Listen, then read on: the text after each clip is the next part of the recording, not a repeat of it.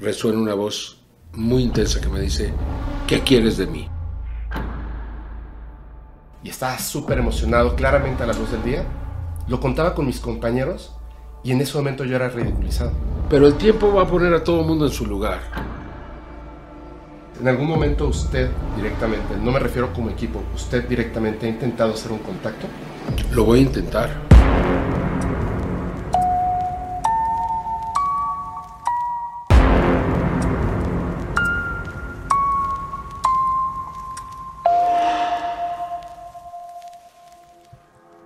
Muy buenas noches a todos, bienvenidos a un capítulo especial de Podcast Paranormal.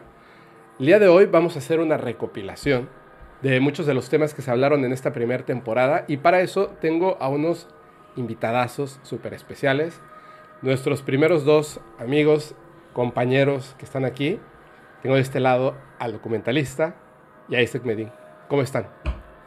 Bien, eh, ansiosos ya por empezar a cotorrear, porque ya ves que, o sea, a veces estas son como entrevistas, pero terminamos... Eh, eh, en plática. Sí, sí, en plática, y la verdad es de que cada vez que he venido contigo lo disfruto bastante, eh, me gusta mucho venir, pero yo creo que, pues estábamos platicando, Isaac y yo, que a lo mejor ya te vamos a tener que cobrar, porque te tenemos que levantar el rating y, no sé, o sea, como que no te creas. No, no, la verdad es de que estamos muy contentos.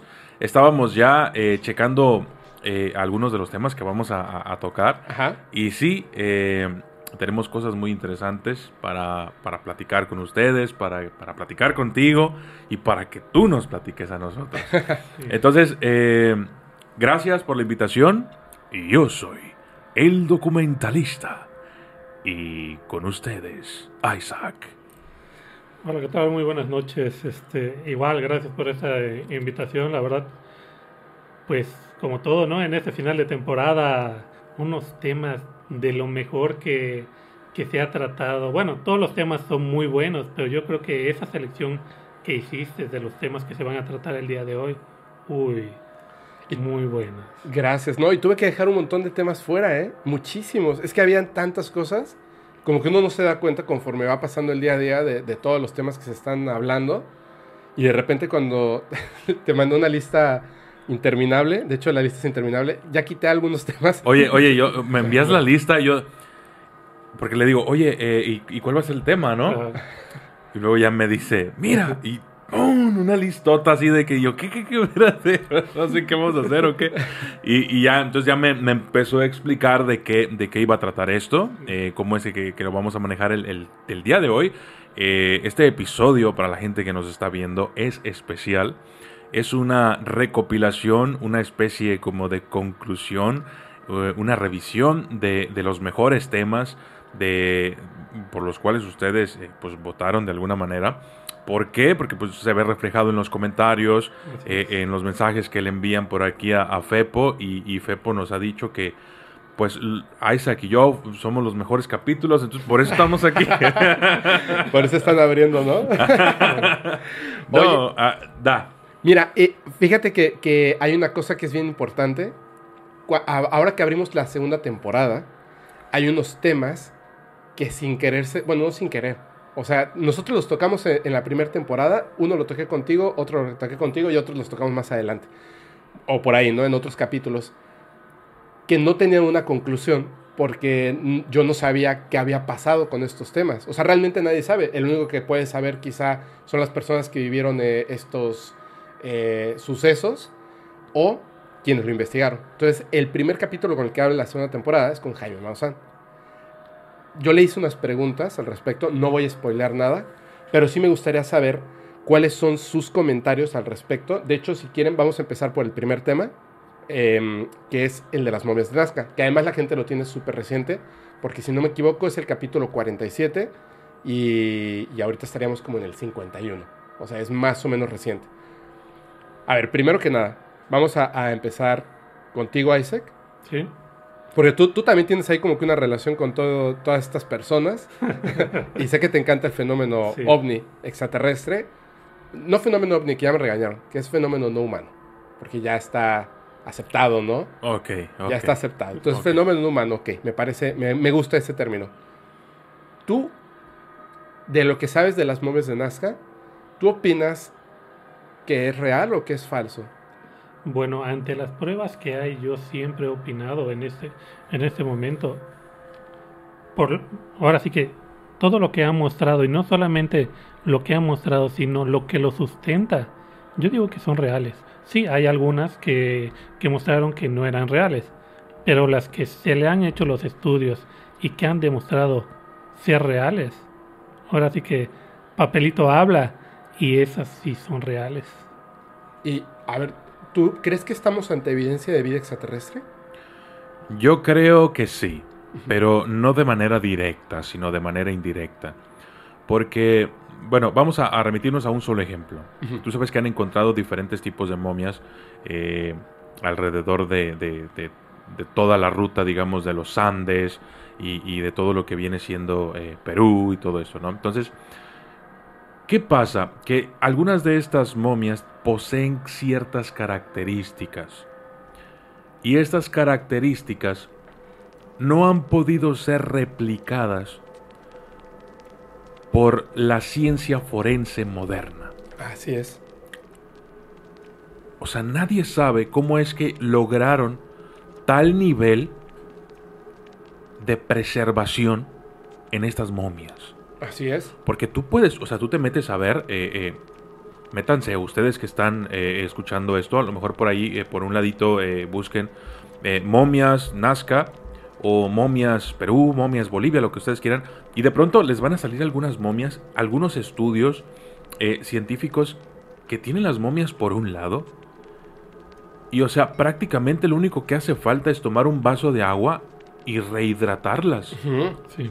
y se vuelven, o sea, vuelven a la vida, ¿me entiendes? es casi, casi eso lo, lo único que hace falta. Y la ciencia, la, la- la ciencia forense moderna, no ha podido replicar ese nivel de momificación con toda la tecnología que tenemos. Entonces yo creo que de manera indirecta nos están diciendo eh, estos, estos antiguos, hey, nosotros conocíamos una forma de momificación que ustedes no. ¿Cómo si no, no tenían microscopios, no tenían eh, la ciencia que tenemos hoy en día? ¿Cómo lo lograron?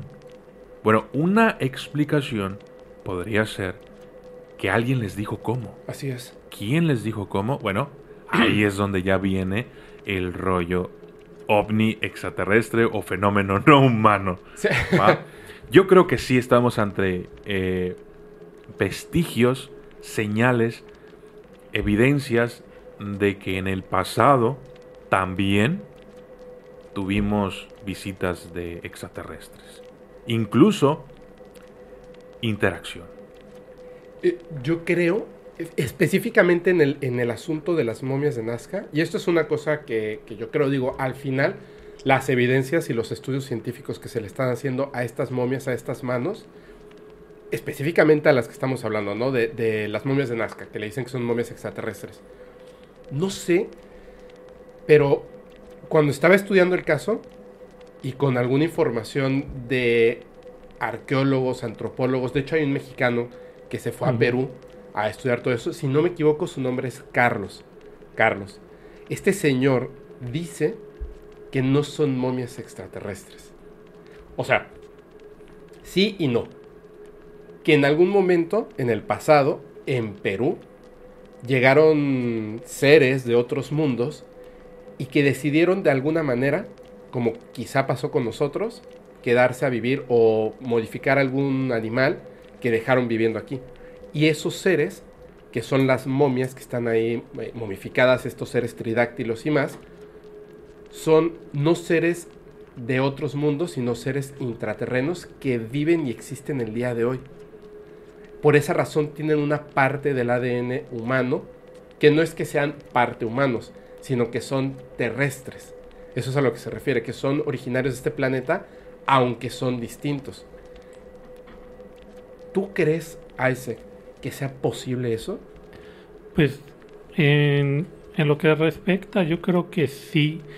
eh, yo voy más por la parte intraterrestre, sobre todo por lo que comentabas en el capítulo, la forma en cómo los descubrieron, los seres que estaban en las cavernas, el ser, había un ser reptiliano y es más, uno de, de las momias tiene pues es lo que es el de este de tipo reptiliana, ¿no? Sí, tienen La huevos, Josefina. tienen este piel eh, escamoide, Escamos. ajá, escamosa, tienen este, tienen vestigios de reptil, Sí. por así decirlo. Yo, yo igual me voy, no, a lo mejor si vienen de afuera, como comentan, llegaron aquí y por su tipo de genética se fueron para la parte de, digamos, de vivir en cuevas y todo eso. Recordemos que las momias fueron encontradas en cuevas Ajá. y en parte de lo que decían de lo que es el proceso de movi- momificación, la ventaja que tiene el desierto es la poca falta de humedad y la arenilla tan fina que, por, que con el paso del tiempo se va, digamos, impregnando a la momia. Eso sirve también para que se conserve de una mejor forma. Eh, algunas de estas momias tenían un proceso de momificación humana, que, es, que son estas cosas que todavía no entendemos muy bien. O sea, sabemos qué fue lo que hicieron, no entendemos cómo fue que, que sabían que iban a durar dos mil años. O sea, no, no había como una prueba y error, simplemente había un conocimiento de las cosas, porque sacaban los órganos, o sea, dejaban como que el, el cascarón hueco, menos el cerebro, el cerebro sí quedaba dentro, en algunos casos no, sacaban el cerebro y momificaban el cerebro y el corazón por, por fuera, y el, el cuerpo estaba, estaba desprovisto ya de sus, pues de sus vísceras, y después tenía una, con unas plantas, hacían un, como una, eh, una sustancia con lo que impregnaban todo, por eso se ven blancos. Se dice que estos seres originalmente eran azules. Y de hecho, la primera historia de los primeros guaqueros que encuentran a es. estas, a, a las primeras momias, a María, que es Mario, que no se llama Mario, que de hecho ya está en la cárcel esta persona, este guaquero, por delitos eh, en contra de, de- de la nación. Se supone que no son reales, entonces ¿cómo puede ser un delito es. contra la nación, no? Pero bueno, el asunto está que esta persona ya está en la cárcel, no se llama Mario, se hace llamar Mario, por eso María se llama María. Y eh, descubren esta momia, pero ellos dicen que eran dos, en un principio Mario y su compañero, que vieron a una mujer azul, no humana, humanoide, que los observó y después se fue. O sea, que estaban vivos, que están por ahí. Y hay otras historias. Yo quiero contactar, bueno, ya, ya contacté con él, pero quiero que esté aquí, eh, Marcelo Larín, porque yo sé que él hizo mucha investigación de esto. No sé por qué simplemente dejó de hablar. O sea, en un momento, ahora habla totalmente de otras cosas. Si ustedes ven su canal, hace cinco años, todos los, todos los videos eran sobre las momias de Nazca, de los seres intraterrenos, y de repente, de un día al otro, totalmente habló de otras cosas, de contacto extraterrestre, de portales en el tiempo y espacio, y, y listo. O sea, nunca volví a tocar el tema que para mí era muy importante. Pero bueno, vamos a saber qué pasó, ¿no? ¿Tú, tú crees que sea posible que existan estos seres intraterrenos hoy? Mira, yo creo que hay muchas cosas que no hemos descubierto de nuestro planeta. Sabemos más de Marte que de lo que hay en el fondo del mar de nuestro propio planeta. Entonces, tomando en cuenta eh, el tema, el contexto en el que estamos, ah, me viene a la mente un documental que hice hace poco acerca de la Tierra Hueca. Ah, sí, es cierto, yo lo escuché. Eh, se habla acerca de un almirante, Richard Byrd. Eh, este almirante supuestamente descubrió eh, que existen varios puntos geográficos distribuidos en todo el globo terráqueo por donde se puede ingresar a la Tierra hueca. O sea, a una parte del planeta que es hueco Ajá. y que está habitado por seres intraterrenos, por así decirlo. Entonces, ¿qué tan cierto es esto? ¿Es, ¿Es real? ¿Es falso? ¿Son mitos? ¿Son... ¿Qué son? Nunca, nunca, nunca alguien ha encontrado una de esas entradas. Bueno, el almirante Richard Byrd supuestamente lo hizo en la Antártida. Ah, ok. Pero él también dijo que esos puntos de acceso se mueven. Ah, sí. Se cierra uno y en, en- en la Antártida y de pronto, no sé, se abre otro en Perú. Por así decirlo, ¿no? Pero eso solamente es especulativo. O sea, realmente nunca nadie ha tenido como, como que la suerte de, de andar por ahí buscando, eh, no sé, ge- eh, eh, ge- geoditas por en el desierto y, y de pronto encontrar una caverna donde hay una momia y seres azules danzando alrededor de ella. Ajá. Nunca nadie ha tenido la suerte de verlo y luego filmarlo. ¿Me entiendes? Entonces, todo esto eh, me hace como que dudar un Sí, poco a la hora de, de- de responderte, porque tú me preguntas, ¿crees que realmente existan seres dentro de la Tierra o, o que estén escondidos de alguna forma?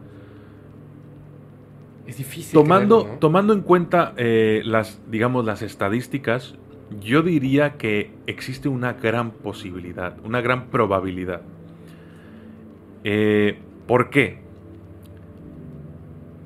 Porque incluso hoy en día hay tribus en la, Amazo- en la, eh, eh, en- en la región de, de- de la selva, Ajá. en, en- en- en ¿En el Amazonas, que no conocemos. Que sabemos que existen porque cuando hemos descubierto nuevas tribus, esas tribus nos dicen que existen otras tribus Así es. que no conocemos nosotros. Y luego tienes todos esos videos de una avioneta que aterriza toda llena de flechas Ajá. y un, videos de, de- de aborígenes lanzando lanzas. y con- o sea, entonces existen. Si no hemos descubierto algunas de estas tribus, aún todavía en, en- en- en- en este tiempo en el que estamos, de GPS, de satélites, de, de toda esta tecnología, entonces yo creo que hay una buena probabilidad de que no hayamos descubierto algo que esté debajo de la Tierra. Yo creo que es- existe una buena probabilidad. La posibilidad existe por- simplemente porque existimos nosotros Así es. y porque sabemos que, que hay seres vivos que sí viven debajo de la Tierra. Eso, eso, es, eso es 100%, eh, digamos, Un factible. Es claro. un hecho. Ahora, ¿esta vida es inteligente? ¿Esta vida es humanoide? ¿Esta vida es extraterrestre? ¿Esta vida qué es? No lo sabemos. Y, y menos si a lo mejor se están ocultando. Entonces, para responder a tu pregunta, ¿creo o no? Si tuviera que elegir una, una de estas dos opciones, yo te diría que sí. Yo te diría que sí. Me decanto por... por La, balanza se va para allá. Si me permiten, hay registros. Hay registros. Hay dos registros que pueden buscar, si nos ayudan los amigos de, que, están, que nos están viendo, de unos niños. Unos, si no me equivoco, fueron en Brasil y ¿Dos otros niños en- azules? sí, de los dos niños azules, unos fueron en Brasil y otros fueron en España, si no me equivoco. Igual, pareja, dos niños chiquitos llegaron a una población, se veían perdidos, estaban desorbitados, no sabían bien y la, y, y la misma este, comunidad los arropó. Estuvieron ahí unos días Y otros y desaparecieron. Sí. Pues se escaparon, ¿no? Y Sí, regresaron, que no hablan el mismo idioma. Eh, Así es, eh, y decían y hacían señas como que venían de adentro de la tierra, Ajá. como que una caverna. Sí, sí, y eso sí está documentado. Y estamos hablando de mil, unos, creo que si no me equivoco, unos son de los 40 y otros son como de los... Sí, o Sí, sea, sí, ya. hace, hace muchos siglos. Mucho. Sí, De hecho, el este, a mí me llama la atención que la Antártida, por ejemplo, de hecho, si no me equivoco, Carlos Slim en México tiene un, eh, una de sus fundaciones. Si tú quieres llegar a la Antártida y documentarlo, te pagan el, el viaje y todo. Obviamente tiene que ser así, ya sabes, como de estos Iron Man. Sí, claro, o sea, estás en una posición difícil, pero se dice que nadie ha reclamado el premio, que eso es en México, o sea, en, Estados Unidos y en el resto del mundo, por supuesto que debe haber otros, que no han llegado porque no puedes llegar. Porque aunque es como territorio de nadie, es donde tienen algunas bases, algunos gobiernos, especialmente el Estados Unidos, y no te permiten el acceso, como si fueras al área 51. O sea, puedes acercarte, pero hay un punto donde te dicen si das un paso más, cámaras de video, etcétera, tenemos permiso de dispararte. Entonces no puedes pasar. Y se supone que en este punto, en la Antártida, es así. O sea, donde, donde literalmente ya no puedes pasar. ¿Qué es lo que están escondiendo que esté ahí? O sea, porque es como si vas a poner una base, es como el peor lugar como para seleccionar, ¿no? Es así como, como... Justamente ahí les voy a dar un dato para que pasemos al siguiente tema y espero que la gente pues vea el capítulo o, o investigue más. En Perú, en el lugar donde se encontraron supuestamente estas momias, llegó la NASA. Al poco tiempo de la noticia, cuando empezó todo este relajo, y los guaqueros empezaron a denunciar. Imagínate, los guaqueros denunciaban, de hecho con Marcelo Larín y con otros, que estaban ahí, o sea, eh, personas del gobierno, del ejército de los Estados Unidos en Perú, en esa zona del desierto, y estaban buscando algo. El gobierno de Perú les había dado permiso a la NASA, porque la NASA le había comentado que necesitaban ese espacio de, de desierto para hacer pruebas de cosechar papas porque lo quieren hacer en Marte. Específicamente tenía que ser esa zona, específicamente donde la leyenda cuenta que se encontraron las, las mueves extraterrestres. Cuando perfectamente lo pueden hacer en Arizona, en Texas, en México. Claro. Oye, Pero no, ahí, Ahí. tenía que ser ahí. Y entonces los peruanos, con esto obviamente los guaqueros, ya no puedes acceder porque el gobierno le dio permiso a la NASA. Lo cual es absolutamente, bueno, como acabas de decir, sí, o sea, porque no tienes desierto en Arizona, porque no tienes todo el desierto de México ahí, que todos los presidentes te van a decir, claro, pásale, porque así es. No, en ese lugar. A ver, a, a ver, brincando de temas entre fenómenos no humanos y fenómenos paranormales, hubo un tema que siempre, siempre me llamó mucho la atención. Me sigue llamando poderosamente la atención. Sigo leyendo al respecto, pero me encanta porque eh, tienes un video.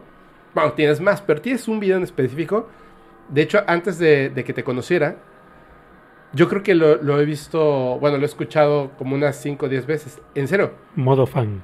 Sí, el modo fan. es, que, es que me gusta mucho, está muy bien explicado, está como muy, muy completo eh, acerca de los nigromantes. ok, ya. ¿Nos, nos puedes contar así en breve qué es un nigromante? Básicamente, un nigromante es una persona que trata con los muertos. Así a grandes rasgos. Hay varios tipos de nigromantes. Ajá. Eh, muchas personas también hablan acerca de los necromantes. Se puede hacer una diferenciación dependiendo de a quién le preguntes, pero lo cierto es de que eh, los dos pueden hacer la misma cosa, es trabajar con los muertos. Ajá. Eh, por ejemplo, hay nigromantes que se dicen ser capaces de poder contactar al espíritu de una persona que acaba de fallecer. Ajá. Por ejemplo, eh, de pronto hubo alguna especie como de riña, tú sabes, ¿no? Y, y hubo armas de fuego involucradas en el acto y de pronto alguien pues muere asesinado. Un nigromante puede llegar media hora después, preparar el cuerpo de la persona que murió, de tal forma que luego de realizar un ritual, el espíritu de esa persona vuelve al cuerpo Madres.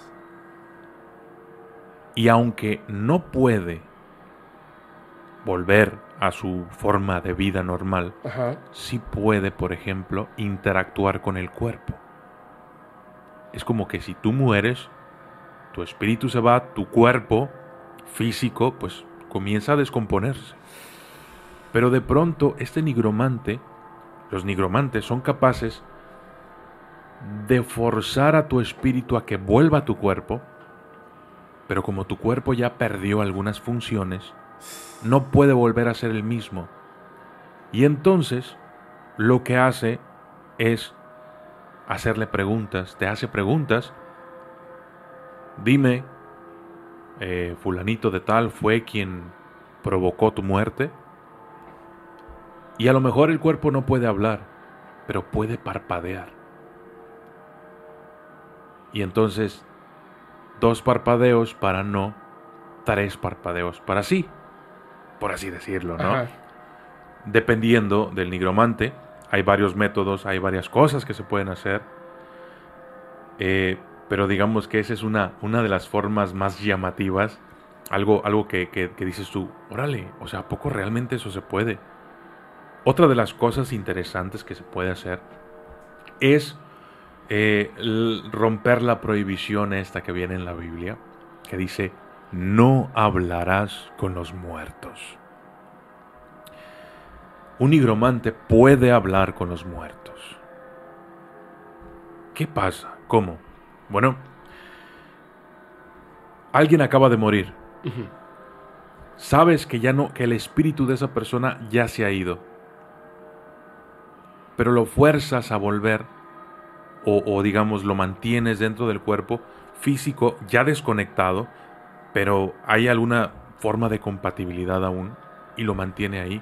Y entonces habla con el muerto y le empieza a preguntar, dime quiénes están contigo, por así decirlo. Bueno, hay... eh, el, el nigromante se convierte en una especie de medium también, porque puede contactar con el muerto y el muerto le dice, aquí está, por ejemplo, mi abuelita que falleció hace Seis años. décadas, Ajá. y está también un señor que no conozco, pero que dice que es mi bisabuelo. Madres. ¿Cómo se llaman? No, pues se llama tal y tal, tal, se llama tal y tal y tal. Y corroboran la información y sí. Yo tengo contactos, no puedo revelar quiénes son, Ujú. Pero yo tengo contactos que la policía, la policía contrata, manda llamar a modo como de, digamos, consultor Ajá. para solucionar ciertos, ciertos casos que se relaciona con muertos, a veces incluso desaparecidos. Va desde el uso del péndulo hasta hablar con los muertos. No puedo revelar quién, quiénes son, eh, obviamente por seguridad de ellos y, y, pues para que me concedan entrevistas y, y cuando yo les hable y me revelen información. Pero, eso pero está interesantísimo, bro. Sí, sí, o sea, un nigromante es capaz de hacer todo eso. Y más. O sea, un cuerpo humano recién muerto te puede servir, si eres nigromante, para muchas cosas. Pero digamos que esas dos cosas son, son, son muy interesantes y, y seguro... eh, hay, hay un libro que habla acerca de, de- de todo esto. Eh, el libro el libro de los muertos es un libro egipcio y tiene las bases de todo esto. Si tú lees ese libro, te vas a ir dando, vas a ir como, como uniendo los hilos que te he estado contando yo, lo vas a empezar a conectar. Y luego de ahí te puedes pasar a, más literatura, en donde vas a encontrar ya este, las cosas para las que sirve un cuerpo. ¿Qué puede hacer un nigromante con un cuerpo? Hay muchas cosas. Por ejemplo, las mujeres, fíjate, los hombres eh, eh, tenemos casi lo mismo que las mujeres. Tenemos eh, vejiga, tenemos riñones, tenemos eh, pulmones, todo. Pero la mujer tiene algo más. La matriz. La matriz de las mujeres. O sea, los hombres no tenemos matriz, güey. Claro. Por ejemplo, eh, eh, lo- el aparato reproductor de un hombre tiene su contraparte en el aparato reproductor femenino. Sí, las trompas de falopio con Exacto. Sí, sí las tienen también. Pero no tenemos algo que ella sí, la matriz. Así es. Un nigromante puede tomar un- el cuerpo de una mujer, extraer la matriz y utilizarla para hacer brujería muy, muy poderosa. ¿Vas a subir esto a Facebook? Ya está en Facebook en Ah. este momento. Entonces, entonces no te puedo contar para qué se usa una No, matriz. sí, cuéntalo. Sí. No, sí, ya, ya empezaste ya que lo cuentes, ¿no? Sí, no. Perdón, Facebook. ¿Seguro? Sí. Yo creo que mejor hacemos un- una dinámica, bro. Tenemos que hacer un capítulo de eso. Sí. Dios mío. Podemos hacer un capítulo de eso, pero, pero necesito que, que- o sea, necesito una cantidad de likes, eh, no sé, 10 mil likes. 10 mil likes. Y lo, lo vamos a platicar así como Sí, es. sí, sí, sí. es Lo- Sin censura. Sin, Sin censura. censura, sin censura. Y no solamente les voy a platicar para qué se utiliza, se puede usar la matriz en la brujería, en la nigromancia, sino que también les, puedo- les voy a contar para qué se, se pueden utilizar los ojos, que creo que ya te lo conté la, un poco la, No. la vez pasada, ¿no? Fuera, fuera del podcast. Ah, ah, no lo conté aquí. No, no, no. Ah, ok, bueno. También los ojos se pueden utilizar para ciertas cosas. Los dientes, los oídos, el corazón y, y varias. Pero esos, te lo- esos hacemos el. Con esos cinco tenemos para hacer el capítulo. Olvídate. Dos horas aquí, pero vas a tener que traer vino tinto. Traigo vino tinto. Traigo, traigo vino tinto. Y, y una cazuela. y- Ah, y unas velas.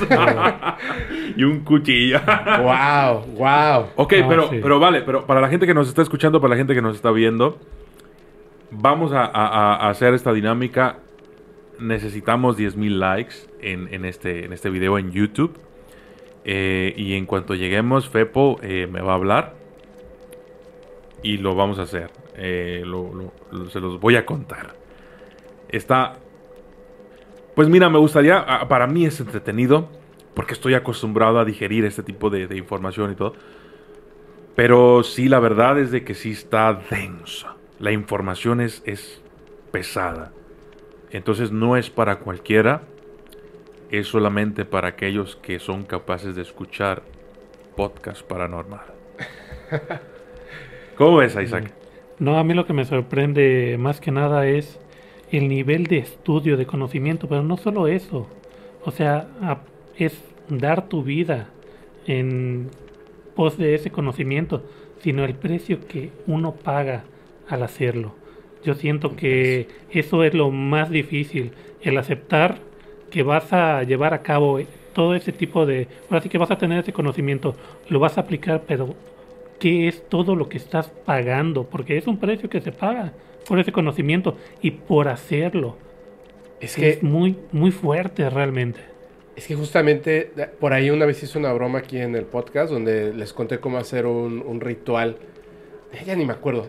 E- Era una payasada. Era una payasada que agarras un muñeco y, Pongámoslo a prueba. y lo. Sí, lo, lo etiquetaron un montón al pobre Jimmy ahí en TikTok. Pero había mucha gente que estaba molesta, que me están diciendo, oye, es que el podcast lo ven pues personas de 14, 15 años y lo van a repetir. Y les comentaba después en otro capítulo, que lo subí como, como un fe de ratas, donde le decía, o sea, ¿de verdad creen que, o sea, este, este sujeto de aquí, que está hablando y platicando de estos temas, sabe cómo hacerlo? Así no se ve un nigromante. Un nigromante es una persona con mucha experiencia que lleva muchos años trabajando, muchísimos años estudiando. No es alguien inventado que el día de ayer escuchó voces y dice puedo hacer esto. He estado viendo en, y la verdad no me molesta, simplemente digo, ok, o sea, entiendo que es parte del entretenimiento. Muchas personas, por ejemplo, que hacen exploración urbana o que supuestamente hacen rituales en el baño de su casa, se inventan cada, cada mafufada que absolutamente no tiene nada que ver con la realidad. O sea, ya el hecho de, imagínate, na- solamente voy a, voy a poner una pregunta al aire para ustedes que están escuchando. Si te enseñan a hacer un ritual con los ojos de una persona, ¿cómo consigues los ojos de una persona? ¿Lo harías? Créanme que no es algo así tan sencillo como hacer remolinos con fuego, que eso es algo normal. Créanme que no es algo tan sencillo como hacer que unos lápices se muevan, o que la ouija se mueva, o que vean un reflejo en, un espejo cuando hay una vela. que es algo que ocurre naturalmente con el cerebro y la visión humana. Es otra cosa, o sea, el, el trabajo, el estudio, la entrega, como está diciendo Isaac, o sea, el decidir, porque es de familia, o sea, son, son prácticas que desde que tú eres un niño, así comienzas. Y te voy a presentar a un amigo que no voy a decir su nombre, pero es un buen amigo mío. Él es de Haití y su papá es un es un es un brujo muy muy muy poderoso.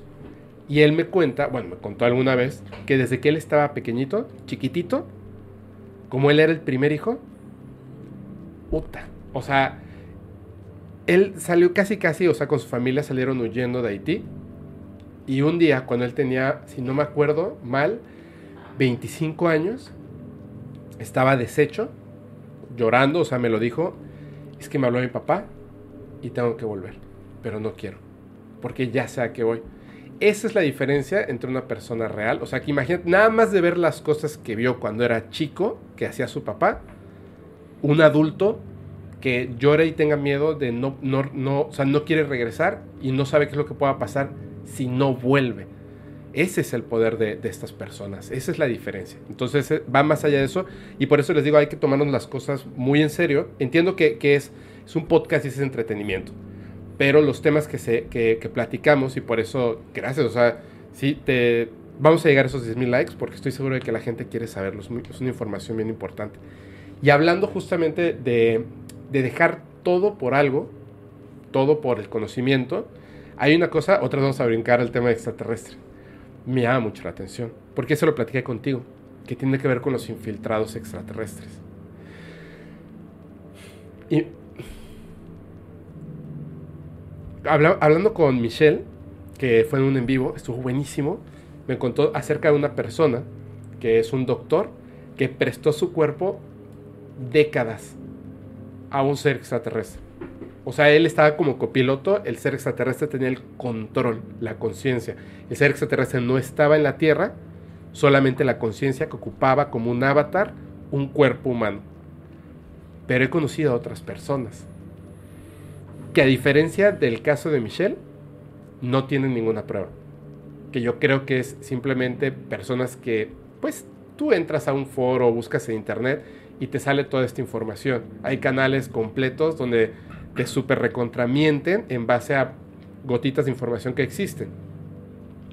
El tema de los infiltrados extraterrestres no son contactados. Algunos son cuerpos físicos humanos con una conciencia extraterrestre, como el caso de Ricky B, Ricky B perdón, que toma el cuerpo de una mujer en el momento en el que fallece en un accidente, toma el cuerpo, era una humita, si no, me, si no mal recuerdo.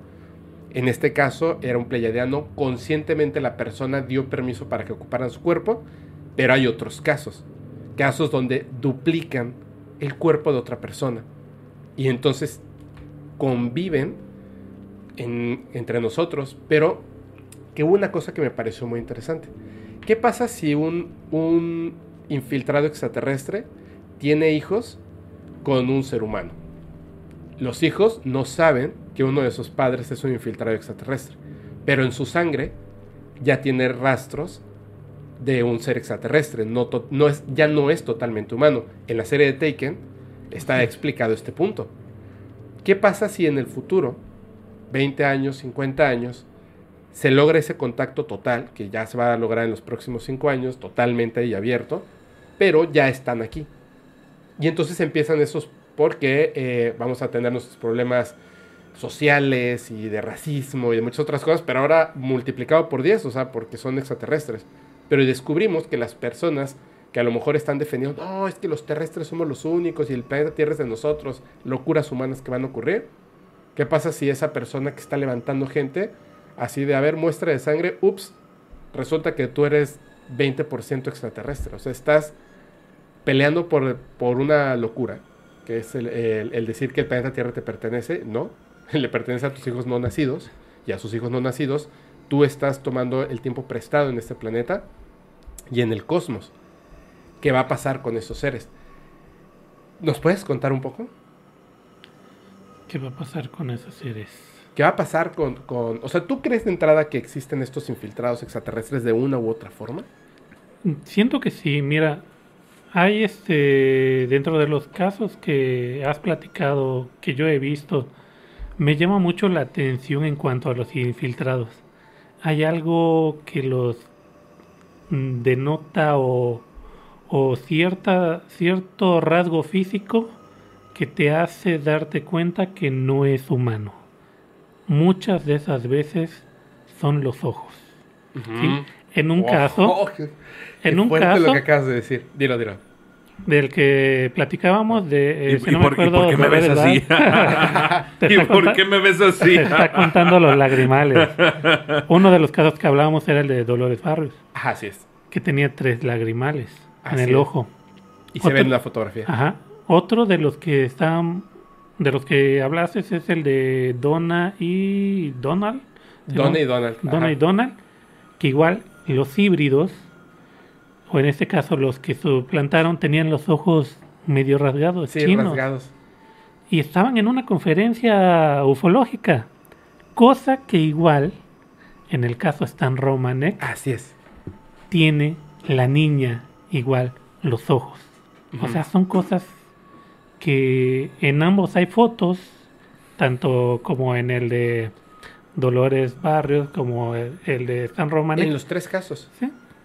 Entonces, yo siento que muchas veces sí algo que los denota es eso, los ojos medio rasgados, la parte de, digamos, eh, el arco de, de los ojos un poquito elevado, más ancho, el pómulo, o sea, como tirando, en, digamos, ahora sí que son híbridos entre humanos y un poco lo que son los grises. ¿Sí? Ese tipo de ojos. También los reptilianos en los ojos, muchos comentan que han visto el doble párpado. Ajá. Como se mueven esos párpados de manera reptiliana. Entonces sí, los ojos bien dicen que son el reflejo del alma. Pero aquí es como muchos de los casos han dicho que es lo que denota que no son humanos. O en este caso que son híbridos. Y Sí, creo que vivimos en una realidad tan extraña que ¿qué haces si encuentras que un amigo o una amiga tuya tiene tres lagrimales en los ojos? Mira, ahorita que están comentando todo esto, porque de alguna forma volvimos al fenómeno ovni, Ajá. y, y ahorita que estamos hablando, estamos hablando de tierra hueca, de lo de las momias y, y luego rasgos, eh, características fisiológicas. eh, yo quería comentar algo hace ratito, Ah, cuéntalo. pero, pero pasamos de tema. Entonces, hay, hay eh, una familia llamada la familia Fugates. Esta familia, eh, tengo el, el video eh, en, en- en mi canal, tenía una característica especial. Su piel era azul. Ah, sí. Entonces estamos hablando ahorita de que la tierra hueca, eh, probablemente hay eh, seres, y luego me dices que eran de piel azul, y luego hablamos de características eh, fisiológicas. Bueno, eh, este caso de la familia Fugates eh, pudiera ser, digamos, una especie de mezcla entre humano y a lo mejor estos seres azules. Ajá. Una hibridación. Ándale, una hibridación entre, entre humano y ser azul. Y entonces, eh, me viene a la mente eso que acabas de decir tú, que, que a lo mejor eh, tú ya eres 20% pleyadiano, tú eres 10% arcturiano, y a lo mejor yo tengo algo de alguna otra cosa, ¿no? Y, y a lo mejor por eso nos interesan estos temas. A lo mejor. ¿Quién sabe? Eh, entonces, es bien fascinante todo esto. Y como dices tú, o sea, yo creo que, yo también creo que falta muy poco para que se revele realmente qué es lo que está pasando con los extraterrestres. Yo creo que ya, ya, ya, ya contactaron eh, eh, los gobiernos o algunos de los gobiernos con esos extraterrestres y nos están preparando de cierta forma. Oye, estamos hablando de personas azules, de rasgos un poquito reptilianos y luego me acabo de dar cuenta de que se acaba de hacer el reestreno de Avatar. Sí. y es que va a salir la segunda parte. Y, y son azules. Sí, son azules. O sea, de- a lo mejor estoy eh, eh, sobre eh, exagerando las cosas, pero no sé, o sea, Nos son cosas que me vienen a la mente y digo, oye, estoy conectando estos puntos y, y me, me- me- me gusta lo que estoy descubriendo, ¿no? Entonces yo creo que sí.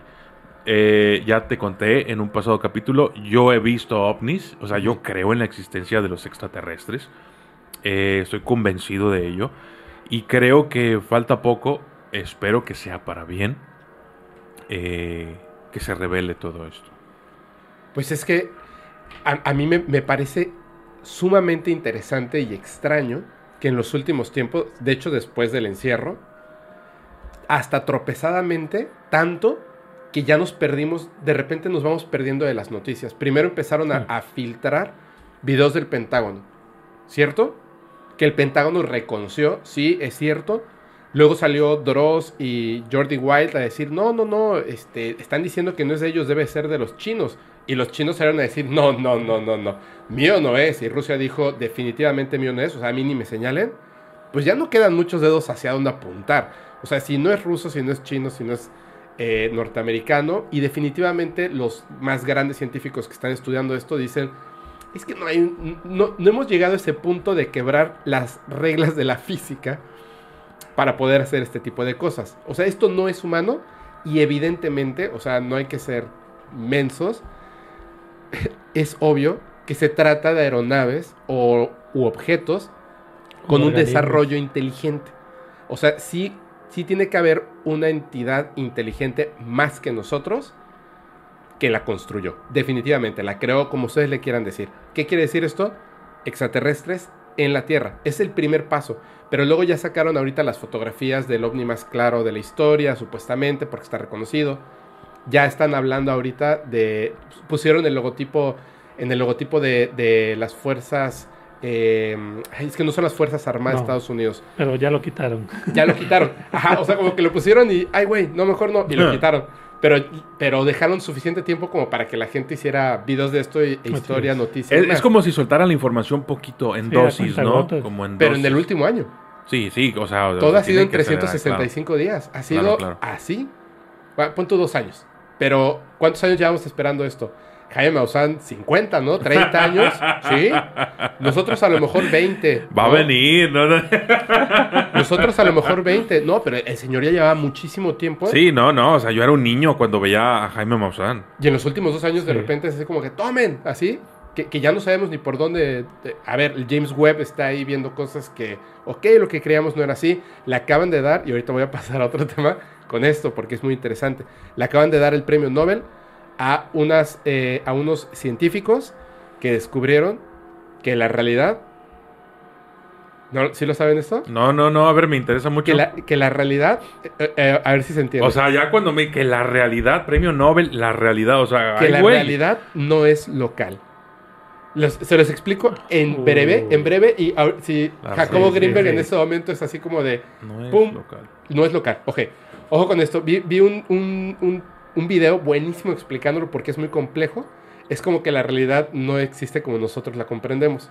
O sea, nosotros la comprendemos así, pero esa no es la realidad. La realidad es totalmente otra cosa. ¿Qué quiere decir esto? Dice, a ver, tú agarras a dos personas que tienen un superpoder, por alguna razón, dos gemelos. Y cuando un gemelo piensa una cosa, el otro piensa lo mismo. Entonces se ponen de acuerdo y dicen, si yo pienso en blanco, tú piensas en negro. Ok. Y entonces agarran a uno de los gemelos y lo llevan a un lado del planeta y al otro lo llevan al otro lado del planeta. La realidad dictamina, según las, las, las leyes de la física, que la información tiene que navegar por el espacio. Así como la luz, los fotones tienen que navegar por el espacio del Sol a la Tierra y tardan 8 minutos en llegar. ¿Ok? Del Sol a la Tierra, Sí, sí, sí, las, sí, ok, ya, ya, ya, ya, las- los quarks y todo esto. porque la realidad nos dice que la distancia existe, ¿cierto? Ujú, Sí, sí, sí. Ok, si una persona en un lado del planeta y la otra persona en el otro lado del planeta piensan algo y al mismo tiempo tienen la misma información, no hubo un recorrido de la información en el, en el espacio, ¿cierto? Lo que quiere decir que la realidad no existe como la comprendemos. Porque aunque están, nosotros la entendemos como que están en dos puntos distantes, en realidad no están en, en dos puntos distantes. ¿Qué vuelve a hacer esto? La realidad es local, porque no lo puedes medir mientras no estén pensando. ¿ok? Así es. Solo, solo puedes medir las cosas mientras están ocurriendo. Pero entonces ocurren y se construyen. Cuando tú mides las cosas es porque ya existen. Antes de que existan, la realidad, realidad, no existe todavía. Hasta que existe. Claro, o sea, porque es la forma en que nosotros la interpretamos. Es- Exacto. Es Eh, es- percepción, es percepción. Si me permiten tantito, un ejemplo muy fácil es como cuando estás trabajando en algo y el tiempo pasó muy rápido. Tú no tienes percepción del tiempo y para ti pasó muy rápido. Es una percepción local, digamos, y ya después... Es la construcción de tu realidad. es, de, de tu realidad. Y ya después, en esos casos, ya estamos hablando de una conciencia eh, de universal, digamos, o en colmena. Lo que dice esto es que la realidad se construye en base al espectador, pero la realidad no es la realidad, la realidad es distinta. Entonces, e- este, este cierto, estos trucos hackean la realidad, pero solo es medible en un grado subatómico. Solamente ahí puedes medir que las reglas, por ejemplo, las leyes de la física, no funcionan. Y no puede ser. No podrían no funcionar de manera subatómica y funcionar de manera atómica. No puede ser. ¿Ok? Entonces, ¿qué es lo que pasa? Que vivimos en un estado donde la realidad no es lo que creemos. Es otra cosa. Es literal, es otra cosa. Que es literal por el que le acaban de dar el premio a estas personas de una manera explicada distinta. Literal era lo que decía Jacobo Greenberg. Existe la latiz, que es esta, este tejido de la realidad, y nosotros percibimos y construimos la realidad en base a nuestros pensamientos. Tomamos de la latiz lo que queremos, deseamos, lo construimos y luego lo entendemos, luego lo percibimos. Pero la realidad no es esta. La realidad es otra. Pero, pasa- pero es que sabes que Hermes Trismegisto ya había tocado eso. Ajá. O sea, yo no sé por qué no le, por qué les dan el Nobel a ellos y no, no reconocen que Her- Hermes Trismegisto, o sea, ¿me entiendes? O sea, esto ya es que esto ya estaba. Sí, ya. O sea, simplemente a lo mejor ellos lo, lo, lo, lo pusieron en un lenguaje más científico. En una ecuación seguramente. A- algo así, no sé, pero es que es que todo esto, o sea, a mí me suena, por ejemplo, a las diferentes dimensiones. Ajá. Porque, porque existen varias dimensiones. Nosotros podemos ver la primera dimensión, segunda dimensión, nosotros estamos en la tercera dimensión. Pero ¿cómo sabemos que existe una cuarta? Bueno, pues porque hay ciertas cosas que están ocurriendo y que solamente deberían de ocurrir si existiera una cuarta dimensión. Así es.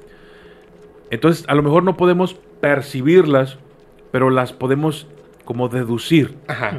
Igual con la quinta dimensión, igual con... con- tengo un video de eso.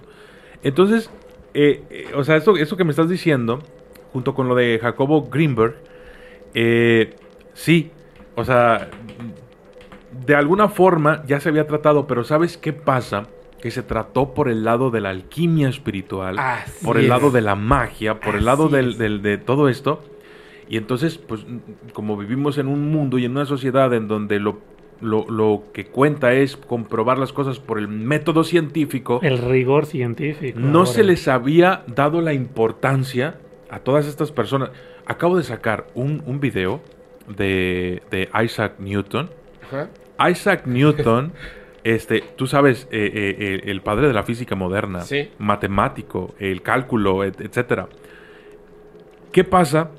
Pues que resulta que, que hace poco descubrieron escritos de él eh, en donde se dieron cuenta de que realmente lo que le apasionaba a Isaac Newton era la alquimia, era la magia Uf. era encontrar a Dios, comunicarse con Dios.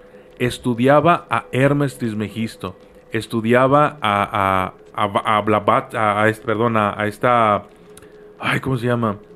Oh, brujas, eh, estudiaba brujas desde su, de su época, brujos, este, se codeaba con, con personas que, que hacían rituales y cosas de estas. O sea, él estudiaba alquimistas. Él era un alquimista. Él era un alquimista.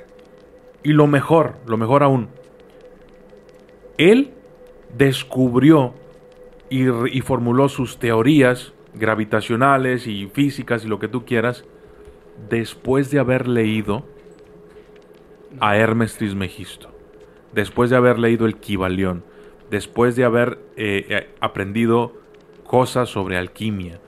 En su biblioteca tenía más de 100 libros solo de alquimia. alquimia espiritual, alquimia, o sea, y entonces la- las cosas que él tocaba eran totalmente anticientíficas. Pero todo esto, esto, esto de lo que tú me estás hablando, de que, de, de- de la latiz, de, de la energía oscura, porque también va relacionado, y luego las dimensiones y todo esto, dice eh, en alguna parte de, de del Kibalión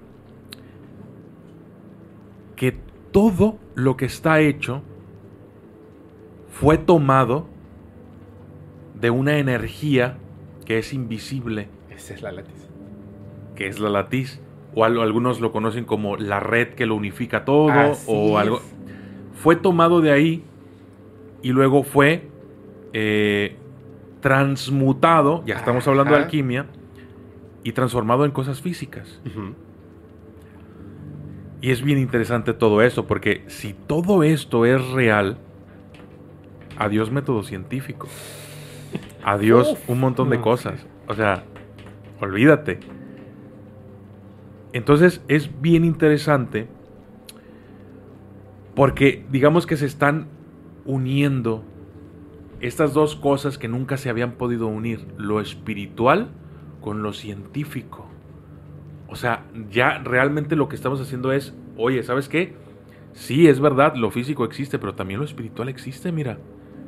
Y, y, y luego tienes a gente, hablando ya de Jacobo Greenberg, tienes a gente como Pachita Uf. que podía acceder Así a es. esta latiz y transmutar esa energía y volverla un órgano humano, por ejemplo. Compatible con la persona que tenía abierta ahí. O sea, imagínate, tiene que meterle 20% pleiadiano para que sea compatible, güey. O sea, imagínate.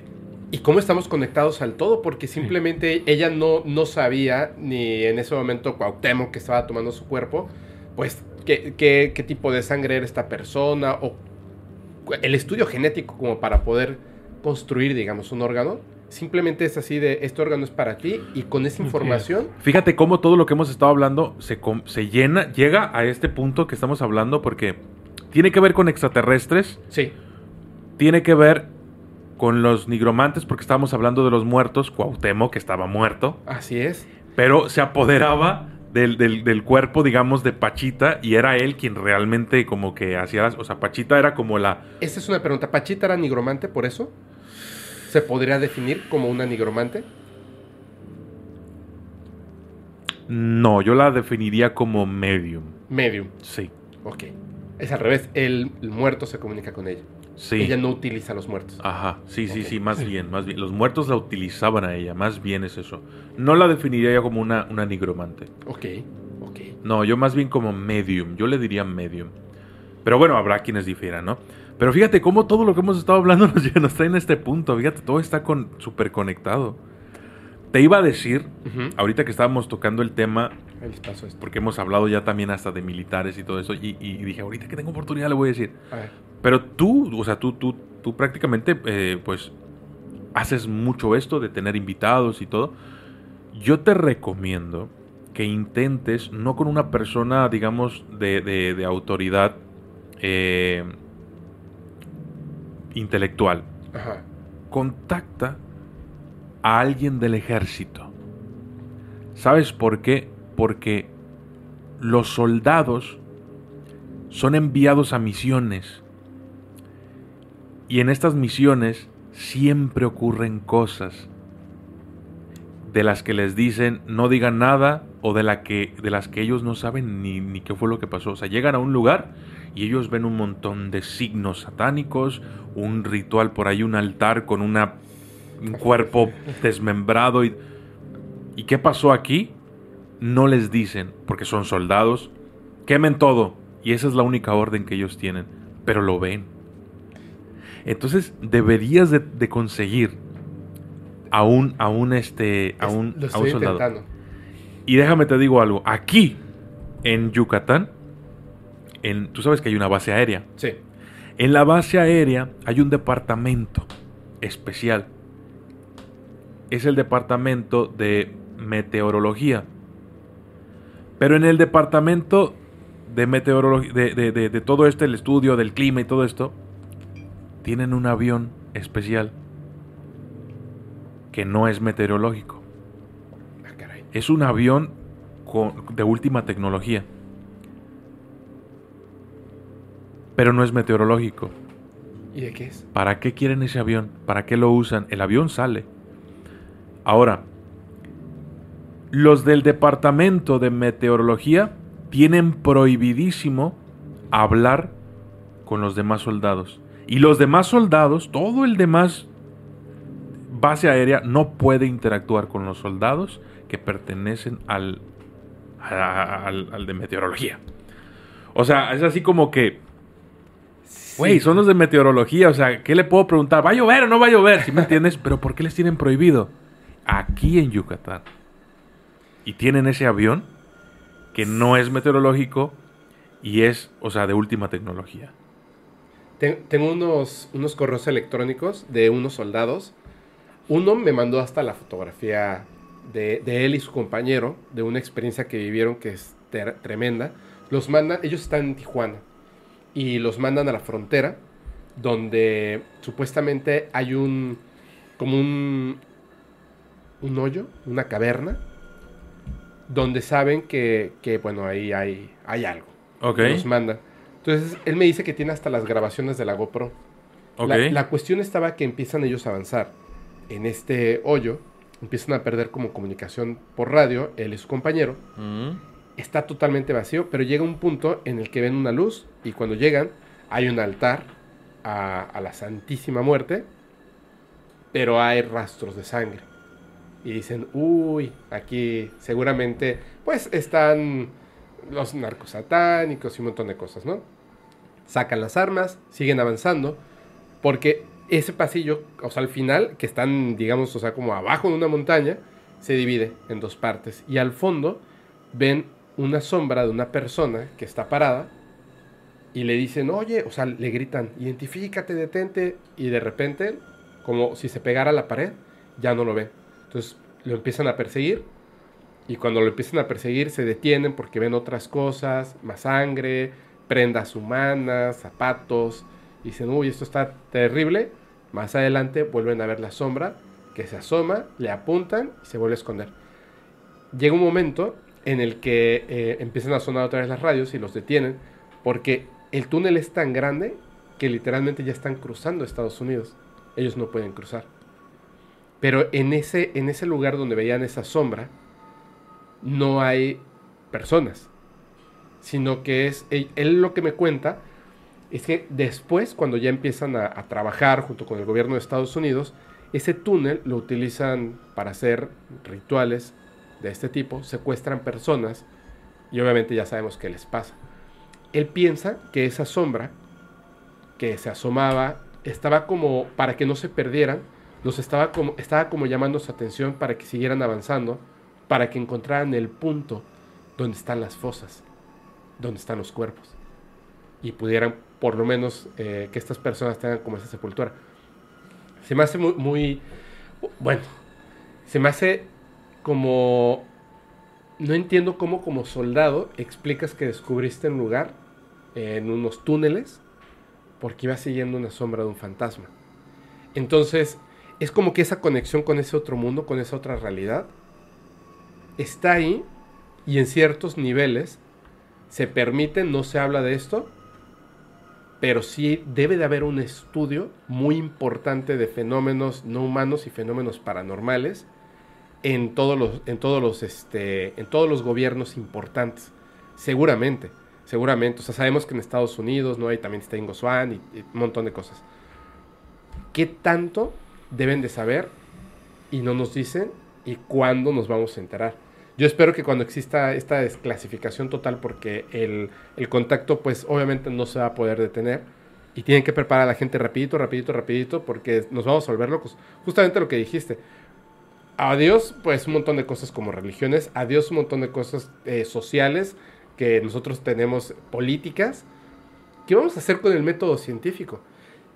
Yo comenté y hubo una persona que me puso un comentario así de, yo dije, wow, así como Bart, así que, que dice, híjole, ya, ya, creo que ya lo deschaveté con lo que dije. que el telescopio, este, el, ¿cómo se llama? ¿El nuevo? El nuevo, no. Hubble. No, no, no. No, no. James eh, Webb. James, James James Webb. Webb. eh. James Webb, cuando está haciendo esto- estas, entre sus fotografías y sus descubrimientos, es como que una de las primeras cosas es que nos dimos cuenta de que la teoría del Big Bang, híjole, no, seguramente es otra cosa. ¿Qué cosa? Pues no sé, o sea, todavía no sabemos. Pero lo que nos está diciendo es que lo que creamos del Big Bang no cuadra, no calza con lo que está viendo el James Webb. Entonces, ya la podemos ir descartando y tendremos que buscar otra cosa. Yo nunca me había puesto a pensar qué tan importante es para las personas el saber de dónde venimos o cómo comenzó todo. Y cuando no existe una respuesta, entras como en crash, ¿no? Digo, también digo, no, no sé, no sé cómo comenzó la vida, ni por qué, ni cuál es la razón por la que estamos aquí, no lo sé, pero tampoco me va a dejar este no, no me va a causar un, problema muy grande. Digo, me causa curiosidad, no un problema grande. Pero hay personas que el hecho de decir, no, eh, Dios no existe y tampoco la teoría del Big Bang, les hace como que crash. Entonces, ¿cómo nos van a, cómo nos van a decir que el método científico no es así? Que la realidad no existe como la percibimos, que la realidad es otra, que existen extraterrestres infiltrados, tecnología y más vamos a tener que correr demasiado fuerte para poder llegar a ese, a ese completo de información antes de que podamos tener un contacto extraterrestre, ¿no creen? Sí, tenemos que estar preparados. Hubo una cosa que escuché hace poco, se los voy a comentar rapidísimo, que tiene que ver con la latiz, bueno, con la realidad, con este fenómeno de, de que la realidad no es local y con los ovnis. Y vamos a hablar de un tema con el que, si les parece bien, nos falta uno más, ¿verdad? Ah, bueno, este y ya lo cerramos con el ¿va? es que otra vez vamos a brincar a la parte ovni, pero es que tiene como que una, una, eh, tiene que ver con todo esto de lo que estamos hablando.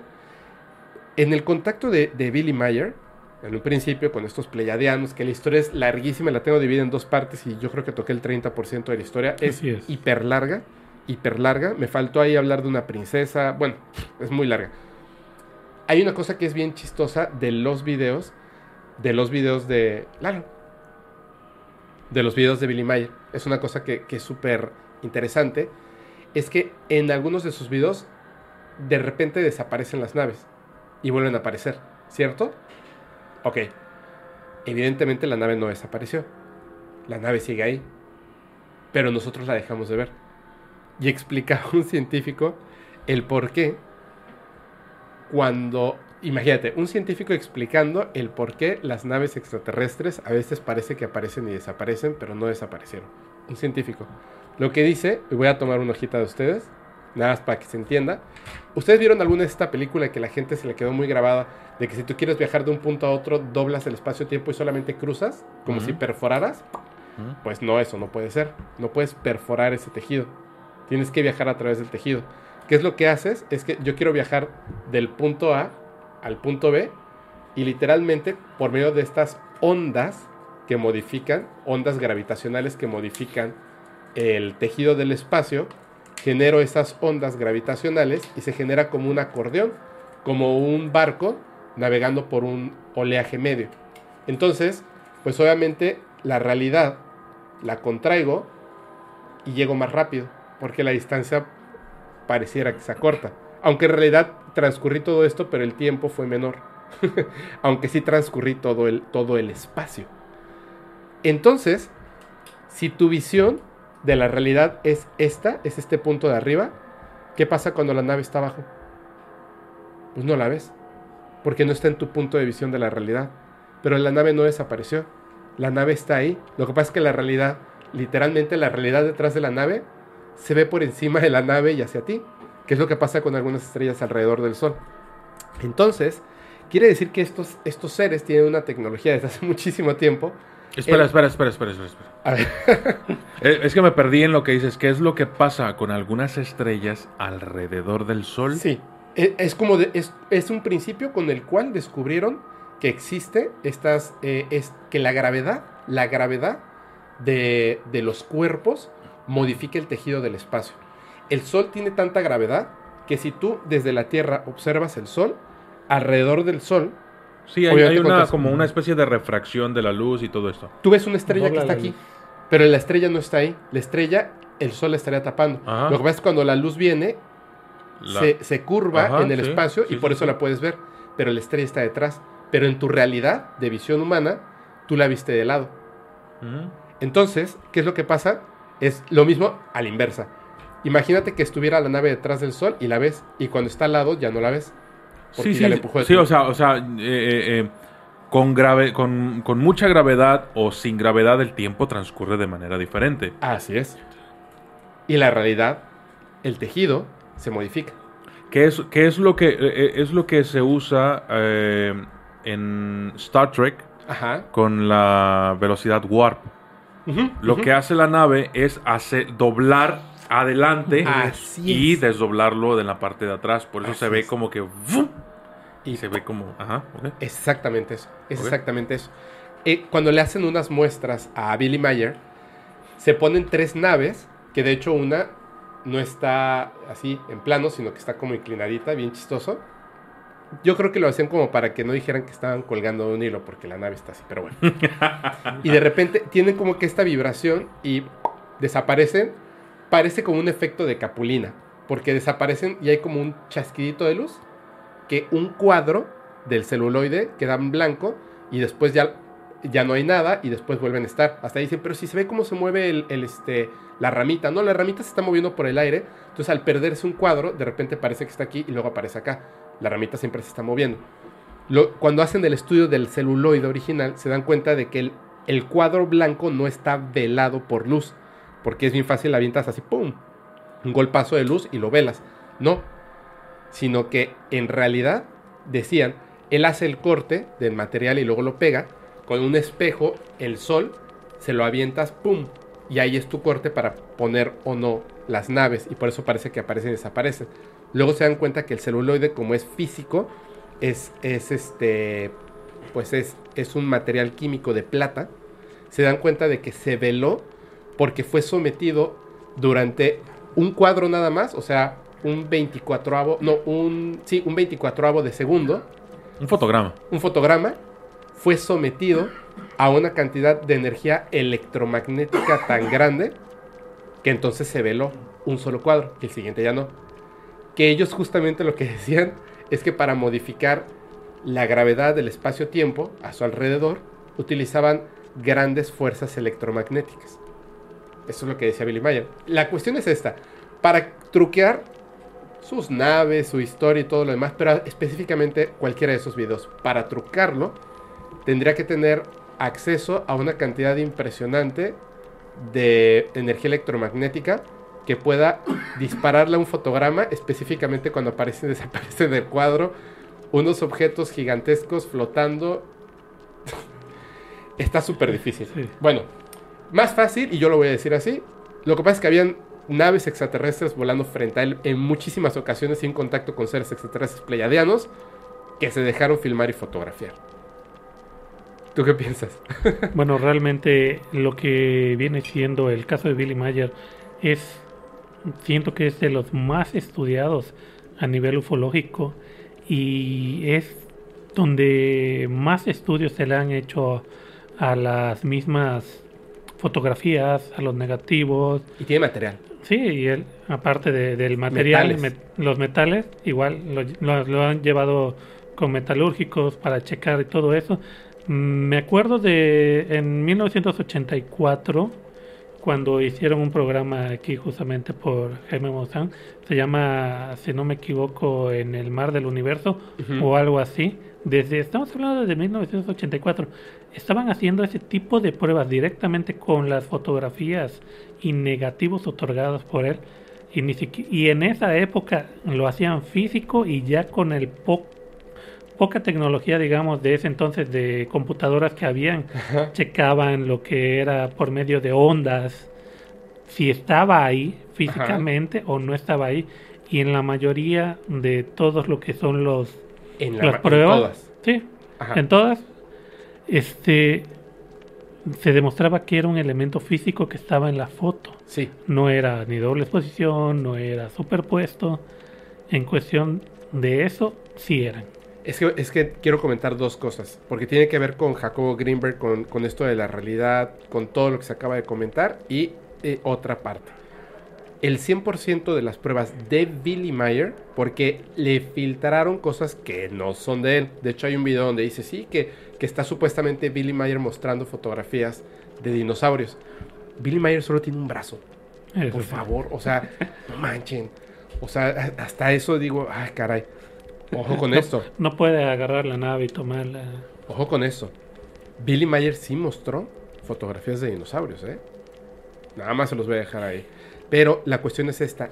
El 100%, el 100% de los materiales celuloides, fotografías originales, material metálico, sonidos, el 100% de las pruebas, que son más de 196 entre fotografías y videos, el 100% de las pruebas son todas, hasta la fecha, nadie ha podido comprobar que una sola de esas fotografías sea falsa.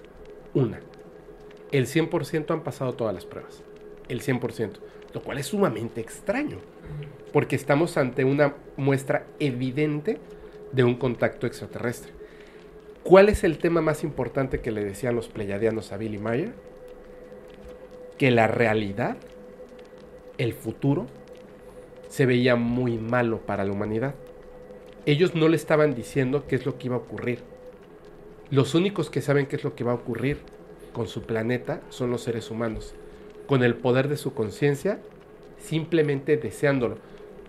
Hace muchos años, cuando vi un documental de Billy Mayer y que platicaba esto con una persona, terminamos discutiendo porque me decía, o sea, me estás diciendo que entonces solamente con pensar, sí, mañana va a estar muy bien, no van a haber guerras, mañana va a estar muy bien, no van a haber guerras, ya no van a haber guerras mañana.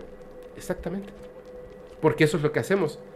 Accedemos a la latiz por medio de nuestro pensamiento y lo que pedimos, deseamos, es lo que va a existir. Obviamente, si solamente lo pienso yo y el resto de la humanidad está pensando en guerra, pues hay guerra.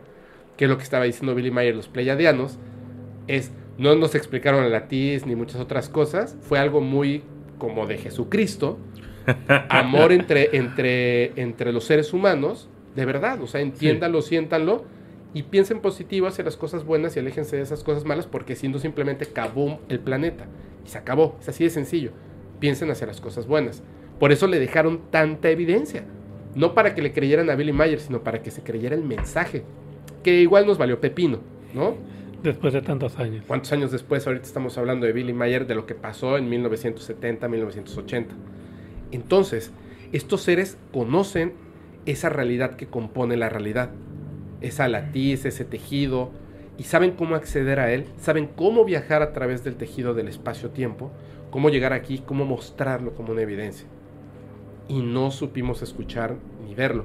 Pero yo creo, de entre todos los contactados que existen, específicamente entre el año 1964 y 1984, más o menos, yo creo 100% en todo lo que dijo Billy Mayer. Después no. Después no. Tú me dijiste que la memoria es... eh, No podemos confiar en ella porque va cambiando durante el tiempo, ¿no? ¿Tú me lo dijiste? No.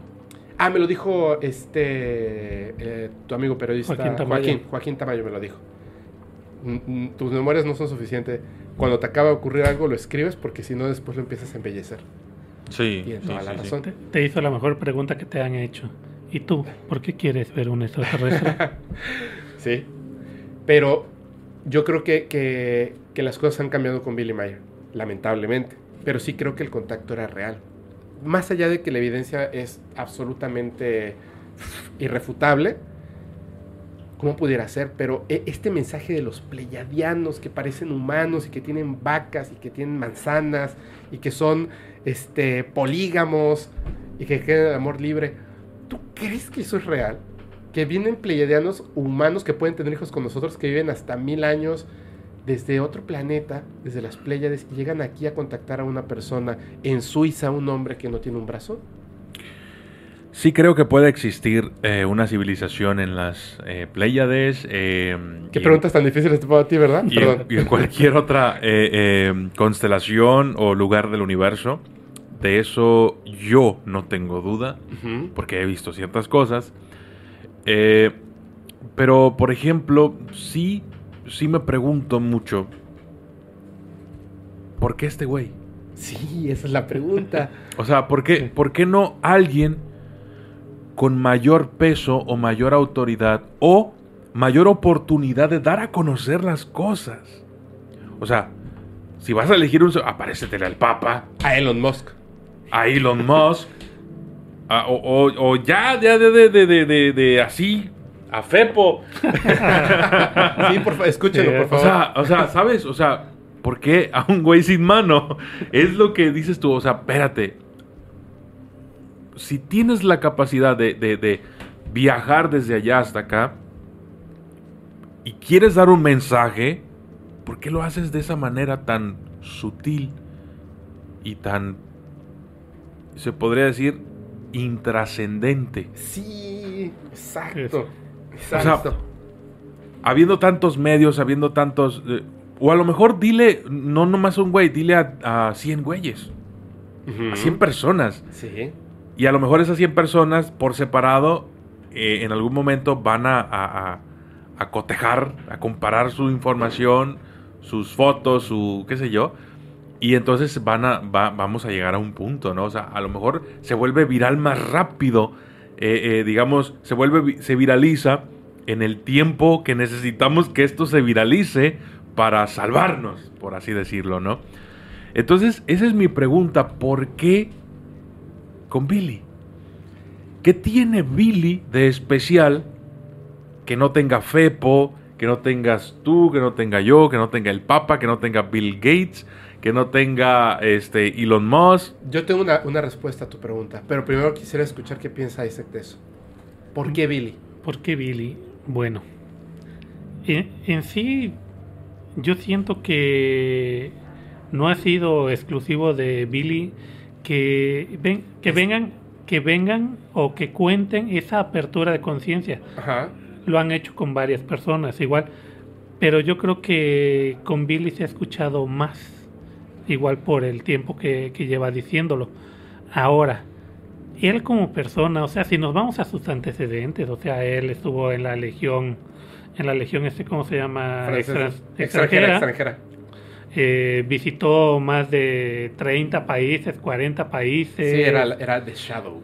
Entonces, este, pues como que yo siento que como que eso le da cierto tipo de conocimiento de saber, ahora sí que si ya visitaste 30 países, ya sabes de qué forma decirlo o de qué manera comunicar lo que se están diciendo, ¿no?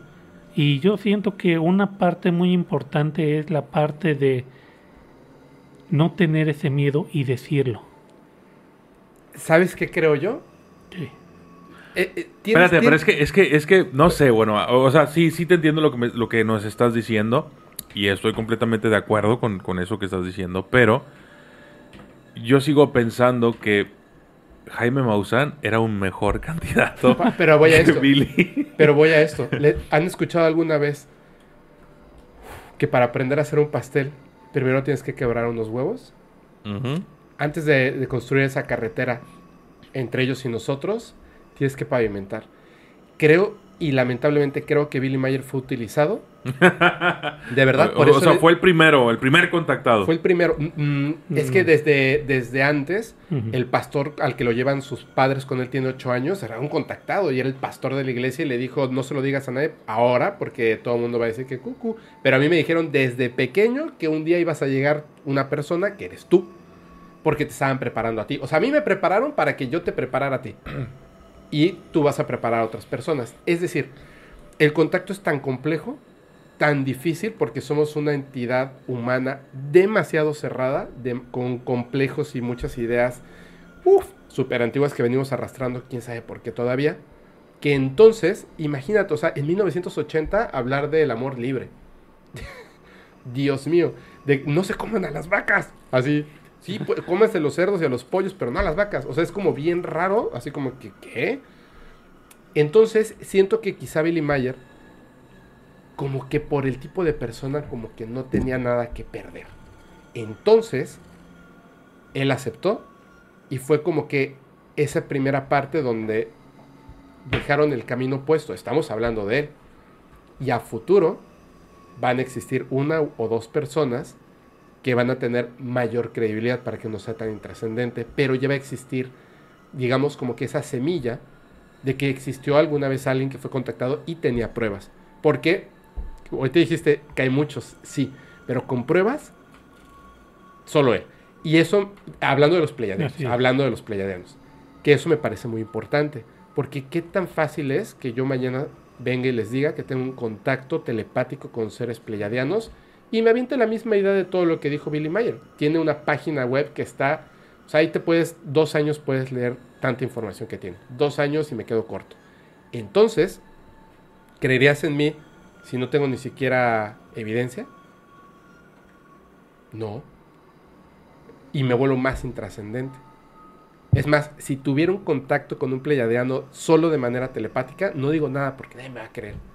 Y no quiero pasar el ridículo. Ya vi Y lo que le pasó a Billy Mayer. hasta Y aunque tengas el podcast paranormal, No. si tú llegas el día de mañana a decir, oiga, me pasó esto. Sin pruebas, no sin pruebas no. pues vamos a cambiar el mundo. Tiene que ser así. Sin pruebas, no, definitivamente no. Definitivamente no. No creo que sea así. ¿O tú qué piensas? Ahorita nos vamos a... Mira, yo sé que muchos se van a enojar, mucho fanático creyente, pero el mundo está dividido en religiones. Sí, Ni Jesús pudo. ni Jesús pudo. Así es. Que, Entonces- que también cuenta de eso o Billy Mayer. Sí, sí, no, claro, o sea, o sea, Jesús fue, eh, o- para mí no cabe duda de que existió, o sea, tuvo Claro. que haber existido un Jesús. Claro. Si es como la Biblia nos lo dice o no, es otra historia. Pero de que existió, existió. Pero ni siquiera eh, todo lo que él hizo fue suficiente para, para unirnos a todos, a todo el mundo, a todo el planeta, ¿me entiendes? No fue suficiente. No fue suficiente. Entonces, bueno, no, no sé si decirlo no fue o no ha sido suficiente, porque no se ha terminado, pero de momento pues no lo es. Entonces, todo esto que tú me estás diciendo, me parece que a lo mejor es un movimiento quirúrgico por parte de los pleyadianos. Es más, a lo mejor Jesús era pleyadiano. no lo sabemos. Eso dice Billy Mayer. No lo sabemos. A lo mejor Jesús era pleyadiano. A lo mejor ese fue el primer movimiento. Y a lo mejor ya están como que activando. Entonces yo, te, yo quiero, yo quiero. ¿Cómo saben los pleyadianos qué movimientos hacer? Entonces yo quiero hacerte una pregunta, Fepo. Los pleyadianos llegan y nos dicen: la humanidad va a entrar a una era en donde las cosas se van a poner feas. Sí. ¿Cómo saben eso los pleyadianos? ¿Ellos pueden ver el futuro? ¿Ellos saben qué es lo que va a pasar? ¿O es solamente que nos están diciendo viene una, eh, una eh, era de oscuridad para el- los humanos porque ellos lo están deduciendo debido a nuestro comportamiento? Exactamente. Exactamente. Entonces, ¿cabe la posibilidad de que estén equivocados? Sí. Lo que dicen ellos es que queremos estar equivocados. Ustedes tienen que hacer los cambios suficientes para que esto no ocurra. Parecen eh, predicciones acertadas, con fechas y tiempo. Y dice, pero entonces tú estás viendo el futuro, les preguntó Billy Mayer. No. Tú no puedes comprender que nuestra deducción es tan grande que podemos por medio de tecnología y nuestro pensamiento deducir hasta la fecha y forma en la que van a pasar las cosas. Porque nosotros estamos, para nosotros es obvio, lo estamos viendo y es obvio. En tal fecha va a pasar esto. Es obvio para nosotros, para ustedes no. Porque nosotros somos humanos mucho más avanzados. Si ustedes cambian las cosas, qué mejor que nosotros nos equivoquemos. Que eso es lo que decían. Yo te lo pongo así, lo que acabas de decir de Jesús. ¿No básicamente muchas de las cosas que decía era así?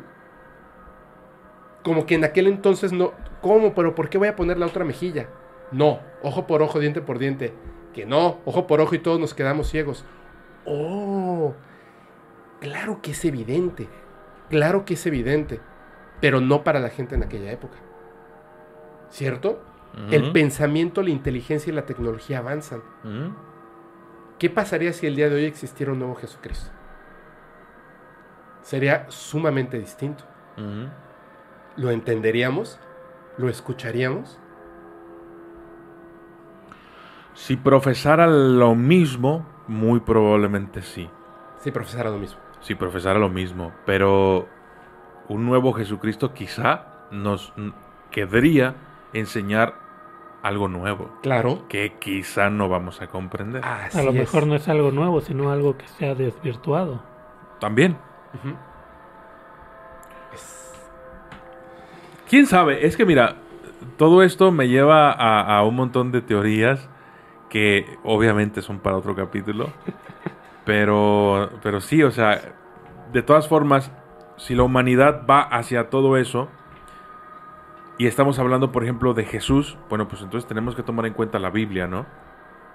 Sí. Y tenemos que tomar en cuenta a ciertas, ciertos niveles de espiritualidad y todo eso. Bueno, entonces, eh, se nos dice que a veces cuando un humano, eh, digamos, fue, ha aprendido lo suficiente en esta vida, reencarna en un mejor lugar.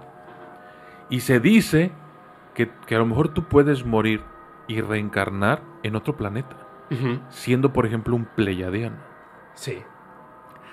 Entonces, si venimos a este mundo a aprender, ¿qué más da si se acaba, o si hay guerras, o si hay lo que tenga que haber? Si al fin y al cabo a lo que venimos es aprender. Y de todas formas vamos a trascender. ¿Qué más da si sucede eso o no sucede eso? Pues imagínate que pierdes un planeta en su totalidad. Debe ser algo terrible en el cosmos, ¿no? Pues Yo creo que sí, pero, pero ¿se perderá todo? No, no todo. Pero, híjole, es que supongo que debe ser como una familia cósmica muy grande de planetas. Y ¿Sabes, como- ¿Sabes lo que dice, lo que dice eh, un dicho? Eh, dice algo de soluciones radicales para resultados radicales. Sí. A lo mejor es lo que nos falta. Yo creo que es lo que nos falta. A lo mejor es lo que nos falta. Yo, yo creo que el próximo contactado va a ser algo muy distinto de lo que estamos acostumbrados. O el próximo Mesías. Va a ser muy distinto y va a ser, creo yo que va a ser así, radical. Va a ser algo radical porque nos está agotando el tiempo y estamos destruyendo el planeta demasiado rápido. O sea, estamos pensando en nuestros nietos, pero ¿qué planeta van a tener esos nietos? Sí. O sea, estás soñando. Necesitamos un cambio radical. Hay más dudas que respuestas. Y era lo que platicábamos la otra vez, ¿no? O sea, acerca de si tú llegas a tener un contacto con alguien, con un extraterrestre, alguien que te contacte, ¿qué tipo de preguntas le, le harías? ¿Qué tipo de preguntas le harías? que al final igual, o sea, igual platicaba que muchas veces cuando me dicen, bueno, y tú cuando llegues, eh, este, digamos que te mueres y estás ante Dios, ¿qué preguntas le vas a, le, le vas a hacer? ¿Le vas a preguntar por los extraterrestres? Todo eso. Es simple como que cuando estás en una presencia así, todas las preguntas ya, ya han sido respondidas, con solamente el estar ahí y las respuestas. O sea, esa apertura de conciencia, ya sea Dios, ya sea un extraterrestre, ya no le vas a preguntar, oye, existes, ahí estás. Es, es lo que te decía de los demonios. De, de por qué un demonio no se aparece ahorita. En cuanto se aparezca un demonio y lo podamos ver, automáticamente nos convertimos en creyentes y seguidores de Dios. Claro, claro. Sí. Es, es- es algo muy vi que me criticaban que decían, Fepo dice que no cree en Dios, pero cada vez que se asusta dice, ay Dios, Dios. Sí, pues, o sea, ante, ante ese tipo de cosas, pues me vuelvo creyente inmediatamente, por supuesto. Oigan, perdonen, muchísimas gracias. No se vayan, vamos a hacer una, una breve pausa, vamos a dejar eh, el teaser de, mm, de lo que va a ser la segunda, bueno, el primer capítulo de la segunda temporada, porque van a haber muchas cosas, ya lo escucharon. Va a regresar el documentalista. No me sale bien, perdón. 10.000 likes, 10.000 10.000 likes. likes. 10.000 likes. Va a regresar Isaac. Hace ratito vi una persona. ¡Uy! Hasta los voy a decir, pero mañana voy a grabar con alguien que ustedes deseaban muchísimo que grabara con estas personas. Mañana grabamos. No sé cuándo va a salir ese capítulo, pero se los voy a anunciar el viernes. Muchas gracias. Todas las redes sociales, súper importante. Todas las redes sociales, que es una listota así, porque ahorita estamos con otros dos invitados. Toda la lista de redes sociales está ahí, es bien importante. Voy a monitorar, así como la vez pasada que se monitoraron esos hashtags de El Enano de Uxmal, que me encantó. Acabo de ir a Uxmal, ahorita te voy a contar algo en, la brevísima pausa de 2-3 minutitos. Para que vayan al baño, hagan su refill y continuemos. Fushmal. Van a estar todas las redes sociales. Por favor, vayan a seguirlos. Dejen su like. Vean estos videos. Yo por- apunté por aquí algunos. Vean los, eh, estos videos que están buenísimos. Y vean ese video del nigromante. Que está buenísimo. Está, así como, está en mi top 5 de, de videos de este tipo en, este, en YouTube. Me encanta. Me encanta de verdad. Muchas gracias Isaac. Gracias. Muchas gracias bro. Gracias por estar aquí. Nada más se quieren despedir así rapidísimo. Ah, pues nada, gracias eh, a todos los que están aquí en el chat, a Rocío, a Lourdes, a Chepito, a Cecilia, a Montserrat, a Manuel Zárate, a Kenny Castañeda, a Carlos Emilio, a todos los que están por ahí comentando. Muchas, muchas gracias. Fepo, eh, es todo un honor, un deleite estar No, siempre aquí contigo. Eh, Isaac, gracias por, por, eh, estar aquí acompañándonos, eh, por los comentarios, por eh, lo que empezaste a decir de las fotografías y todo esto. Es, es importante porque, bueno, eres fotógrafo, entonces eres como, en cierta forma, una autoridad que me está diciendo algo importante acerca de, de la evidencia, ¿no? Eh, gracias a todos. Espero estar pronto. eh, Que se alcanzar lleguen esos 10,000. esos 10.000 likes para, para contarles algunas cosillas prohibidas que Facebook nos va a banear. No se vayan, no se vayan. Eh, nada, ¿te quieres pedir, por favor? Este, sí, pues ahora sí que muchas gracias, Fepo, por No, gracias a ti. permitirnos estar aquí. Igual, documentalista, un honor estar igual contigo. Este, igual, un saludo a todos los que nos están viendo. Sí, no, es, la verdad es un placer, es un deleite siempre, siempre venir aquí a una plática amena.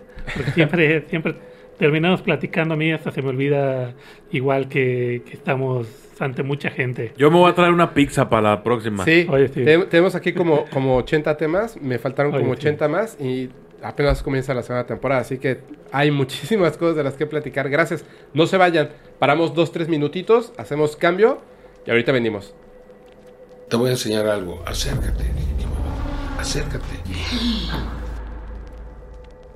El doctor Jonathan Reed, pienso yo en lo particular que el evento primario es real. Sí, no, tienes toda la razón. Yo pienso exactamente lo mismo. El caso tiene mucho de real. Ah, no, pero ya se demostró. La gente que digo, bueno, ¿y cómo se demostró? Exacto.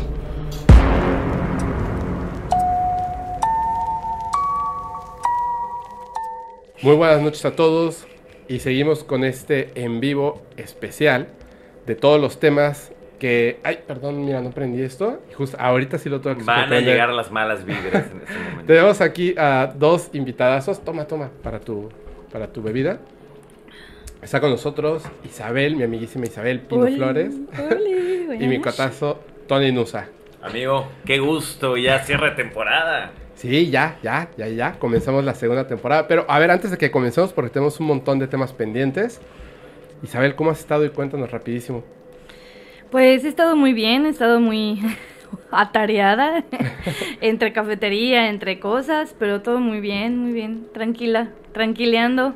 Mercurio retrógrado al final hizo de las suyas conmigo, pero creo que la salté. Muy bien, muy bien. ¿Tú cómo has estado, Tony? Bien, la verdad, este, con mucha chamba, pero siempre al pendiente de eso. De hecho, necesito una camisa como la tuya, está padrísima. Sí, no manches, está, Está, buenísima, está padrísimo, está- ¿verdad? Sí, sí. Este es un regalo que me hicieron, pero vamos a hacer algo así para tener eh, de merch. Esta es de, me la regaló esta marca que se llama Pro People. Pro People, que Está hace, padrísima. hace ropa para gimnasio y creo que algo me querían decir con eso, ¿no? ¿Qué me habrá querido decir? Oigan, uf, bueno, ya sabe gente, eh, están todas las, las redes sociales, están ahí en este en la descripción. Ya tengo aquí unos mensajes. Se están poniendo la mayoría en pantalla porque a diferencia de esto, que no es un en vivo como los de los viernes de Noche Paranormal, no estamos leyendo los comentarios. Si, lo- si les parece, cuando terminemos nosotros, leemos unos 5, 5 y 5 para dar paso a, la- al- a los últimos dos invitados del día. Entonces no necesito esto por ahora. Por ahora, por ahora no. Están aquí del lado izquierdo. Bueno, Sí, ustedes sí, del sí. lado derecho. Están los comentarios por si los quieren ver. Pero nos vamos a centrar en los temas porque son un montón. De hecho, hay unos muy importantes. Y les quiero comentar esto. La razón de que hicimos esta, esta recopilación es porque es bien chistoso, pero siento que, que en conjunto nosotros, o sea, todos los invitados, invitadas, eh, la gente que hace el podcast paranormal y la comunidad sobre todo, hemos sumado estos temas que ya existían, ya estaban ahí, pero como que, a- como que los volvimos a tocar, volvimos a escarbar, volvimos a hablar de esto y han tomado una fuerza impresionante, impresionante, de verdad, o sea, hay un, hay un boom de canales de misterio, de paranormal, de fenómenos no humanos, podcast, eh, youtubers, creadores de contenido en general, programas de televisión que están volviendo a retomar esto. Los gobiernos están hablando abiertamente de todo esto. Eh, acaban de, de darle, otorgarle el premio Nobel eh, a unas personas que estaban pues definiendo por medio de ciencia básicamente lo de Jacobo Greenberg y Pachita. Básicamente, o sea, estamos en un momento en la humanidad en que esto es algo sumamente importante.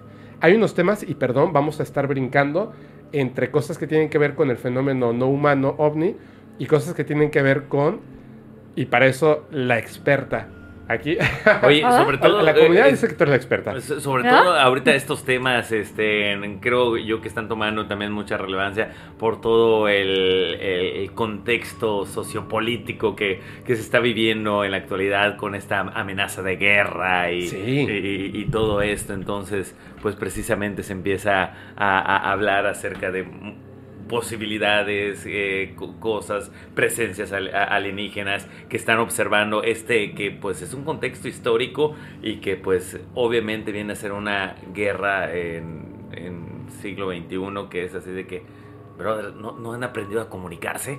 Así es. E- Está... Ay, Vamos a empezar por... Ah, Eh, dilo, dilo, dilo, dilo. Tengo un con respecto a lo que comenta esto de la amenaza de guerra, es algo que aparece en un libro llamado 1984. De, de- de Eh, Wells. George Orwell. Ors- ajá, Orson George. Orwell. Eh, y pues justamente trata de to- justo todo el tiempo tener dominada a la gente a partir de un miedo colectivo sobre una guerra ficticia, ¿no?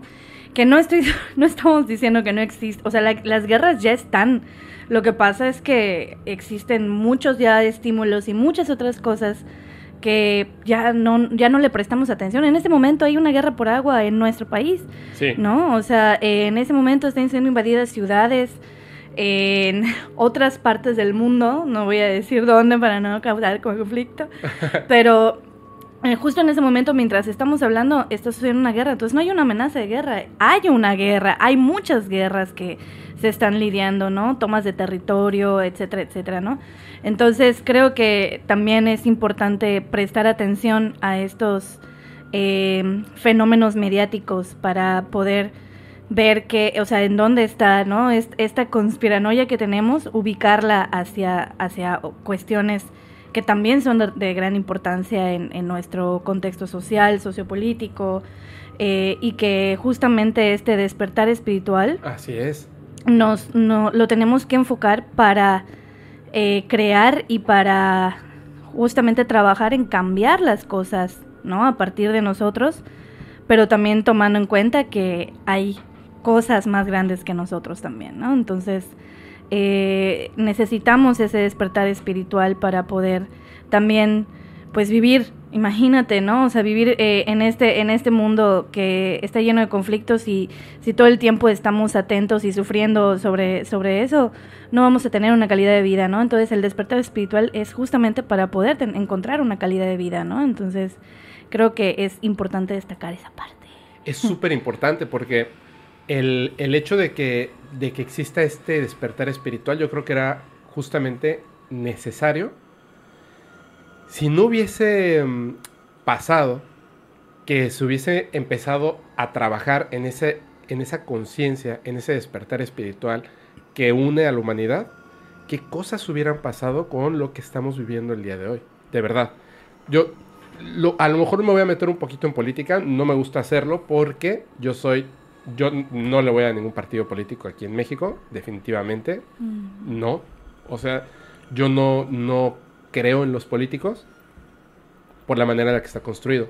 Sin embargo, y sin, sin, sin aplaudirle a un partido político o a, o a otro, para nada, por ejemplo, esto que pasó en Uruguay con este presidente que tuvieron que fue muy bueno, muy atacado mientras estaba, este presidente que está ahora en El Salvador, muy bueno, muy atacado mientras está, no comulgo con sus ideas, no creo que sea la manera correcta de hacer las cosas, pero sí han habido como estas sacudidas, sobre todo en Latinoamérica, que nos han dejado por lo menos al descubierto como que la cloaca de toda esta, esta peste que existía y que ahora nos damos cuenta que existe, racismo, una palabra que no puedo decir que tiene que ver con la guerra eh, en otras partes del mundo.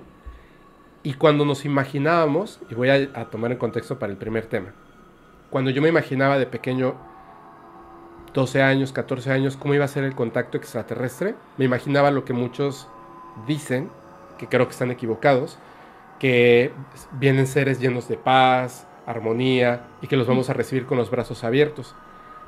El primer tema por el cual hizo el primer boom el podcast paranormal fue justamente un capítulo donde estábamos hablando del tema del caso del doctor Jonathan Reed, que fue con- contigo, Tony. Así es, de hecho fue el primer capítulo donde tuvo la oportunidad de estar por acá. Sí.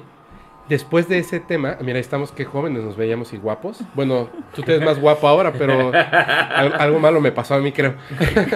Es que es muy curioso porque tiene apenas un año y... Sí. A- amigo, este podcast está acabado. No, Sí, es cierto. te voy a acercar un poquito más. Ahí está. Pero pasa algo bien interesante. ¿Qué pasa? Ah, bueno, este fue el primero y el segundo. Van a ver, es uno que con unos invitados que vienen después. Y quiero decir algo que es así bien chistoso. Bueno, me gusta mucho, se me hace muy padre. ¿Sabes que tú estás en el primero y segundo lugar de los podcasts más vistos? ¿Quién, yo? Tú. Tú tienes el primero y el segundo lugar. Así, literal. Primero y segundo lugar. Son puros bots. La envidia, la envidia. ¿Qué va a pasar? ¿Qué va a pasar el día que nos encontremos con un ser extraterrestre y sea distinto a nosotros, funcione distinto de nosotros? Por ejemplo, en este caso, lo- les narro así rapidísimo a los que no lo sepan, pero es, es muy, es, es, bueno, muy importante esta historia. El doctor Jonathan Reed estaba en un bosque con su perrita Susie, una labrador, que era como su perrija, así como para mí la, la rutila, rutila. que ya voy a tener una segunda hija que se llama Eve. Oh. Mañana, mañana, mañana llega. Les voy a mandar las fotitos para que la vean. Gracias. Y eh, de repente la perra pues hizo lo que... Qué bonito está tu collar. De Gracias. repente la, la perra hizo... Sí, está muy, muy bonito. Gracias. La perrita hizo lo que, lo que hace, ¿no? O sea, ustedes llegaron y se puso a ladrar como loca. O sea, ella está defendiendo a, a su, a su papá, mamá, que soy yo. Y entonces les ladra y se ponen este, así, ¿no? Como peligro, peligro, hay mucha gente. alerta. Estado de alerta. En este caso la perra vio a este ser, se puso en estado de alerta. Cuando se acercó, el ser al sentirse atacado, en su naturaleza, se defiende y pulveriza a la perra No. él lo que hace en su estado de acabas de, de- acabo de ver cómo desvives a mi perrija toma un tronco lo golpea en la cabeza y le parte el cráneo a este ser después graba todo esto este que se le dice el obelisco que es un objeto que no es una nave extraterrestre porque el, el ser evidentemente no cabe en esta nave es pequeña es como el tamaño de esta mesa y al ser al cual después se lleva, toma muestras de su tejido orgánico, hay un supuesto brazalete con el que puede viajar, se lo coloca y puede teletransportarse a otro lugar, etcétera, etcétera, etcétera. Tiene una evidencia impresionante y después se dijo que lo que pasa es que esta persona había eh, mentido, se dijo en México, en Estados Unidos. Le, bueno, hubo una maquinaria De, para de- de hecho, yo me acuerdo que esto lo dio a conocer uno de tus invitados de la siguiente temporada. El primero. El, prim- el primero que pues obviamente... Y nadie eh, hace nada. Que no es su frase. este lo dio a conocer en otro rollo y Así pues es. obviamente fue, fue un bombazo en, en su momento cuando salió. Y después viene esta noticia de que oye que fue falso que no sé qué y tú no le preguntas o sea cuando sale esto de que oye que fue falso no, no tuviste la oportunidad de preguntarle de qué onda Claro. y que te dijo Pero No- no puedo decirles. No, no va a ser spoiler. No les puedo Es- decir. en este momento. pero, pero no nos puede decir porque lo vas a decir en cap- lo van a decir en capítulo o Sí. porque es secreto bien guardado No, vamos a hablar de eso. ah ok, ok. Vamos a hablar de eso. De hecho, solamente les voy a, les voy a dar un... No es un spoiler completo, pero muchos de los temas de los que estamos hablando en este resumen, algunos de estos temas, fueron de las preguntas que le hice. Esa sí es una entrevista, porque la verdad es que yo tenía muchas preguntas y muchas dudas. Salí muy contento porque fue muy claro con sus respuestas. No se guardó nada. Y le pregunté específicamente del caso del doctor Jonathan Reed. Y me contestó. Y esperen el martes porque les va a volar la cabeza. Wow, sí Ojo, lo voy a ver. Yo, sa- yo sabía que, iban, que iba a haber una posibilidad de respuesta doble. Que me iba a decir, es un charlatán o hay, hay, hay este... Hay lo, lo hay están algo. comploteando, ¿no? Lo están comploteando. O alguna una tercera respuesta, a lo mejor no iba a querer hablar del tema, pero me contó. Así que yo ahorita, yo ya sé si esto es real o falso. Yo ya lo sé. No voy a decir nada al respecto, voy a tener poker face. Pero me gustaría saber, por ejemplo, de este punto de, de cómo, cómo es un encuentro con un ser extraterrestre. ¿Tú crees que esto es real? Ah, pues es que mira, todo puede ser. Sí. O sea, todo puede ser, puede ser tanto real como falso, ¿no? Así como dicen que el viaje a la luna este, fue grabado aquí, ¿no? Ajá. En un estudio. Este, yo, yo quiero pensar que la humanidad realmente ha llegado a la luna, ¿no? Entonces, y em, no, no, no te puedo decir si es real o falso, si pienso si es real. Yo quisiera creer que es falso. ¿no? Este, porque genera, o sea, ya se habrían respondido muchas cosas, ¿no? Sin embargo, estamos conscientes de que de ser real, también hay todo un sistema y una serie de instituciones detrás que pues quieren primero saber ellos de dónde viene y controlar el- la situación, ¿no? Porque va a haber un descontrol de masas, ¿no? O sea, hay muchas razones por las cuales se quiere que se crea que sea falso, ¿no? Acabas de, acabas de darle al clavo. Te voy a decir qué pasa. ¿Qué es lo que quieren estas, estos...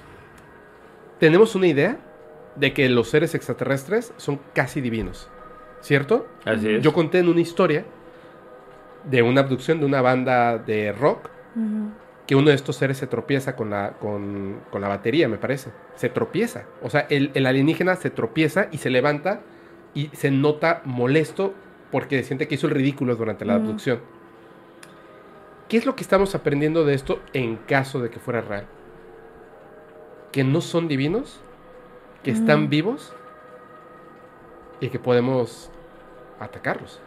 Claro. Podemos defendernos de ellos. Claro, podemos entender de cómo son, de dónde vienen y, y sus debilidades, ¿no? Para defendernos, para, no sé, tomar igual tecnología de ahí, ¿no? Claro. Copiar tecnología. yo, yo- yo siempre he tenido la teoría de que precisamente es por lo que los gobiernos eh, eh, tratan de mantener. De hecho, hay siempre, ha siempre existido la teoría de conspiración precisamente de, de que toda la tecnología que hemos avanzado en este, o sea, en, en estos últimos años, o sea, porque en los últimos 50 años hemos avanzado tecnología como nunca, Sí, exponencial, o sea, eh, eh, o sea, ve- ves cómo ha avanzado previo a los últimos 50 años y ha sido un salto enorme y gigante y mucho de lo que se dice es que es precisamente por este pues toda esta tecnología alienígena que han encontrado etcétera etcétera y que ese es el, el principal interés de muchas veces de los gobiernos a que no se sepa porque necesitan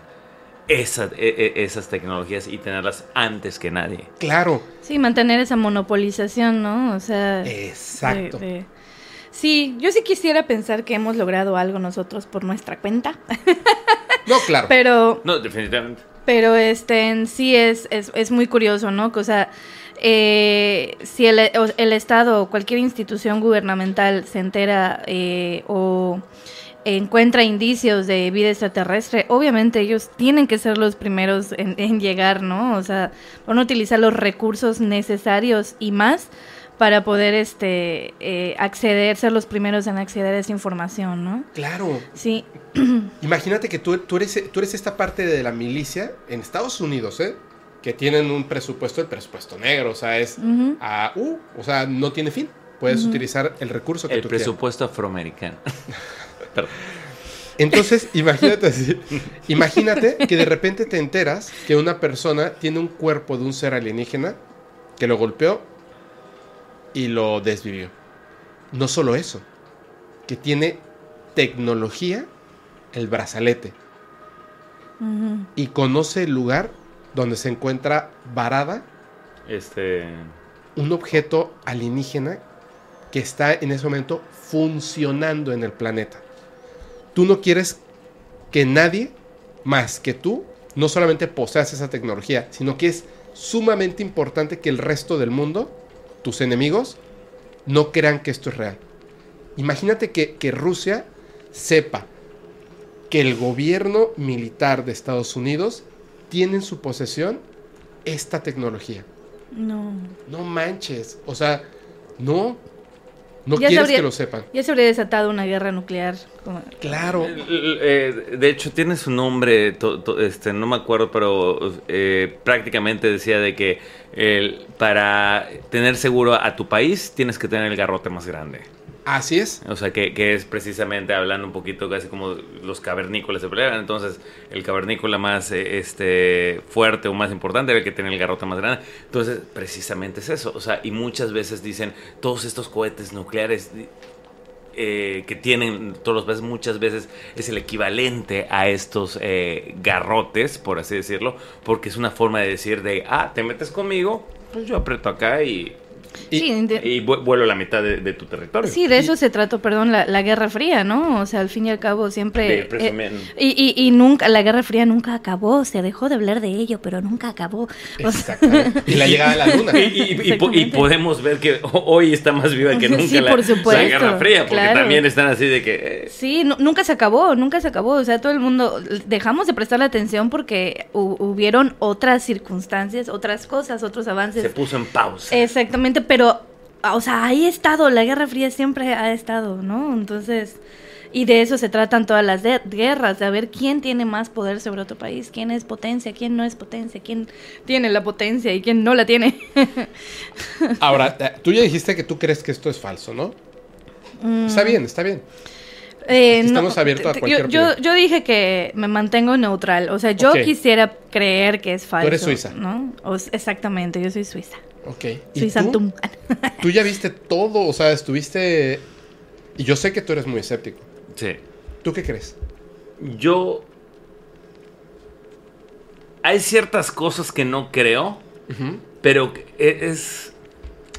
Siento yo que es real, pero siento que le puso algo, no, y, y no sé muy bien, pero le puso algo de su cosecha, tal vez para vender el cuento, ya sabes, o sea, de, o sea, de, de- de esto pasó, pero le voy a agregar ciertos elementos. Aquí en México le decimos ponerle, él le, le echó mucha salsa a sus tacos. Sí. O sea, de- de- lo adornó de más precisamente para poder, a- a- o sea, porque pues me imagino yo que en algún punto, sobre todo, llegar a ese programa de, de otro rollo y se disparó y supe que estuvo haciendo conferencias incluso aquí en México, entonces pues también eso se vuelve un negocio. Exactamente. Y creo yo que, que, que, que, que ahí es donde le empieza a agregar ciertas cosas para hacerlo un producto vendible. Es una historia fascinante, con un video fascinante, varios videos, fotografías fascinantes. Y como dijo MC Dinero, el dinero es dinero, dinero es dinero, aprende algo de dinero. Claro. Definitivamente, o sea, ¿Y imagínate. cuánta razón tenía? Y cuánta razón tenía, ¿no? O sea, ¿cuánto dinero hizo esta persona con esto y con la venta del libro y exposiciones? ¿Cuánto crees, cuánto crees que te haya pagado? Y híjole, me encantaría algún día hacer esa pregunta. ¿Cuánto te, haya, te ha pagado otro rollo? El programa número uno de México y Latinoamérica. en la hora más importante, en el momento más importante, en el nivel de rating más grande, por ir a pararte ahí y mostrar el brazalete. ¿Cuánto dinero debiste haber ganado? Pero es que la cuestión está, justamente es en donde viene mi parte, sí, o sea, es falso, ¿no? Mi, o sea, mi parte que dice que es falso es por, cómo fue posible, güey, hay un ojo allá tétrico que me está acechando. Qué horror. Sí, yo- me dio miedo también. Es, No, un- no, es no un, me ojo- dio es miedo, un pero- ojo de zombie. Yo vi- dije, ¿es una camisa o qué? O sea, eh, justamente lo que estábamos este en- comentando, ¿no? O sea, si es si es real, o sea, no lo dejarían salir en programas, no lo dejarían hacer libros, el hombre estaría encerrado en un cuarto como E.T., ¿no? O sea, por el por el servicio secreto, o no lo sé, me explico, en al- algún algún aparato gubernamental, ¿no? No lo de- no lo dejarían lucrar con eso eh, si fuera real, ¿no? O sea, eh, pensando de esta manera conspiranoica. No, es, no se estaría dando publicidad tan fácilmente, sin embargo. Pero es que si lo desvives o lo desapareces, conviertes en realidad su historia. Exacto. Exactamente. De hecho, a eso iba, y aquí lo hemos platicado, eh, eh, de que la mejor forma muchas veces es hacerlo pasar por loco. Exactamente, Exacto. Desacreditarlo. eh, eh, Pero, O pero, aprovechado. pero estaría, está, está, está él manejando una, te- o sea, él, él tiene en su poder una tecnología que su- supuestamente es superior y es lo que estábamos, la, la Un contradicción. tiempo lo tuvo. Ah, ok. Sí, el cuerpo del extraterrestre que después se dio cuenta de que estaba vivo, un día llega a su casa y a los pocos días, o sea, cuando esto está ocurriendo, y se lo llevaron. Él no sabe si huyó el extraterrestre o se lo llevaron, pero su casa estaba hecha añicos. O llamo a casa, ¿no? O llamó, sí, o sea, de verdad, de hecho, él, cree, él, él quiere pensar que a lo mejor este ser regresó de alguna manera. que, que por cierto, eh, no, digo, no me acuerdo si lo platicamos. ¿Qué pasó con el objeto que flotando en medio de la nada? Ese ya no estaba después, O sea, pero... lo dejó eh, allá y, o sea, se llevó y cuando regresó ya no estaba. No, él no regresó. el Ah, que regresó, o sea, varios investigadores regresaron. Uno de ellos, el periodista Jaime Maussan. Mm. Y nos va a contar qué descubrió cuando fue a ese lugar. Qué emoción. Eh, Está muy bueno, está muy bueno. Oigan, a ver, vamos, vamos a meternos un poquito. Ahorita ya estuvimos hablando mucho de- del fenómeno no humano, de ovnis extraterrestres, con Isaac y el documentalista. Y si les parece bien, me gustaría que entráramos a este, que es un tema todavía más delicado, sobre todo para una persona que es no creyente como Tony. Vamos a hacer dos contra uno. Pero vamos a por partes. Primero que nada, que tiene que ver co- con, con la muerte.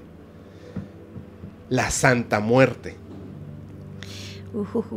Yo siempre tengo mis dudas, pero respeto porque las historias de la Santa Muerte son historias como estas buenas, estas buenas novelas donde al final el héroe acaba. Entonces, tengo mis dudas al respecto. Yo tengo mis dudas al respecto. ¿Existe la Santa Muerte, Isabel? Como entidad consciente. Sí, yo creo que sí. Ok. Bueno, primero que nada, hay un montón de estigmas sobre la Santa Muerte, ¿no? Hasta donde yo sé, es un sincretismo de una deidad eh, mexica, ¿no? Ajá, sí, así es. Eh, entonces la convirtieron justamente en santa para adaptarla. O sea, le dieron este, este adjetivo de santa, pues para adaptarla de alguna manera como al cristianismo, para poderla como Adorar. mime- mimetizar con esta, esta cuestión del, del catolicismo, el cristianismo. De hecho, eh, yo he visto imágenes de santas, de santas muertes vestidas de la Virgen de Guadalupe y Ajá. todo, ¿no? Entonces a mucha gente le parece sacr- sacrilegio, pero al fin y al cabo es un símbolo que está intentando eh, conservarse con el paso del tiempo, ¿no? De, de este se está adaptando al de la paso del santería, tiempo. Es un ejemplo, exactamente, exactamente, un ejemplo de la santería.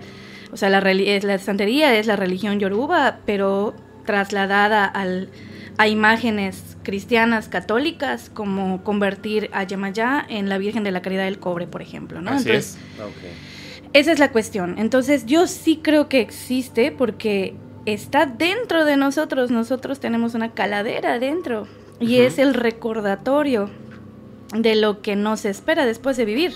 ¿Hacia ¿No? dónde vamos? Exactamente, de ahí somos y para allá vamos, ¿no? Entonces, yo sí creo que es una entidad consciente, como todas las entidades, como yo creo en Hécate, como unas creen en Yemayá, como otros en Babaluayé, como otros en, en, no sé, en tal santo, ¿no? En, en San Judas Tadeo, ¿no? Sin embargo, yo no creo. eh, o sea, lo, lo que a mí me saca un poco de onda, porque yo, yo me considero, por así decirlo, aliada de la santa, ¿no? O... Perdón. Sí, como, o sea, como... No aliada, pero sí me, me gusta mucho desmitificar lo, todo lo, lo que tiene que ver con ella, ¿ok? Ajá. Porque muchos, ay, es que fulanito de tal adora la Santa Muerte, que no sé qué, yo... Ajá, espera, eso no quiere decir que la Santa sea mala. A Como cuando tú te dedicas a orarle a alguna entidad. ¿ok? Esa entidad va, lo que tú estás buscando es al darle ofrenda, al darle luz con veladoras, al darle oración, al darle atención, tú le estás brindando energía, ¿ok? Le estás, estás canalizando tu energía a través de ese símbolo, ¿ok? Entonces, esa entidad que representa ese símbolo te va a retribuir también potenciando la energía que tú estás mandando.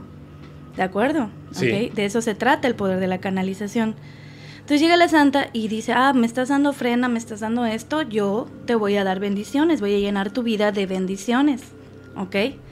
Ahora, lo que tú decidas hacer con las bendiciones que yo te mando a ti es tu responsabilidad. ¿Ok? Yo te lo estoy dando a ti para que tu vida mejores y mejores la vida de otros. Si tú mal utilizas la- las bendiciones que te estoy dando, entonces yo te retiro mi bendición. Porque parte de mis bendiciones es que te voy a proteger de cualquier mal que venga hacia ti. ¿Ok? Entonces, cuando la santa ve que las personas toman la mala decisión de, de hacer algún daño, de utilizar ese poder que ella otorga para hacer un daño a una persona y romper el ciclo natural, porque la muerte es parte de un ciclo natural. Sí. ¿Me explico? Y si la muerte favorece esa ruptura del ciclo natural, se estaría contradiciendo a sí misma. ¿Ok? Entonces, eso es lo que, lo que sucede. Por eso dicen, ay, es que la santa, estén, así como da, quita, pero no es a capricho. Es bajo tu responsabilidad. O sea, lo que yo, lo que yo sé de las personas que han utilizado el nombre de la santa y el poder de la santa en contra de otras personas, han parado muy mal. Muy mal. Así ¿Ok? es. Porque todo tiene consecuencias en esta vida, absolutamente todo. Y si tú rompes con un ciclo, ¿ok? Si tú rompes con una naturalidad, con algo que se encuentra como parte de la naturaleza, estás afectando al universo y tú eres parte del universo, por lo tanto generas caos en tu vida, ¿no? Entonces, eso es lo que, como a mí me gusta hablar de la Santa, ¿no? Es, no tiene nada de malo, existe gente buena adorando a la Santa Muerte, ¿ok? Existe gente que utiliza los, los, las bendiciones de la Santa en favor de otras personas y a esas personas no les va mal. Al contrario, se les multiplica lo que dan porque no están esperando. Cre- Creo yo que también ¿no? se le ha dado mucho el, el- tono de malo a, a la muerte cuando, Exactamente. como- cuando es como tú acabas de decir, es, es un proceso, es algo natural y no tiene por qué ser malo. O sea, lo- a lo mejor muchas veces el ser humano lo ha tomado como algo malo porque pues pierdes personas en este, en- en este plano. Ajá. Pero pues, eh, eh, digo, al final del día también es liberador, es paz, es, digo, e- es, también saber eh, y estar conscientes de lo efímero que somos, o sea, que solo Mm. estamos en este plano así de pasadita.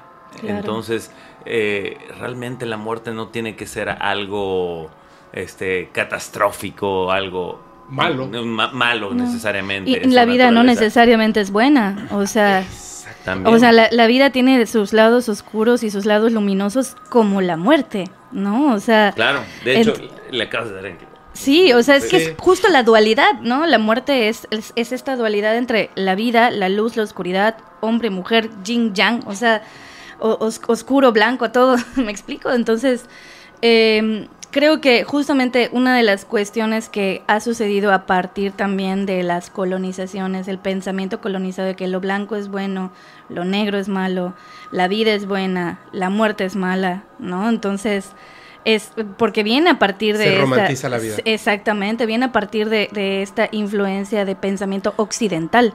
que Bueno, tenemos, pero ¿no? pues lo que pasa es que como solo este plano es el que conocemos o Ah, el que estamos es. conscientes, pues la vida al final del día es siempre la posibilidad de, Sí, la esperanza de. Ya sabes, efectivamente, o sea, también la vida tiene sus clases, tiene sus momentos malos, pero mientras haya vida hay una esperanza, hay una posibilidad, hay oportunidad de, de cambiar las cosas. de- o sea, entonces, Creo que, creo que justamente por eso le damos un carácter de malo a la muerte, porque no es que le temamos a, a la muerte, sino que le tememos a lo que no podemos controlar. Como él, él lo acaba de decir muy bien. O sea, justamente el, el- la vida te da seguridad. Todos sabemos que mañana sale el sol. Todos sabemos que somos capaces de cambiar nuestro destino. O sea, es como un juego en el que conocemos las reglas desde el principio. Pero en la muerte, lo que sigue es desconocido. Le tenemos miedo a la incertidumbre. Le tenemos miedo a esa parte. Es por eso es oscuridad, porque no sabemos qué hay ahí. No sabemos cómo funciona, no sabemos si existe o no existe algo después de, y nos llena de incertidumbre y miedo. Claro. Entonces, esta imagen, y luego le ponen una calavera y la ponen así como súper tétrica, pasas esas cosas. Y creo que es, una, es un equilibrio. Por eso eh, me parece que es súper importante eso, eso de que, sí, yo le pido a la Santa Muerte y este, ella me da, Claro. pero a cambio de qué, ¿no? Las historias son muy claras. Cuando te da algo grande, a cambio de eso te pide una vida. Porque eso es lo que, lo que pide, ¿no? La santa no te va a dar algo que no te que, que rompa con el ciclo natural de las cosas. Justamente es ahí en donde vienen las malas prácticas. De a partir de lo que pides. Entonces, o sea, si Y cuando te lo concede, perdóname que te interrumpa, no es la Santa Muerte, son otro tipo de a entidades. lo mejor y es otra entidad, al- o sea, ninguna entidad te va a dar algo que tenga que romper un ciclo natural de las cosas. Pero para empezar, tú tienes que estar lo suficientemente consciente para saber lo que estás pidiendo. Porque una cosa es que yo pida más abundancia y otra cosa es que a costa de lo que sea yo tenga dinero. Entonces ahí Mira. es en donde viene el detalle, chato. Mira, Tony trabaja en el mundo del espectáculo.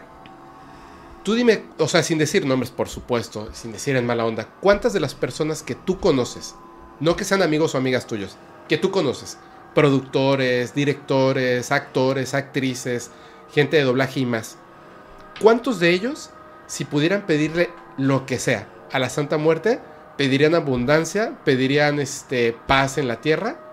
¿Y cuántos pedirían dinero infinito, eh, contratos en Hollywood. contratos en Hollywood, etcétera. ¿Cuántos? ¿Cuántos pedirían algo bueno para el resto del mundo y cuántos pedirían algo específicamente para ellos que rompa la naturalidad de las cosas? No, creo que todos pedirían para... Exactamente. Sí, pero, Para eh, ellos. pero no, no, no necesariamente. O sea, puede que se te estén abriendo, se te abran ciertos caminos y es la manera en la que tú también te utilizas esos Sí, caminos. claro. ¿Me explico? O sea, justamente, eh, no sé, o sea, yo todos los días este, le doy gracias a la diosa por lo que tengo, por lo que soy, por quien soy, a Hécate, y también le digo, pues, también quiero recibir abundancia en mi vida, para mí, para mí, para mi familia y para ayudar a las personas, porque tengo gente que trabaja conmigo, entonces si yo prospero, ellos prosperan, etcétera, etcétera, Sí. ¿no? Entonces, y empiezan a llegar más personas a la cafetería. E- Y, y- y es como, no, no, no, no. O sea, espera, no, yo quiero que todos los días me llegue tanto dinero, no sé. ¿Me explico? Y se puede abrir la oportunidad. Me- puede que llegue, no sé, alguien y me pida, oye, vamos a lavar dinero. Está la oportunidad ahí y se me, me la están brindando porque es mi decisión. Es que la diferencia Mi entre libre pedir yo quiero más trabajo y mejor pagado a pedir quiero dinero. Claro. O sea, me Claro. quiero sentar a rascarme la panza y, y que llegue dinero de la nada. No va a llegar de una manera buena. Va a llegar. Pero es que es eso, ¿no? O sea, eh, si la- las, las entidades, las entidades eh, em, de luz o las entidades como tal, no te van a dar exactamente lo que estás pidiendo, te van a abrir los caminos para que tú logres lo que estás pidiendo. Ahora, si de repente así de la nada se te asoman dos mil varos en tu puerta, no fue la santa, no fue lo que sea que estés adorando, fue otra cosa El que sugar. probablemente... ¿Por qué dijiste esa cantidad? No sé, pero, pero me dio miedo. eh, Exactamente que dijeras esa cantidad, te lo juro. Porque No, hoy, Porque pa- te, hoy pasó te- algo así. te ha pasado que de repente abres la puerta y tienes dos mil pesos allá? Hoy. ¿En serio? Sí, por eso me pareció rara la, la cantidad. Ah, mira, no. O sea, no, no de una manera así tan extraña, pero sí de una manera extraña. Es- Ok. Fue lo que hoy gasté en las compras para la café. A ver, a ver, a ver, a ver, a ver, a ver. So- solo, a ver. Porque, porque ya nos clavamos con la Santa Muerte. Es que la Santa Muerte está. Está cañón. Es que Ay, un- por cierto. Ay, caray. ¿Qué tu le pasó? regalo fueron los duendes.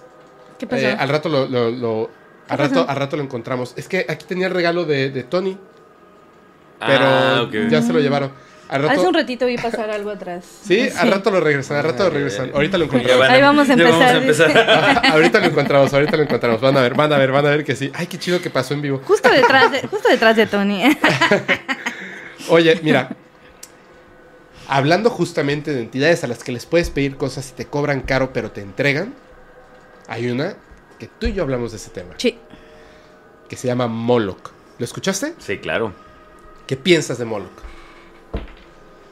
Fíjate que, que, o sea, ya, ya había escuchado precisamente en varias ocasiones de este, no sé, eh, sobre todo para mí era un demonio, pero por lo que estuve escuchando este, en, en ese capítulo, pues no necesariamente es como una entidad más bien, Ajá. no, no necesariamente es un eh, demonio.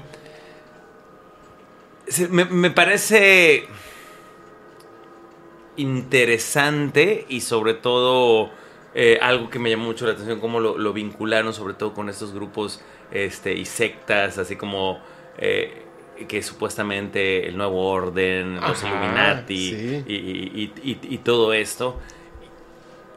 Y tiene, o sea, sa- sabes pre- eh, precisamente que, que yo tengo mi- mis dudas siempre en, torno a ese Te, te voy a decir una cosa que acabo de escuchar literalmente hace dos días. Estaba escuchando acerca, mm, no sé si ya escucharon, híjole, espero que no censuren. No voy a decir el nombre completo, ya saben de quién estoy hablando. Estoy hablando de la isla de esta persona que se la llevaron a la cárcel y que luego se, se desvivió el Sí, solo con, ya- ya, ya- ya sé quién. sabes, que tiene que ver con mujeres que no llegaban a los 18 años. ¿Ya sabes cuál? ¿Ya sabes cuál? Sí, ok. Bueno, para ahí subieron unas fotos. No, no se puede decir ni, ni su nombre. Jeffrey se llama Jeffrey. Y su nombre, digo, su apellido termina en Pstein. ¿Ok? Entonces, es que lo tengo que hacer mucho cuidado porque tenemos, tenemos a, a tres marcas, digamos, detrás de nosotros.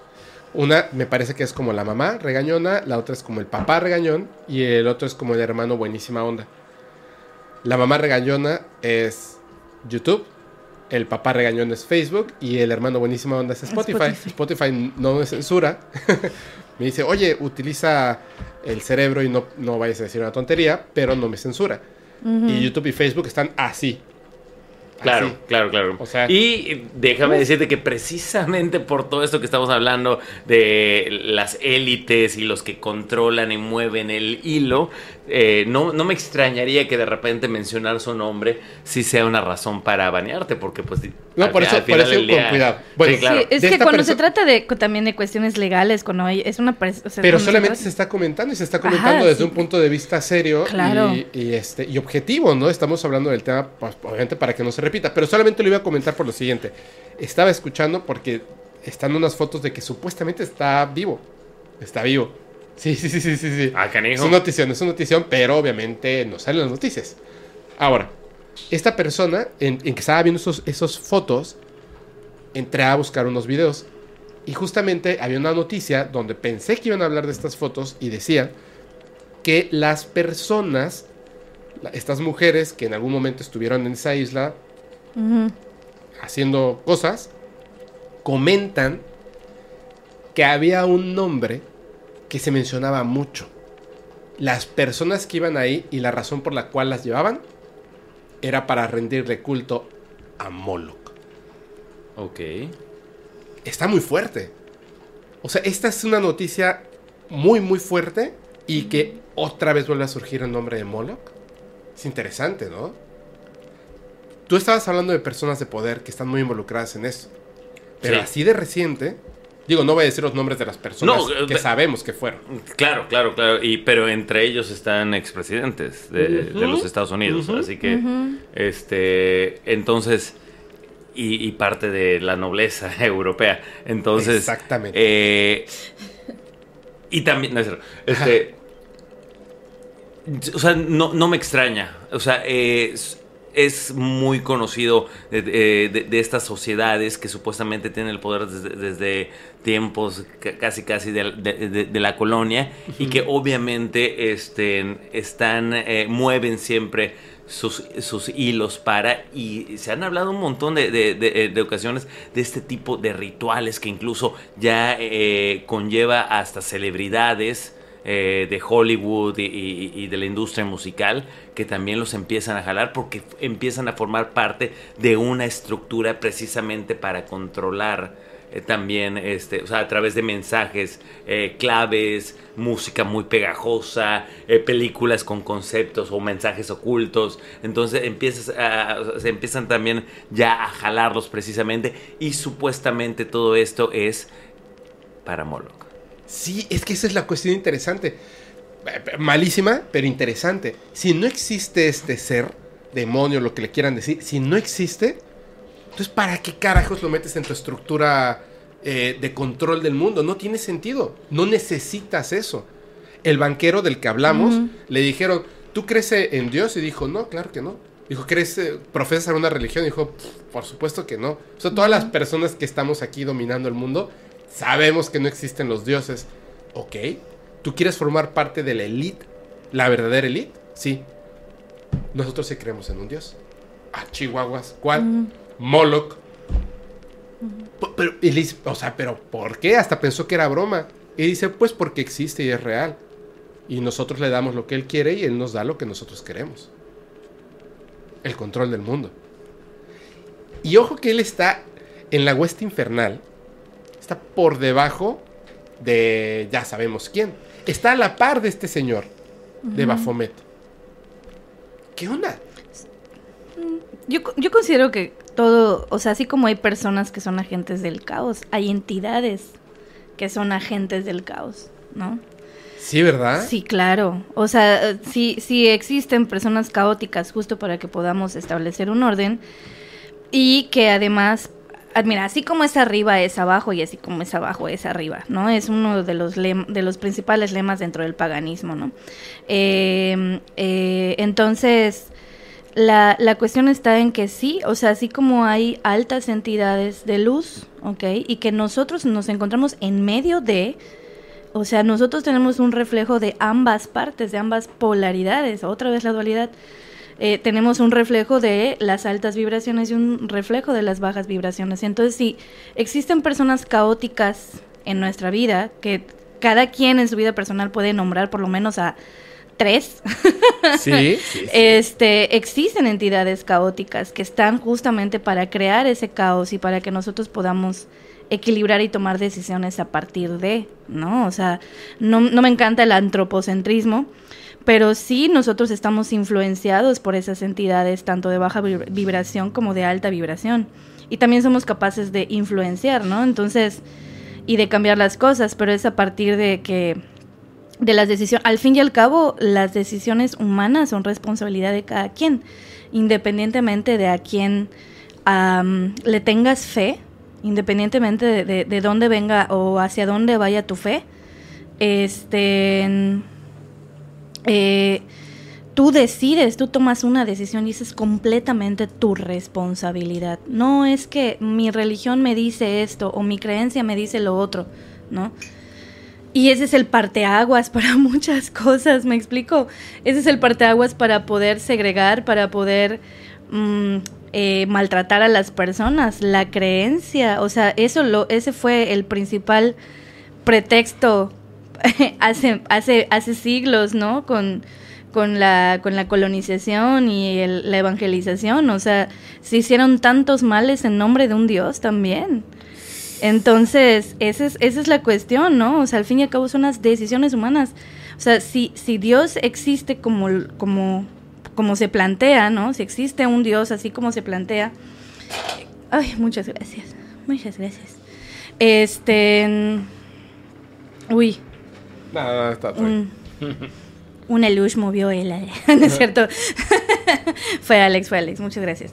Eh, si existiera un Dios tal cual nos lo plantean, no, no era su plan que se hicieran esas masacres, ¿no? Y si lo fue, qué mala onda. Iba a decir Pero otra si palabra, así ¿no? comienza la Biblia, En- perdóname. es con claro, masacre. por supuesto. Genocidio. Claro que sí. El, de hecho, dicen el que la- Antiguo en, en Testamento. la. Biblia eh, Dios es el mayor. Este, Eh, más iracundo. Sí, el, el Eh, genocida eh, más grande. El genocida más grande, claro. Sí, Oye, de a- hecho, había, cuatro la- humanos la- y ya querían matar a uno. Sí. Así lo dice la, la dama G. Mírenlo, ahí está el genocida más grande, de la cara de un genocida. Mira hacia arriba, ¿no?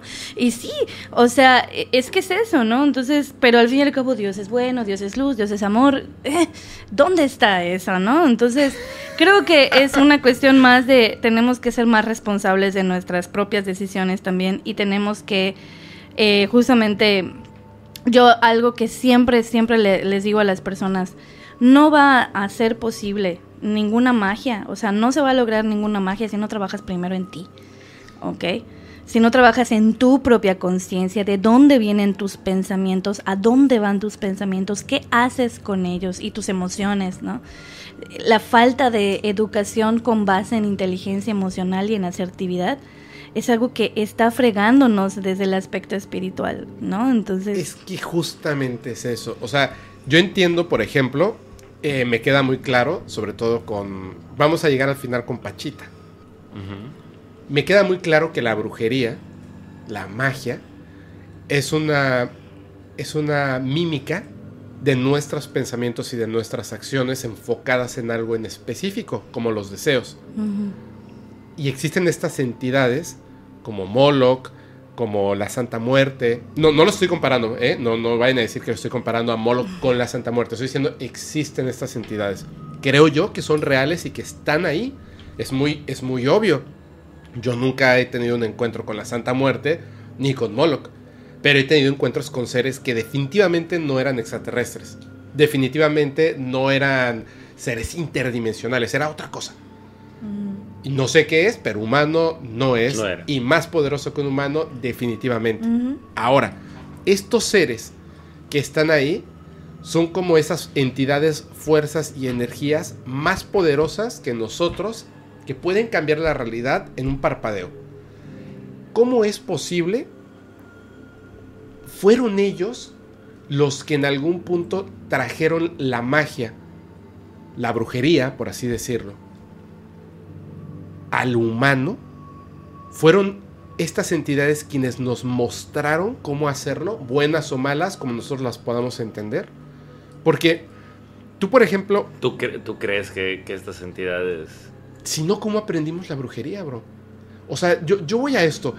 ¿En qué momento nosotros aprendimos como seres humanos? Imagin- imaginemos a los cavernícolas, a estas primeras sociedades. ¿En qué momento comprendimos que por medio de rituales, por medio de, meditación, ¿quién nos enseñó a meditar?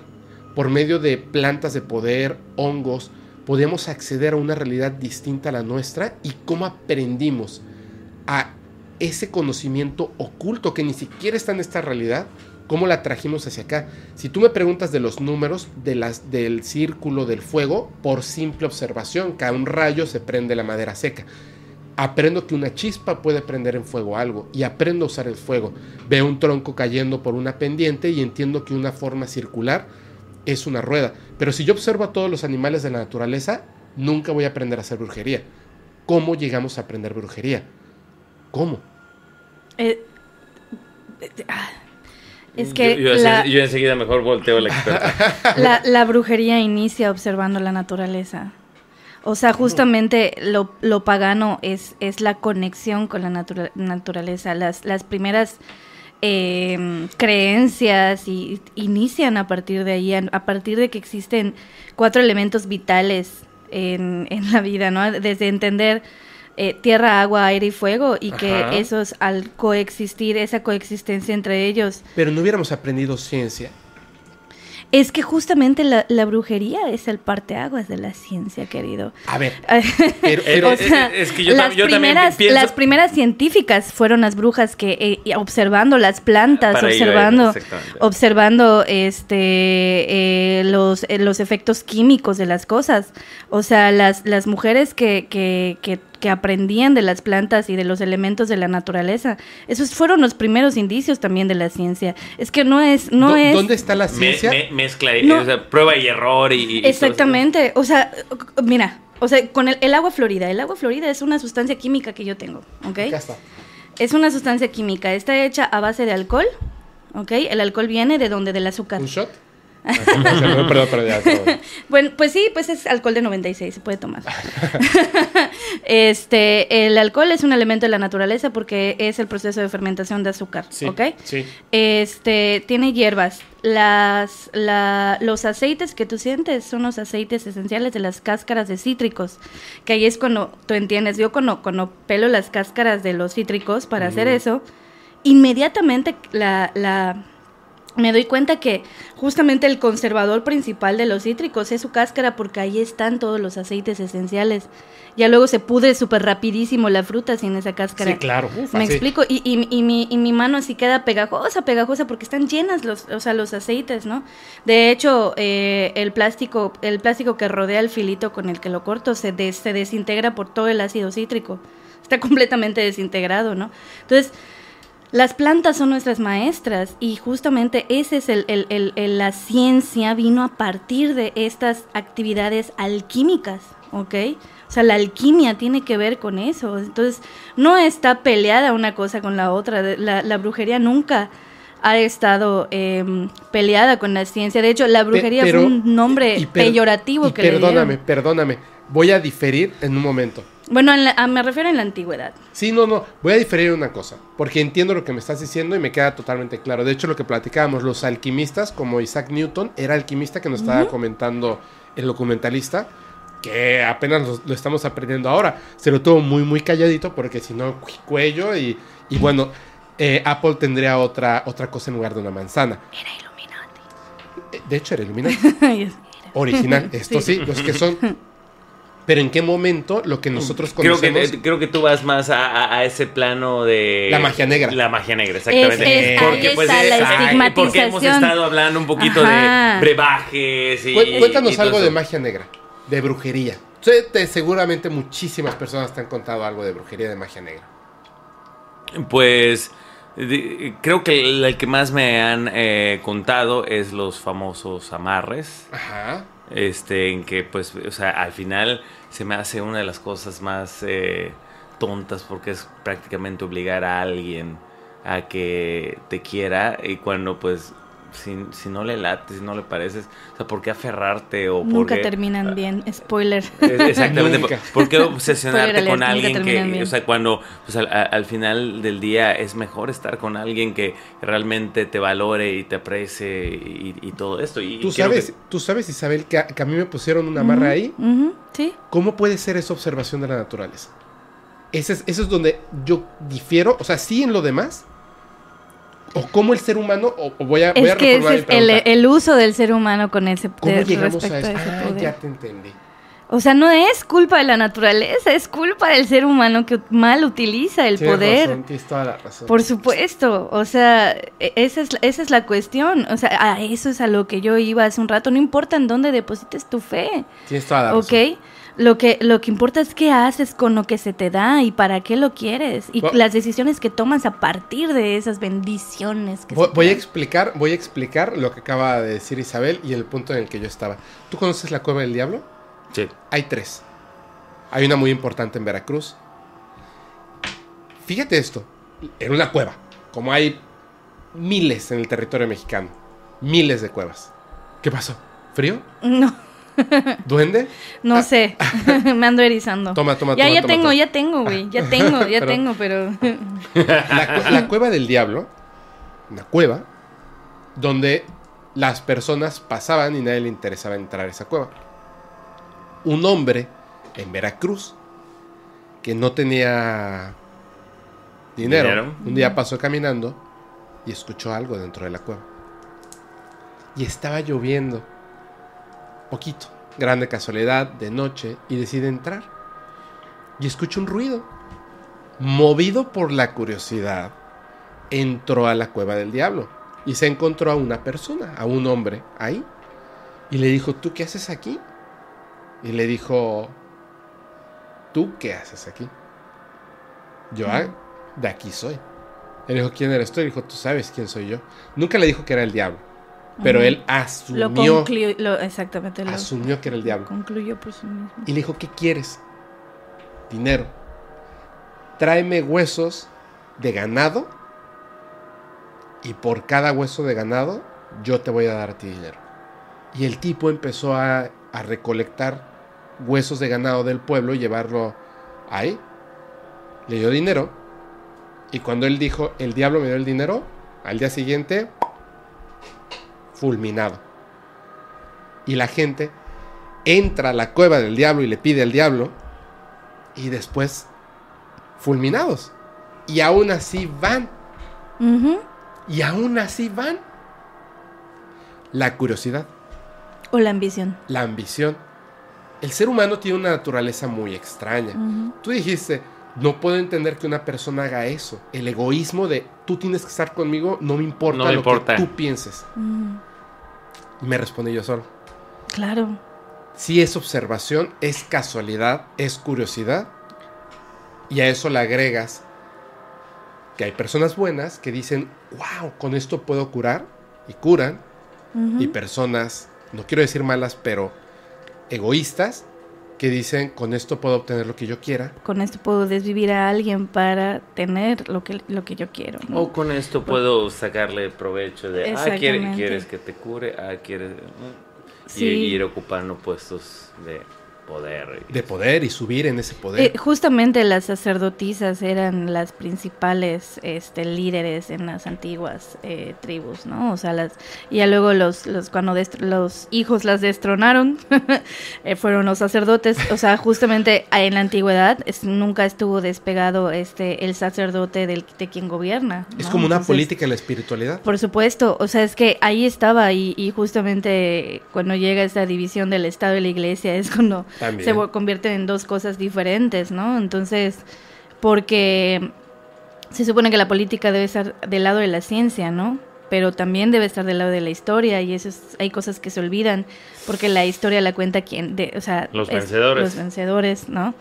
Entonces, esa es la, la cuestión, por eso no, no hay una comprensión de a partir de dónde viene esta cuestión de la magia, porque no queremos recurrir a la historia, ¿no? No queremos aceptar eso. Por eso mucha gente le, le, le patea un poco ahí abajo en la entrepierna cuando eh, se, se relacionan a las brujas con el feminismo, ¿no? Porque, ¿qué tiene que ver una cosa con la otra? ¿Neta? ¿Te lo explico? ¿Neta quieres que te lo explique? Siéntate, ¿no? O sea, entonces, este... ¿Tienes tiempo? Ajá, limo mis uñas. Sa- ¿Sabes? Te, te- te voy a decir una cosa y, y no, no, no estoy, no estoy así como, como, ay, sí tienes razón, no, solamente es, Mm. hace rato lo pensé y me pareció muy extraño y se lo, se lo había contado yo a, a Isabel. Sí, es cierto, es cierto, la, la, la brujería se ha, eh, se ha ensuciado a lo largo del tiempo El Por- nombre de... el nombre, claro, de el nombre de la brujería. Tú, tú piensas en bruja y piensas en Disney, la mala. ¿Cierto? La mala de la historia es la bruja. Pobres Siempre. almas en desgracia. Sí. La, la, la, la viejita loquita. Sí, Blancanieves, etcétera. La bruja es la mala. Y el brujo es bueno. Merlín, la espada en la piedra. Y Madame Mim es la loca, la histérica. De hecho, en esa película, la mayor, todas las mujeres que están ahí son mujeres histéricas. Pero en realidad, en realidad la brujería tiene, tiene que ver con la persona. O sea, si la persona es buena o mala, si la magia es blanca o negra. Dicen que hay magia roja, etcétera, ¿no? Pero bueno, al final, la magia comienza por las mujeres y se oculta por los hombres. ¿Cierto? Y hay una cosa que me llama mucho la atención. Los nigromantes, no conozco una sola historia de una mujer nigromante. Ojo, hablando de las personas que utilizan de mala manera a los muertos, traerlos a la vida para obtener lo que quieren. ¿Hay alguna mujer nigromante? Mm, que yo conozca, no. Sin embargo, la necromancia. ¿Está lloviendo? ¿Se oye algo? Sí, Sí, pero creo que es el sonido. sí. Ah, esa es la voz, es ahí, ¿verdad? Ya, ya, ya, perdón, perdón. La- Sí, la- que se está quemando. ¿no? La necromancia es algo más común de lo que piensas. Ja, ja, ja. Qué horror. Em, los católicos practican necromancia. ¿No lo sabían? Claro, Bueno. las reliquias son necromancia pura. Encomendarse a un santo es necromancia pura. Porque estás invocando a una persona que hace muchos años estuvo viva y que murió. La estás llamando para que venga desde donde está y te haga el favorcito. Te Wow, conceda algo. Y, es, y, y cuando hay, o sea, y cuando hacen sus peregrinaciones de ese, de ese santo, pues pone sus reliquias, que la uña, que el pelo, que Yo no- soy un eso poco es necromancia pu- Yo, yo pura. soy un poco ignorante en cuanto al tema, pero esto no eh, no, no es cuando tratan de revivir o, o reviven este No exactamente. Sí, Es que no. Supongo que debe haber alguien que sea capaz de revivir a otra persona. Pero en realidad es utilizar los poderes y conocimiento de, de alguien que ya no está con vida, que ya falleció en este mundo. Por ejemplo, ya. lo que hacen es que desviven a un animal, sacan las tripas, creo que el pulmón, el corazón y el estómago, si no me equivoco. Y entonces traen el espíritu no de un animal, sino de un ser, una persona, y lo, lo, lo ponen e- en, ese, en esos órganos. Entonces le dicen, si el pulmón se infle, sí, si el corazón late, es no. Y hacen preguntas y se, se, se mueven. Y creo que ya tengo un poquito más, más claro el concepto, algo como lo de Pachita que supuestamente No, No. porque Eh, esa era una medium. No, no, no. Ah, no, porque ella no Yo- mataba ningún animal ni hacía no, no, nada. pero, pero- lo, pero lo sacaba de la supuestamente- látiz. Pero supuestamente curaba con el poder de Moctezuma. De Cuauhtémoc. Ah, Cuauhtémoc. Cuauhtémoc. de Cuauhtémoc. Ajá, Sí. pero, pero, Pero es diferente. pero era al revés, porque ella solamente abría el canal y el, la entidad lo utilizaba deseando querer regresar para ayudar. En, en otras palabras le decían, eh, o sea, en- es una práctica que se llama ser mula o caballo, que llega una Ajá. entidad y se mete en tu O cuerpo, materia te o cajita. monta, o materia o cajita, ¿no? Entonces la- esa entidad te monta y utiliza tu cuerpo tu cuerpo para cumplir una función, que ese era el caso de, de, de Cuauhtémoc, ¿no? Ok. Entonces, Con pero Pachita. con Pachita, pero Bárbara eh, Guerrero. Exactamente, pero eso no es ni- Necromancia. necromancia, o sea, ne- ne- ne- Necromancia. necromancia, eh, ni nigromancia, o sea, este es otra cosa. Eso es, eso es justamente como él dijo, es ser medium. Ella está, está Ya, en ya. medio, está. Lo que pasa es que le está- estaba empezando a confundir y yo, ah, ok, ya. Ya. Es que la, la- la nigromancia o necromancia es una práctica de la brujería o la magia, donde obviamente para llegar a ese punto se supone que se necesita uh, mucho poder, conocimiento, técnica, etc. Pero yo lo considero que es algo muy malo. Porque en varias de las historias, imagínate, invocan una persona, invocan al espíritu de una persona y la obligan a regresar a su cuerpo que lleva tres días muerto. El corazón no vuelve a latir. La sangre no está corriendo por las venas. Las, los músculos están rígidos, los tendones, lo- los líquidos. Imagínate, imagínate. ¿Tú alguna vez has estado muy enfermo que te duela algo? Eh, El estómago. articulaciones, eh, Ah, fa- el famoso imagínate, dengue, sí. imagínate el famoso dengue. Las articulaciones. Imagínate que todo tu cuerpo lleve tres días de muerto. Y vuelves a ocupar ese cuerpo. Imagínate el dolor que debes de sentir. El- lo terrorífico que debe ser volver a ver tu cuerpo. Lleno de tierra recién desenterrado. Con los ojos nublados porque se están pudriendo. Imagínate lo horrible que debe de ser. Y que el nigromante te diga, no voy a dejar que regreses hasta que me respondas. Y te obligue a decirle cosas del futuro. Te obliga a que le entregues ciertos poderes que se supone que existen en ese otro lado.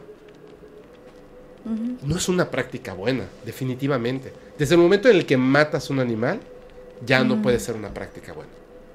Claro. Definitivamente. Desde que hay sangre de por medio, ya no puede ser una práctica buena. Bueno, creo yo.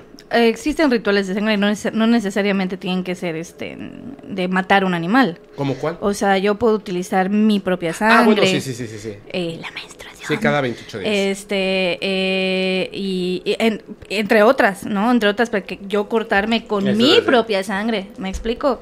Este... ¿Lo has hecho? No, no, no, todavía. No ha llegado No, la no. ocasión. No, no, pero, es, pero hay maneras de, digo, no, no todos los rituales de sangre son rituales oscuros, eh, pero sí, sí, yo no, yo no creo en matar a un animalito por el bien de alguien, ¿no? O sea, Claro. dependiendo también, no sé, de las circunstancias, eh, habría que analizar, ¿no?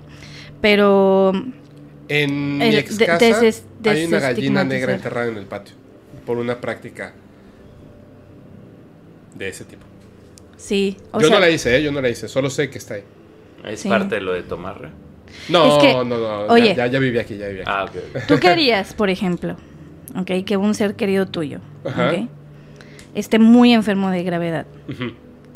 Y que yo llegue, o sea, que tú que confías en mí, o sea, este, que yo llegue y te diga, es que sabes qué, Fepo, la única manera de salvar a esta persona es eh, que traigas una paloma, que esta paloma absorba la enfermedad de esta persona y sacrificarla y entregarla a los dioses. ¿Tú qué harías? Voy a pasar al siguiente tema. Espérame, voy a pasar al siguiente tema y les voy a contar una historia real de mi bisabuelo. Ok. Les voy a, voy a pasar al siguiente tema. Vean cómo lo voy a conectar, porque contigo vi el tema de Bababanga. Vean cómo lo voy a conectar. Chéquense, nada más un año, un año de entrenamiento para esto. Chéquense nada más. Mi abuelo, nah, mi abuelo, mi bisabuelo estaba un día en su caballo y dice la gente que se formó un remolino súper extraño en Guerrero, mi bisabuelo. Se forma este extraño remolino, se acerca el remolino a él, lo tumba del caballo, lo hace girar en el aire y luego lo suelta y cae. Inmediatamente queda en un estado como de coma. Ujú. Se lo llevan a su casa, lo va a ver el doctor, el señor va a fallecer porque se cayó, se golpeó la cabeza, etc. No, es que vimos un remolino y lo sacó del caballo y el caballo corrió y, y dio dos vueltas en el aire y luego cayó. Sí, bueno, lo que sea. El señor, el señor se cayó Ya, del caballo. o sea, y de una vez vamos despidiéndolo porque en cualquier momento se en va. cualquier momento él va a dejar de respirar. Una persona le dijo a mi bisabuela, "Mm, eso del remolino es un trabajo de brujería. Y yo lo puedo salvar. Necesito, no me acuerdo si era una gallina o qué animal, no me acuerdo exactamente qué animal era, pero le dijo, vamos a traer eh, un animal vivo, vamos a hacer un Trabajo, un ritual, algo. Vamos a sacar el mal de él, lo vamos a pasar al animal y le damos quiebra al animal para que él pueda vivir. Y lo hicieron. Y esa misma noche, cuando después de que desvivieron al animal, mi bisabuelo despertó y estuvo vivo. Pero, ¿por qué decía esto del remolino? ¿Por qué te dije esa anécdota? ¿Por qué yo te di, por qué te di esa referencia para que tú dieras esa anécdota? ¿Por qué, por qué eso pasó? No sé por qué. No, ajá, es que me parece muy, Bueno, pero muy lo- curioso que, o Sí. sea, yo llegué con ese ejemplo, o sea, te- yo llegué y te- aquí a, ti- a ti te así te encasillé con eso. Vo- Voy a, voy a traer un día, voy a traer a, a, a, a mi, a mi mamá o a mi prima, te invito, y que la cuenten bien, bien, bien, pero ya no me acuerdo del animal. ¿Qué pasó? Pero, o sea, que también estamos yendo de que estamos eh, yéndonos a situaciones límite. O sea, porque efectivamente a lo mejor es yo no mataré a un animal, pero pues cuando ya está de por medio. ¿No viste qué padre escribí yo la pregunta? Sí, sí, sí. Pero, ya está ¿tú lo de por harías? medio. ¿Ah? ¿Tú lo harías? ¿Cambiarías la vida de un animal por la de un familiar? Hasta la de un humano. Sí. Tú podrías decir, yo no mataría, pero si de repente alguien... al- al- Tú a estás tu- evadiendo la pregunta, Ah, Fepo, porque a quien se lo no, pregunté sí, fue a estoy ti. evadiendo la No, pregunta. claro, porque imagínate esto, el ser que tú más quieres en, en- en- en- en este plano, no sé, vamos a, a poner entra un, un ladrón, lo sé. Lo- o sea, lo- de hecho yo quería evitarlo, pero no, o sea, entra un ladrón. Los puse en un- aprietos, perdón. entra, entra un ladrón, un asesino a, a- a tu casa, no sé, agarra a, a tu mamá en el caso de que sea la persona que más quieras. Cuidado. Y te dice, y te dice la rutila o No, no, no, no, no. O sea, pon tú, de repente se atonta y tienes la. O sea, que te da las espaldas. ¿Sí o no te avanza, avan- avanzala- Ah, abalanzarías contra él y pues ahora sí que, lo- que lo matas? eso hizo el doctor Jonathan Reed. O sea, ¿por qué alguien atacaría a un extraterrestre? Porque en ese momento no pensé que era un extraterrestre. O sea, yo vi un, algo que estaba despedazando a mi perrija. Lo primero que vi, un tronco a la cabeza. Sí, definitivamente. De hecho, eh, una vez que pasaron, ocurrieron unos hechos paranormales aquí cuando estaba grabando con Julio, paramos y escuchamos que había alguien en mi habitación enfrente. Y yo me quedé así, dije, en mi cabeza era, era como, ¿qué vamos a hacer? O sea, tengo que tomar algo para defenderme. O sea, es que tú luego, luego valoras tu vida y la de los tuyos. Rompe la copa. Sí, algo, algo tienes que hacer. Si tuviera tiempo de pensarlo y fuera un hecho de que es que tiene natural una enfermedad, un accidente, y es algo que la ciencia, digamos, de manera natural no puede remediar, y me dicen un animal y salvamos a tu familiar, Pero el un hermano tiene una base científica, por así no, decirlo. por eso, por eso, o sea, sí, adiós el animal. Creo que sí. Eh, No te sientes mal, claro. Es que. eh, yo- No, yo- sí me sentiría mal. Yo creo que, no, o sea, me refiero a que no, no, o sea, sé que está, o sea, lo estás cuestionando y dices, me siento una horrible persona al Sí, admitirlo, ¿no? Totalmente. Pero es que es, es que es eso, o sea, creo que yo también lo haría, ¿me explico? O sea, yo digo, no es que yo mate animales ni haga rituales que tengan que ver con eso. Trae sangre aquí, trae sangre. Limpia la sangre. Este, pero, pero igual, o sea, si a mí me dicen que alguien a quien amo profundamente está en peligro y que la única manera, una persona de confianza que llegue y me diga eso, ¿no? O sea, es que la única manera de hacerlo es así, ya sabes, o sea, ¿qué haces, no? ¿Qué haces? Sobre todo eh, por ello. Y, y, y- y queda también la otra parte de, bueno, tengo que aceptar también esta realidad de que algún día todos nos vamos a- a ir al otro lado, ¿no? Nos va a tocar conocer y si a esta persona le toca, pues le toca, ¿no? Cuando te toca ni que te quites y cuando no, ni que te pongas, ¿no? De hecho, había que, si no estoy mal, ha- había un dilema que incluso de, de- de ese sacaron eh, un- una película, eh, no me acuerdo muy bien cómo, cómo- cómo, cómo era, pero era de que llegaba una persona y te ponía una caja que tenía un botón. Sí. Y tú, este, te- o sea, si- y, y tú decías, si aprietas este botón, una persona en Que el- tú no conoces. que tú no conoces En el mundo. en el mundo, o sea, Va a fallecer. va a fallecer, pero a ti se te va a dar eh, un millón de Un dólares. millón de dólares. Exactamente. Entonces, Se llama La Caja y está basado en un, en una, en un capítulo de. de Twilight, no. Sí, La Dimensión Desconocida, el antiguo, que se llamaba La Caja. Perdón, continúa. Sí, o sea, que, que creo que está basado en un eh, dilema filosófico eh, griego. Obviamente no era un millón de dólares o, o- o algo Claro. así por el estilo, pero este, pero está, está basado precisamente en un dilema de, efectivamente, es alguien que tú no conoces, alguien que, pues, ¿Lo harías? eh, pues, o sea, Y es que volvemos a lo de Moloch. Ay, no, yo no lo hago. Eh, volvemos a lo de Moloch, que es el banquero que dice, es que yo sé que, que las decisiones que yo tomaba terminaban en, en- en el fallecimiento de muchas personas por pobreza y más en otras partes del es, mundo. es que, por ejemplo, yo, y las tomaba. yo, yo, yo me, yo me pongo y digo, no, No, este, no, yo- mucha gente que ese dinero podría significar Claro, el, el- el fin de- todos sus problemas. O sea, a lo mejor tiene, Claro. o sea, y a lo mejor pensando en, en algo, en, en esta misma este, disyuntiva que nos estamos poniendo. O sea, a lo mejor tiene un familiar enfermo y tú sabes cuánto cuesta a veces unos tratamientos Ujú. de... Uf, eh, carísimos. eh, o sea, de- exactamente, o sea, unos tratamientos que dices, güey, o sea, con ese dinero puedo pagar ese tratamiento y, y a lo mejor eh, es, eso. Digo, yo en este momento no se me ocurre una razón por la cual eh, le quitaría a una persona una vida. De, o sea, de manera consciente decir, "Oh, alguien va a morir y va a morir por mi culpa. O- pero, sí, pero cuando pones esa, esa disyuntiva de, oye, ese dinero, o sea, más allá de, de cosas banales, como a un coche o algo así, Ajá. o sea, eh, eh, o sea, poner de, o sea, e- ese dinero me, me, vende- me vendría a y- simplificar la vida. Como en Breaking Bad. O sea, necesito, voy a decir una tontería, un millón ochocientos sesenta mil pesos para salvar en la vida a mi mujer. Pídeselo a la Santa Muerte. ¿Qué me va a pedir a cambio? Pídeselo.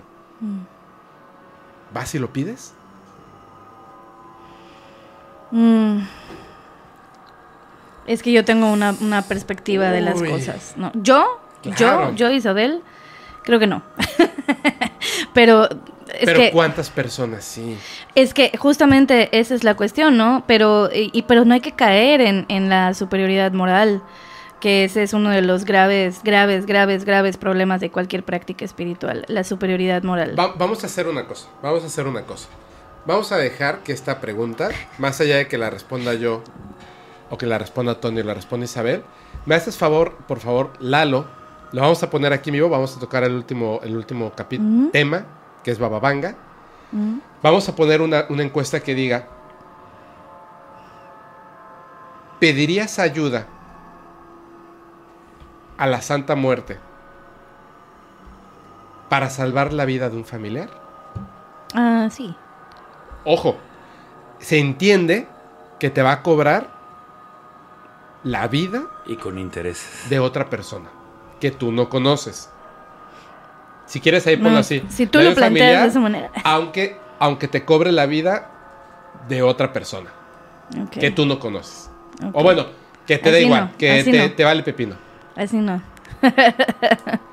Así, no se la pido. cual, y a ver, a ver qué dice, qué dice la gente, qué dice la gente. Porque po- podemos pensar así como, como, ay, eh, es- eh, quita esa, ajá, y ya dala abajo, ahí mero, ahí mero. Sí, tú dale ahí. Ahí dice. Ah, es que es muy larga. Regar.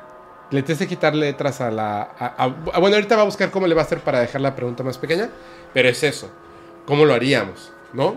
¿Quiénes sí dirían? O sea, ojo, si alguien vota que no, no sale tu nombre, no pasa nada. Si alguien vota no, yo no lo haría, no te hace mejor persona que la, eh, que la persona que diga yo sí lo haría. exactamente. Porque desde el punto de vista de algunas personas, el salvar a mi familiar es más importante que, que todo lo demás y me hace una buena persona porque estoy protegiendo a mi familia. Exactamente. ¿Cierto? Exact- Y también eres una buena persona si decides no hacerlo. O sea, Claro. o sea al fin y al cabo Claro. es eso, ¿no? E- y justamente el, el no caer en esta superioridad moral, porque la superioridad moral lleva a la doble moral. Entonces, eh, eh, es una de las cosas que, que como que es parte de mí. No juzgar. Así, chica, yo no juzgo. Ay, me acordé de alguien. Oye, a ver, bueno, muy bien. Justamente cuando les hablaba del remolino, porque aquí se mezcla todo, todo de lo que hemos estado hablando. Entidades que no son, no sabemos qué son, magia y más. Cuando Bababanga sufre el accidente por el cual pierde la vista, estaba casi a punto de fallecer y ve a dos entidades no humanas porque por ahí vi que alguien dijo no lo que pasa no no del podcast obviamente la gente del podcast paranormal tiene unos comentarios excelentes. En otro video vi que alguien decía lo que pasa es que acaba de tener un accidente y seguramente algún- dos personas se acercaron y las vio como dos figuras no. Esto fue previo, ¿no? dentro de su cabeza vio dos entidades que se acercaban a ella, humanoides, más no humanos. Y estas entidades le dijeron, esto que, que perdiste hoy, en otras palabras, te vamos a dar algo a cambio, por lo que perdiste hoy. La capacidad de ver el futuro. Y ahí comienza Bababanga a predecir el futuro. Previamente Bababanga ya estaba de entrada en la magia. ¿Sí sabes eso? Por medio de plantas. Curaba. Y la gente conocía a Bababanga porque era la joven que curaba con plantas. Ella ya estaba de entrada en la magia, sufre un accidente, dos entidades no humanas, repito, se le acercan y le dan este extraordinario poder. ¿No eran las Pléyades? No, no, ella no sabe. Eso fue lo que dijo. ¿Ante qué estamos? Isabel. Es que si ella de por sí ya tenía una comunicación, una canalización, ¿no? Desde que tú... No lo sabemos. Bueno, Sabemos que, que conocía de plantas. claro, pero Y lo aprendió leyendo de la mejor manera, perdón. Pues es que es que es eso, es que es una de las cosas que me, me llaman mucho la atención, ¿no? Como cuando la, la discriminación academicista, ¿no? que si, si eres académico no puedes ser mágico, ¿no? No, no, no. Entonces, eh, claro, es que esa es la, la, la cuestión, ¿no? O sea, el hecho de que ella lo haya leído no quiere decir que no sea una canalizadora. A lo mejor no estaba consciente de su canalización. Puede ser. Entonces, pero desde que tú ya estés inmersa en estos temas que tiene, que te, que te sacan de, de, de ese factor común, ya estás dentro del, del, del, del, del canal eh, espiritual. Perdón que te interrumpa. Puede ser que ya estaba en ese canal sin saberlo, sin ser canalizadora o Ujú. medium, simplemente ya estaba ahí y ese evento que casi le arrebata la vida, la acercó. Exactamente, yo, yo eso es lo que yo, yo eso es lo que yo pienso. O sea, no, no siempre estás consciente de que tú tienes una, de que tienes una Un don. intuición.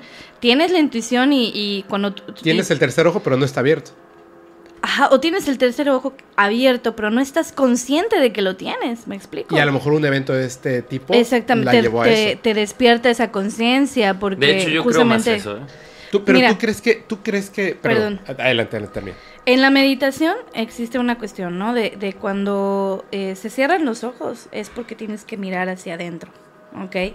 Es esta, eh, es esta mirada hacia adentro de ti que es en donde no miras porque estamos distraídos con el mundo ilusorio, ¿ok? En el, las imágenes cristianas están mirando hacia el cielo todo el tiempo o hacia el frente, ¿ok? Porque están a- hacia el mundo o hacia el cielo, pero nunca miran hacia abajo. Y cuando miran hacia abajo es porque ellos son los que los Están más arriba. los que están arriba, ¿no? Entonces hay una hay una serie de, de, de, cuestiones. Si ella, ¿ok? Estaba mirando hacia adentro. Quiere decir que ya tenía ese canal, nada más le dijeron, ok, ya no estás distrayéndote con el mundo exterior, ahora puedes mirar hacia adentro. Y fue que se le aparecieron y le dijeron, mira, hazte consciente de esto que tienes, ¿ok? Entonces, porque la mayoría de las personas que canalizan es porque ancestralmente, o sea, sus ancestros tienen algo, o sea, tú- les heredaron esa parte, ¿no? Como Sí, eh, es lo que decía. O, o es algo adquirido, digamos, genéticamente, pero tiene que ser entrenado, Claro, como, por supuesto. como para eso al- los magos iban a Hogwarts, o sea, Sí, o sea, de hecho yo creo que fue a lo mejor un evento fortu- fortuito, pero Terrible, pero fortuito. exactamente, pero o sea que, que terminó precisamente en, en e- e- ese ese paso que falta, ese, ese salto a- a- hacia despertar de un don o algo así. Yo, yo tengo una pregunta. Y es para ti, Tony. Porque cuando tú ya sabías quién era Bababanga, porque está en la cultura popular, ¿no? Es. ¿Quién es Bababanga? Pero cuando te conté de sus profecías, yo iba viendo, de hecho, hasta le guardé unos TikToks, gente que sube así de Bababanga y sube una edición de, de, ese, de esa parte donde estamos hablando tú y yo. Justamente, específicamente, de lo que habla del año 5000 y tantos, cuando fin del mundo. Así, es- no, no dijo fin de la humanidad, no dijo fin de la historia, fin del mundo. Entonces, ¿tú crees, para empezar, la primera pregunta, ¿tú crees que Bababanga sí tenía ese poder de ver el futuro? A lo mejor adquirido por estos seres. Aquí entra un poquito mi, mi, mi creencia que es, yo creo que sí hay un camino, pero siempre quiero creer que se puede cambiar. Ajá. ¿Ok? Entonces, yo creo que sí. O sea, no, o sea, no, no me, no me haría ruido, eh, o sea, de, de, de que puedas, este, pero no, no creo que sea un hecho o un algo, al- algo que así va a No ser. puedo afirmar. Exactamente. Ahora, conforme se acercan las profecías, las profecías cercanas a ella, a su tiempo, eran exactas. Conforme el tiempo es más largo, no le atina exactamente a lo que dijo, o O va a ocurrir exactamente como dijo, no en la fecha en la que predijo. Conforme, es como, como si la vida tuviera muchos canales, pero no te puedes alejar demasiado del río. Exacto. Entonces, sí hay un libre albedrío, pero entre estas dos líneas. Y tiene sentido. Claro. Yo no puedo decir simplemente, no, tengo libre albedrío, voy a volar. No, no puedes volar. ¿Ok? Hay un libre al- albedrío, sí, y como humanidad en conjunto. Si tú tuvieras la capacidad de ver el futuro, por supuesto, mientras más lejana sea la, la, la predicción, menos acertada va a ser. Pero suficientemente acertada como para que no sea simplemente una casualidad. Claro. Te voy a contar algo. Venga. Eh, cuando yo tenía cuando yo tenía 15 años justamente bueno antes de los 15 años a las 13 eh, entre los 13 y los 16 años pues en mi, mi canalización se volvió loca. ¿qué pasó? Perdón, tragué por donde respiro.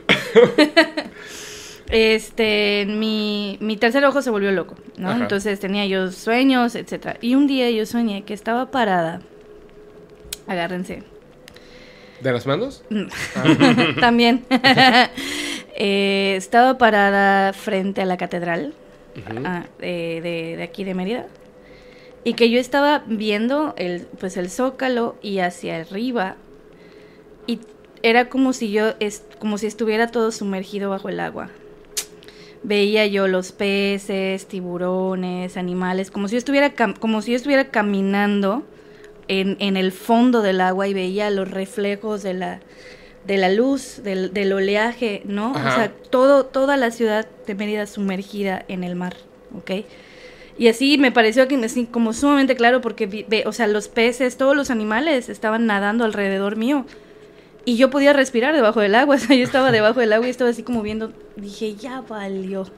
Dije, no, ya, ya fue. O sea, no sé en qué momento sucedió esto, pero yo en mi sueño recuerdo perfectamente que estaba parada frente al zócalo, viendo todo, ya sabes, o sea, los y que carros. se dice que, que en algún momento la península de Yucatán se va a hundir bajo el agua. Sí, sí, sí, sí, toda esa parte, ¿no? O sea, Sí, todo- to- toda esa parte ya, muy, solo la- el piquito de Yucatán va a quedar para afuera, ¿no? O sea, hace poco vi, no hace poco, el año pasado, hace dos años, no me acuerdo, vi la imagen de cómo quedaría cuando eso suceda y se me erizó la piel y me acordé de ese sueño y dije, ok, ahí te va otra.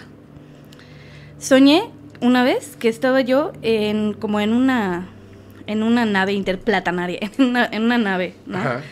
Este, y que estaba, tenía yo mis perros y que me habían subido esa nave porque de algún modo yo como era científicamente importante en ese momento, ¿no?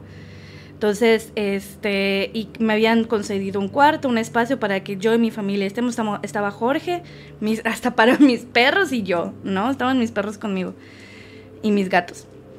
Y en eso, este, y, y veo hacia la ventana de esa, de esa nave, había una ventana enorme que estaba, yo estaba viendo la Tierra Ay, desde, de- o sea, estaba viendo el, el sistema solar y vi cómo el sol creció, creció, creció, se tragó la Tierra, creo que hasta Júpiter o algo así.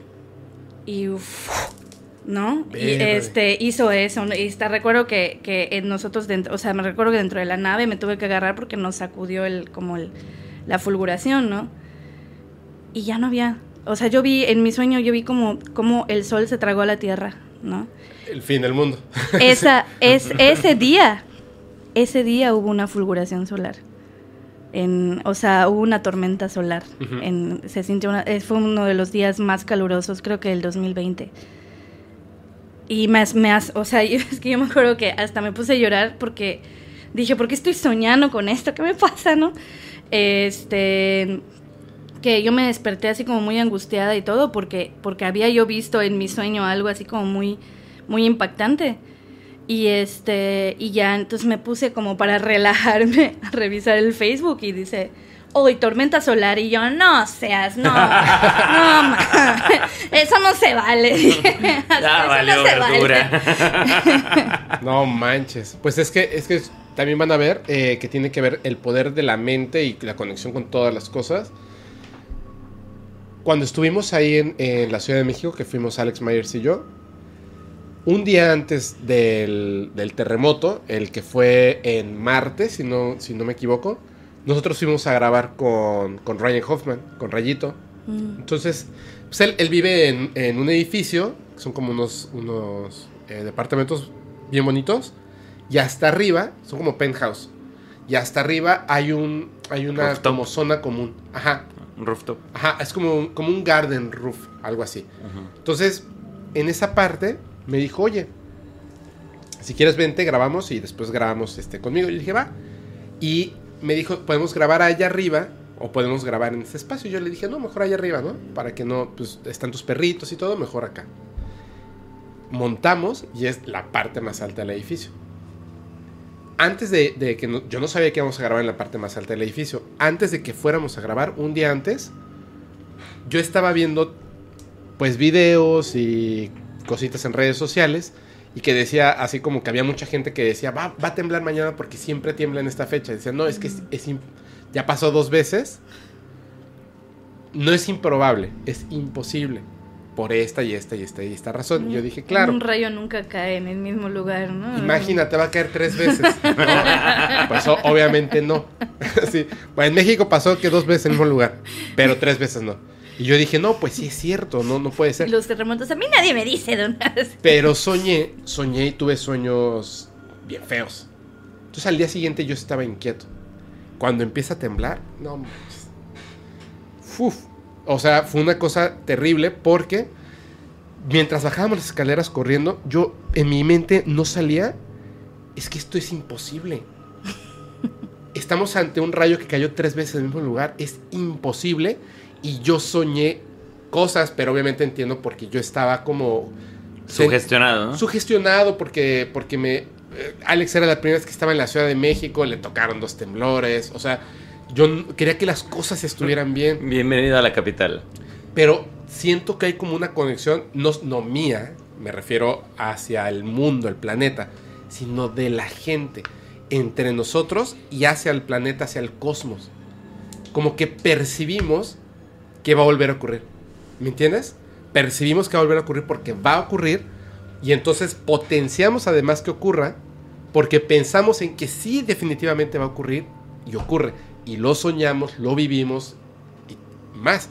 En este caso, pues es que al final, manera... yo, yo también algo que, que siempre tengo claro es que todos estamos conectados y Sí. hay muchas veces se nos olvida eso, o sea, de que al final todos eh, eh, somos energía y, y todos estamos conectados eh, de alguna forma, incluso hasta con la naturaleza, animales, todo. Como decía Jacobo Greenberg. Es. Exactamente. Oigan, ay, ya nos pasamos tantito, pero, pero, pero, pero, no se preocupen, vamos a estar. Mira, hace ratito hablé de Marcelo Larín, por ella ya creo que ya está Marcelo. Marcelo, vamos a hablar de, de las nubes de Nazca, por favor, por favor. Oigan, este, muchísimas gracias. Ahorita vamos a parar otra vez. Vamos al tercer bloque y último. Ahorita van a ver, va a estar buenísimo esto final. Les agradezco muchísimo. Gracias, Tony. Gracias, Isabel. De verdad, muchísimas gracias. Ya al final vamos a leer todos los superchats. Le le voy a pedir a los invitados que, que quedan para que nos ayuden. Por favor, ¿se pueden despedir? Primero te puedes despedir. Bueno, pues muchas gracias por estar otra vez con nosotros en esta en noche paranormal, en este martes paranormal. Y gracias, gracias Fepo de nuevo por la invitación y por la confianza a, a- aquí a compartir tu espacio. No, Muchas gracias a ti. Y ya, ya este, tienes que regresar en esta nueva temporada. Tengo ahí un tema que te va a gustar. Quiero ocupar a ustedes primeros lugares. Tony, Tony ya grabó para esta segunda temporada. Va a estar buenísimo. Vas después de, de Ryan. Así Después de que a- a- ahí estará el pendiente. Pero, a- amigo, este, muchísimas gracias. Siempre es un placer eh, venir a, a platicar contigo y también con la comunidad paranormal. Siempre es este, la buena vibra este, y, y- y todo con respeto, que es algo que, que me encanta, porque al final no tenemos que pensar iguales. Claro. Exactamente. Claro. Entonces, eh, eh, eso es algo que, que me encanta de la comunidad de este paranormal. Así que, este, pues muchísimas gracias. Este, y, y, pues bueno, aquí estaremos todas las veces que nos lo pidas. Gracias, gracias. Un placer, Tony. Igualmente. Muchísimas gracias. No se vaya, vamos a hacer otra vez esta pausita de tres o cuatro minutos, que fueron como cinco. Vamos a, a, este, a recargar pilas y regresamos ya para el cierre y leemos todos los superchats y mensajes especiales. Gracias. Te voy a enseñar algo. Acércate. Acércate. El doctor Jonathan Reed, pienso yo en lo particular que el evento primario es real. Sí, ¿Nos no, tienes toda la razón. Yo pienso exactamente lo mismo. El caso tiene mucho de real. Ah, no, pero ya se demostró. La gente que digo, bueno, ¿y cómo se demostró? Exacto.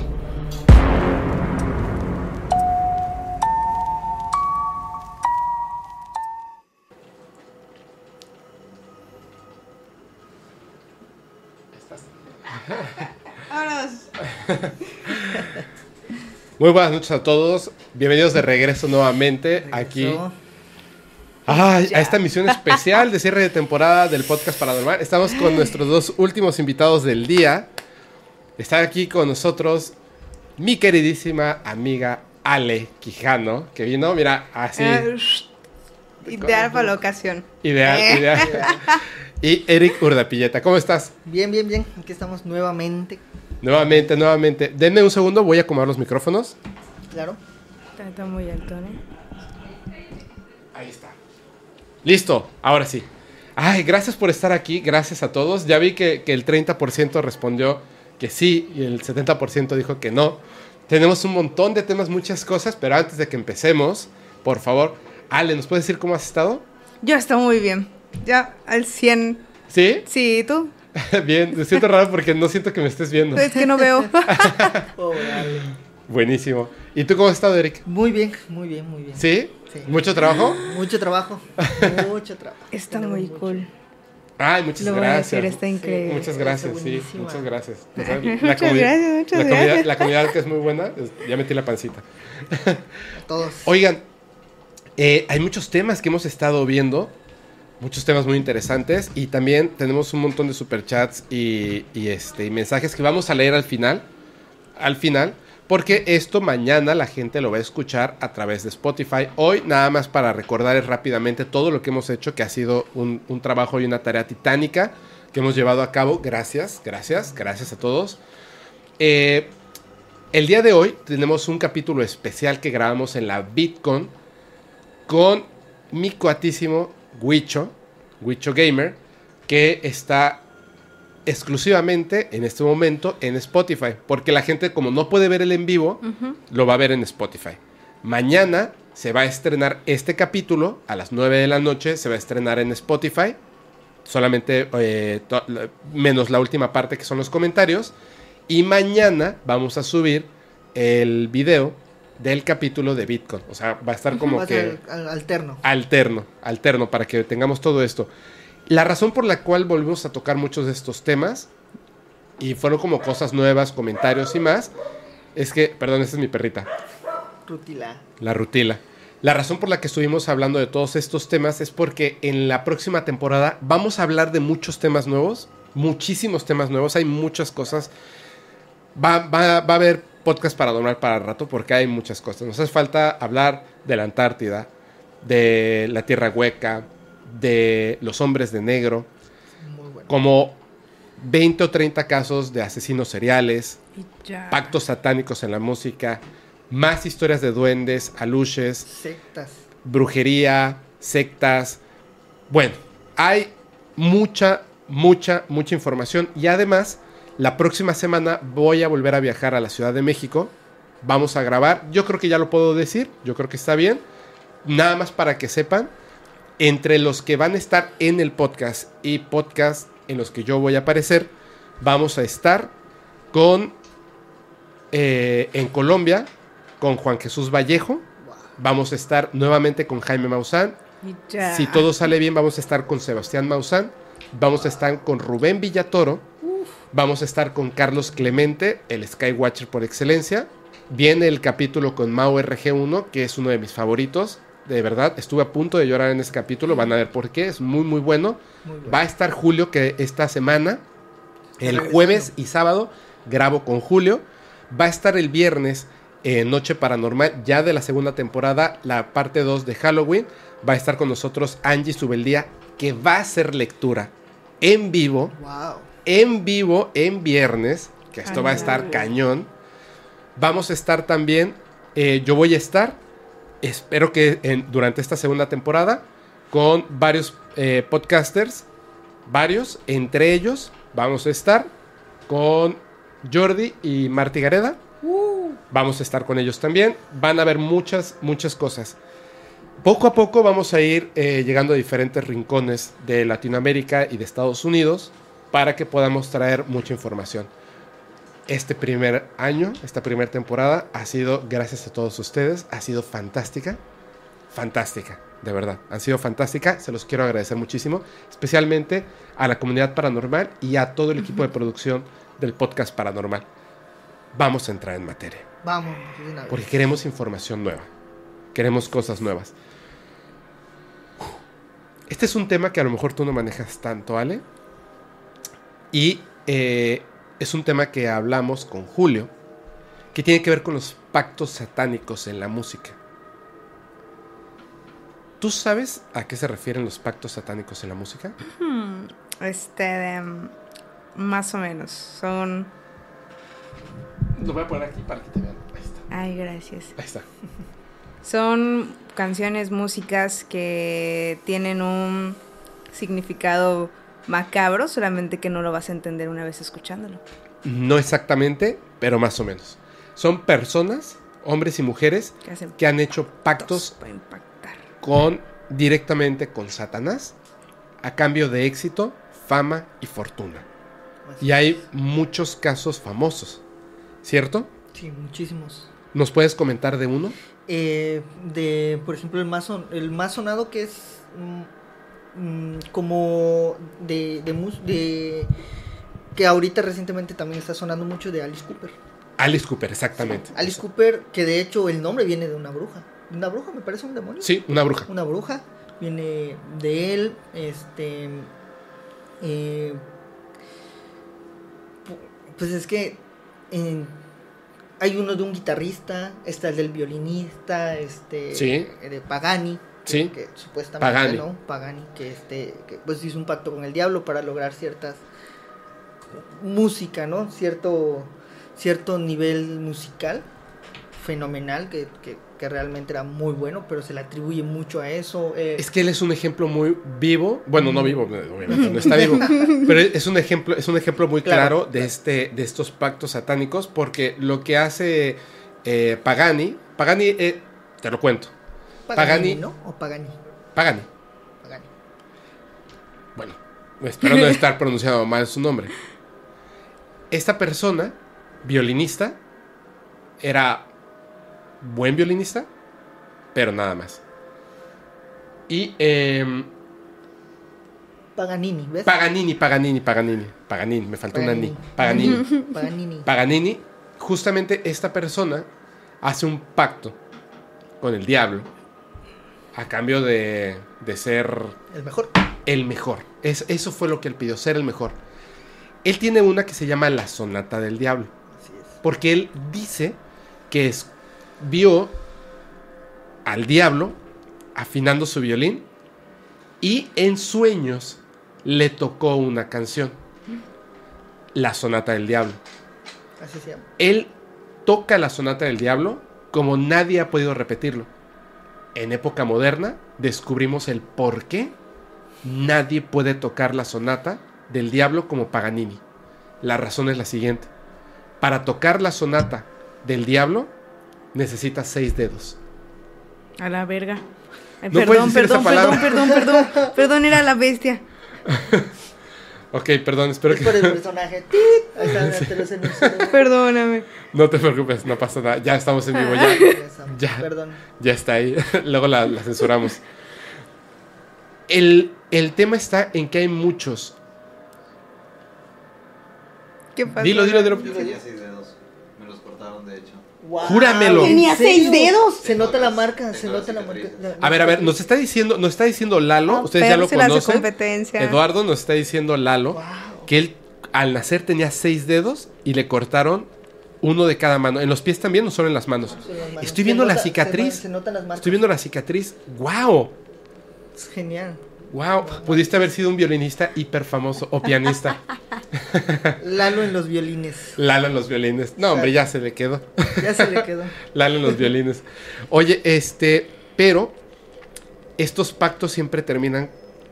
Fíjate, hay uno que de hecho ahora mismo ganó el Oscar a la mejor canción por una película. No me acuerdo en este no- momento el nombre de la persona, pero ustedes, ustedes me van a ayudar, ustedes comunidad que están ahí en el chat.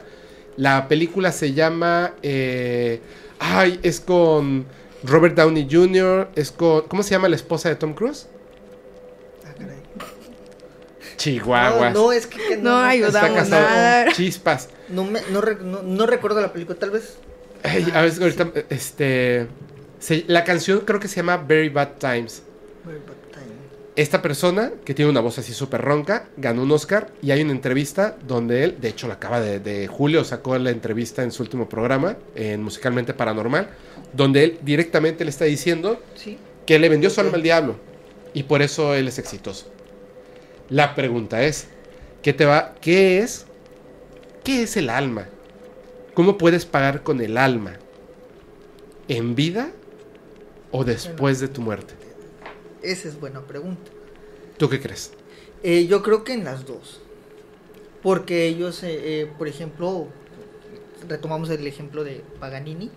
Este, él, él lo que, o sea, literal lo que hacía era, y de hecho, em, él fue muy notorio a la hora de, de- de- de hacer su presentación, porque él se presentaba con una sombra, con un traje, semejante, como, dando a semejar lo que él soñó, que él decía que veía un hombre de traje súper alto, y de hecho eh, Paganini tenía las manos, aparte de que tenía, bueno, no se, no se descartó los seis dedos, tenía extremidades muy largas Sí, los dedos muy, muy, grandes largos. y de hecho eso era lo que hacía él podía tocar extremos de las notas Ajá. del violín Como si tuviera un sexto dedo. como si tuviera un sexto dedo aparte la velocidad en la que la que podía interpretar era impresionante que actualmente no se puede replicar no o es muy difícil llegar a, a- a- a tal a, a tales notas tan tan tan tan como él las hacía tan perfectas no y este y yo siento, yo creo que eh, son las son en las dos formas, en la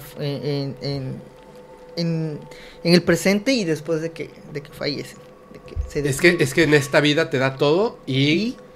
¿Qué pasa? después de ¿Qué pasa? Porque tenemos esa idea de que, de que al morir nos vamos al cielo o al infierno por toda la eternidad. No creo que pase eso.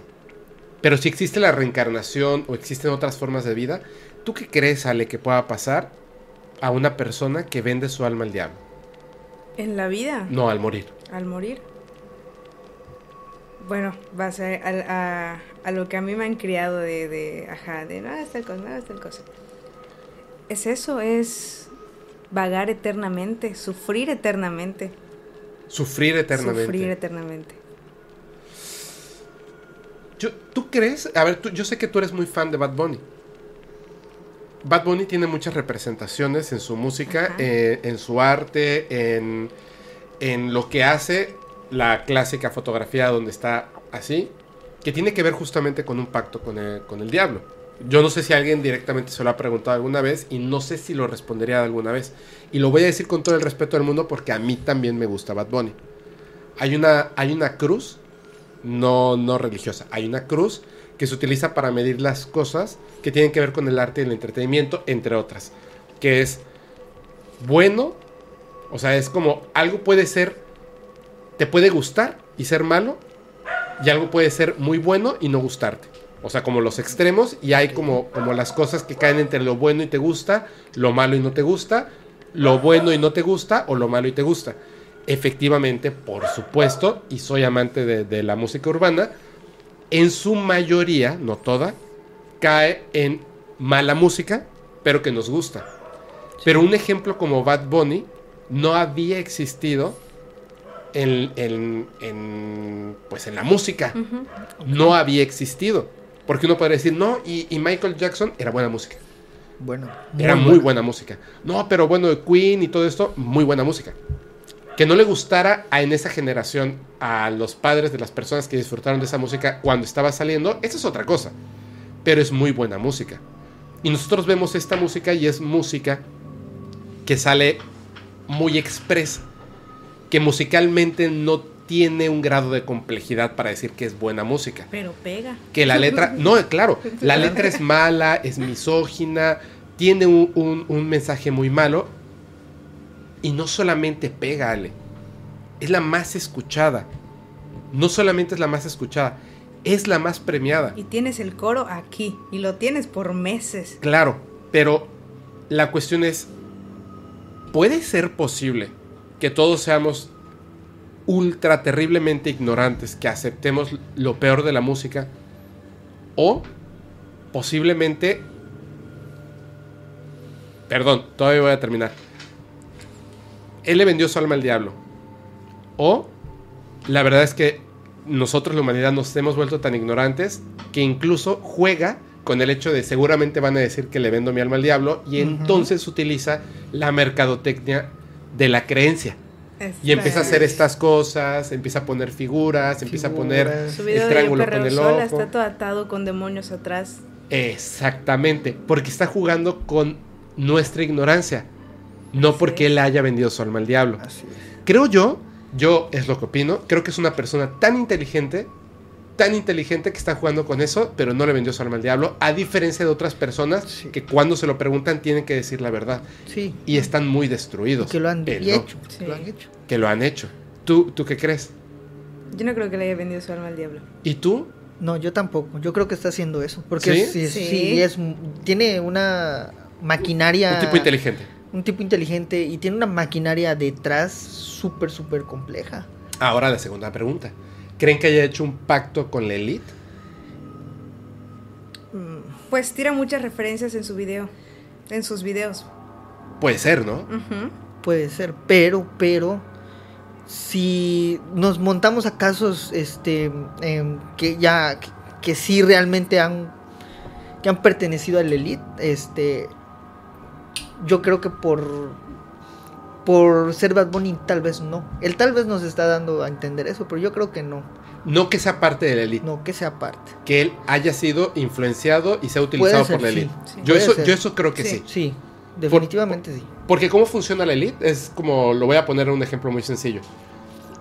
Lastimosamente en México, si yo estudio en una universidad X, aunque me desviva en la biblioteca leyendo, leyendo, leyendo, leyendo, leyendo, quizá voy a alcanzar el éxito, pero no el éxito comercial, supremo, exacto. económico, quizás sí viva bien, quizás sí tenga, pues éxito, pero no ese éxito desmedido. Así es. Pero la misma persona, con la misma forma de estudiar, en una escuela de primer nivel, con hijos de políticos, Sí. con hijos de empresarios, Sí.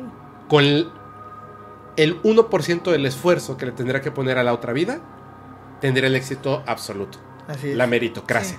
Así es como funciona la elite, porque esa es la elite. Es las, son las personas que tienen el dinero y el poder y que eligen tú qué vas a hacer de tu vida.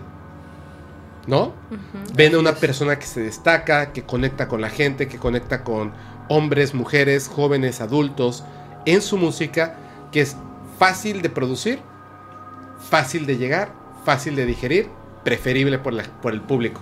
Así es. Ven para acá. ¿Qué quieres tú? Fama y fortuna. Toma. Toma todo. E- Es que yo lo veo así. No, no hay una razón para que le den un premio al mejor compositor del año. No hay Sí, no. aunque tenga todos los números uno durante todo el año, no tiene sentido. No tiene. Michael Jackson perdió un Oscar. Así es, imagínate. O sea, Yo nunca me pepo. Sí, es que es. O sea, y a él le dan el, el, eh, El al mejor compositor. mejor bueno, no- no el. Oscar, pero el premio al mejor compositor Sí, del año hombre. no tiene sentido. A menos que la elite diga, Va. ay, toma. Sí. ¿No? Y no Sí. un pacto satánico.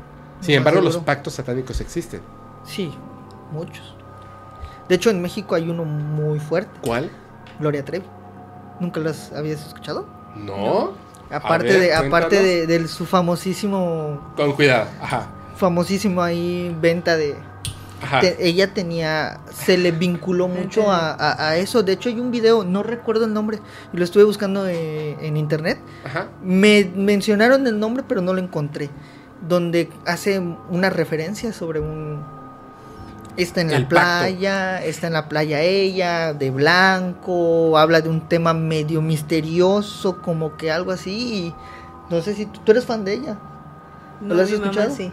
Pero tiene esa canción así, literal, habla así. ¡Wow! De veras, De hecho, ¿sabes qué? Gloria Trevi tiene mensajes ocultos en canciones. eso. De esos que volteas, los pones al derecho. Tiene unos. Y Muy de hecho hay uno satánico. Sí, hay- es de una de esas canciones. Sí, es cierto. Donde habla, donde habla eso de, de ¿cómo se llama? De, de, o sea, en el video y en la canción te está cantando como si estuviera haciendo un, como estuviera un paso a paso de. Y de hecho yo no, lo- yo hasta un capítulo con Julio que estuve hablando con él, investigando, me encontré con eso y dije, ah, no, sí, yo ya lo había olvidado. Y aparte de eso, pues igual esta mujer estaba en el top de los top, del super top. Es cierto. Y luego resurge este problema de ella, se va al- a, a la cárcel y luego Sí, la, la liberan. la liberan.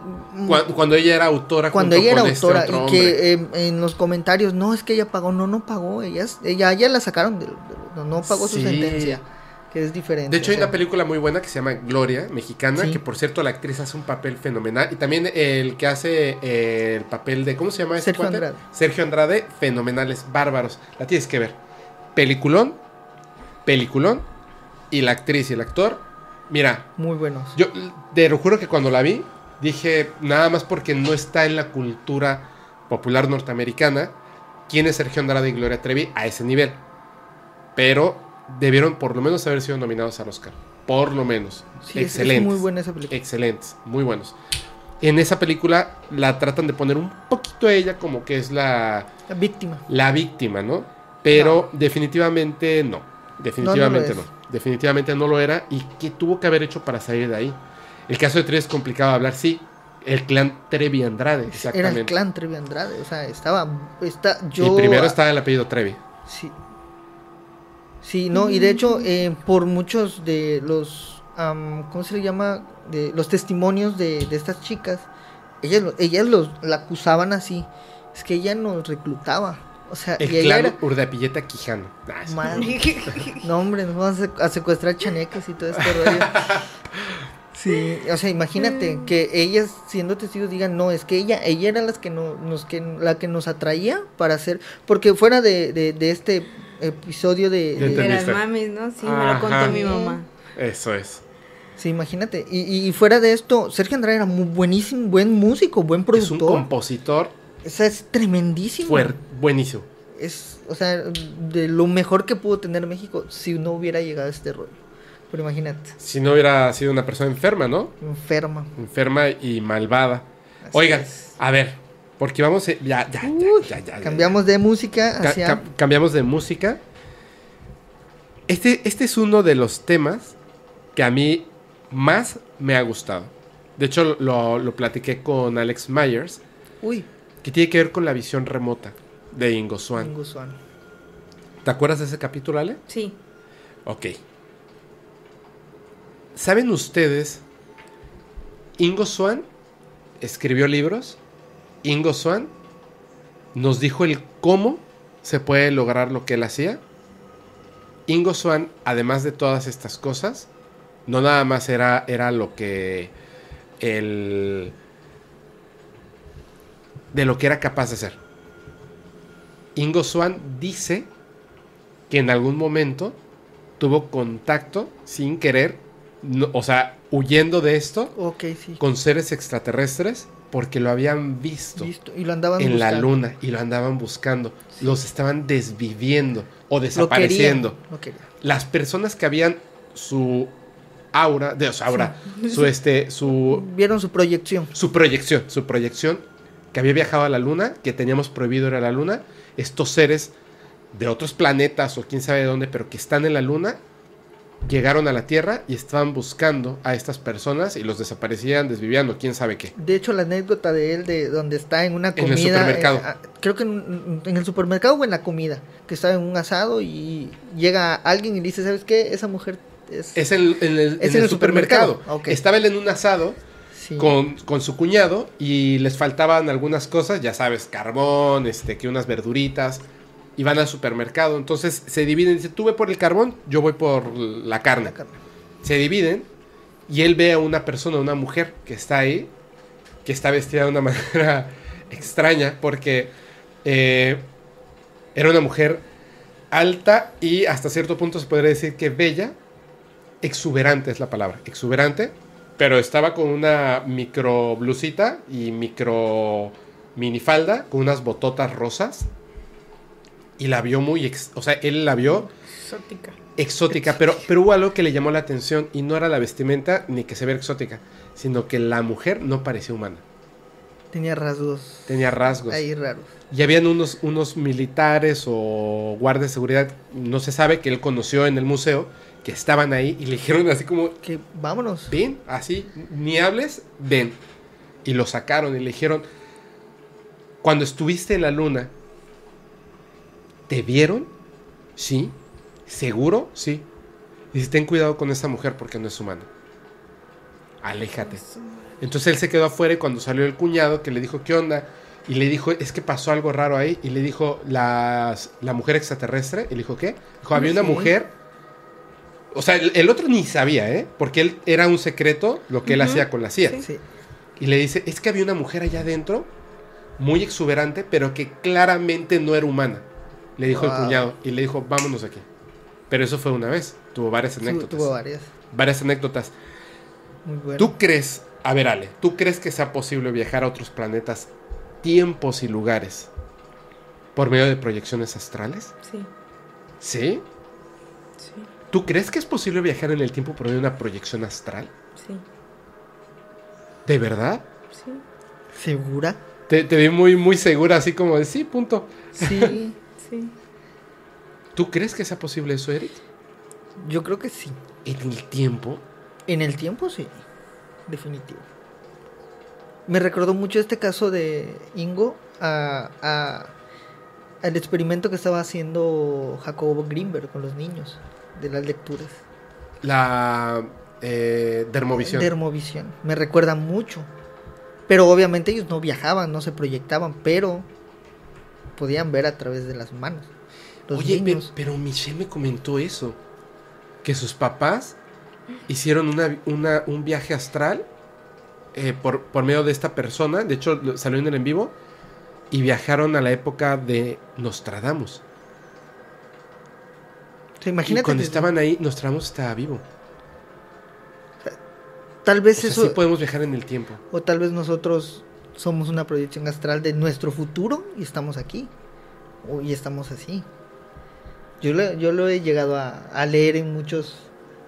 En muchas. No hay cómo lo puedes comprobar. Exactamente. Recuerda Ah. cómo viajamos. Recuerda la latis. Mira, Uf. a ver. Me, me voy, a, me voy a cambiar de, de rapidísimo de tema. Porque voy a hacer una segunda parte, no de Ingo Swan, pero de otra persona.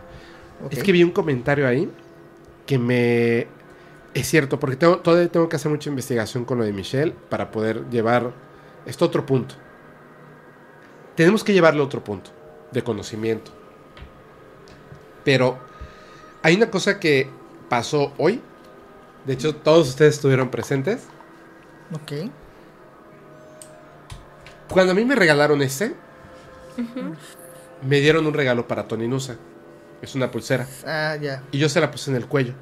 Sí, de hecho, en el capítulo donde estaba, el viernes, la tenía en el cuello. Por eso te. Nunca se la, yo no se la quité. cuando tú preguntaste, dijo, la tiene en el Simi. Hace ratito. Yo no se la quité, se la dejé ahí. Sí, ahí la tiene el Simi. O sea, se la dejé ahí para que no se me olvidara en dónde estaba. Y ahora que llegó Tony me preguntó que dónde estaba Mi regalo. mi regalo y le dije aquí está y, y no estaba aquí. Y ahora que ya se iba, en la pausa que hicimos, me dijo, oye, el regalo, y le dije, ahorita va a aparecer. Y busqué en dos lugares específicamente, que es donde me aparecen las cosas por tu culpa. Por tu Ay, culpa. por. Donde me aparecen las cosas, la barra de la cocina y en mi Tu cuarto, cuarto en la repisa. en la repisa, en la parte de arriba. No estaba en la barra de la cocina, porque Pero hoy yo hice limpieza de mi casa. Sí, muy limpio. Y esa, esa pulsera no estaba aquí.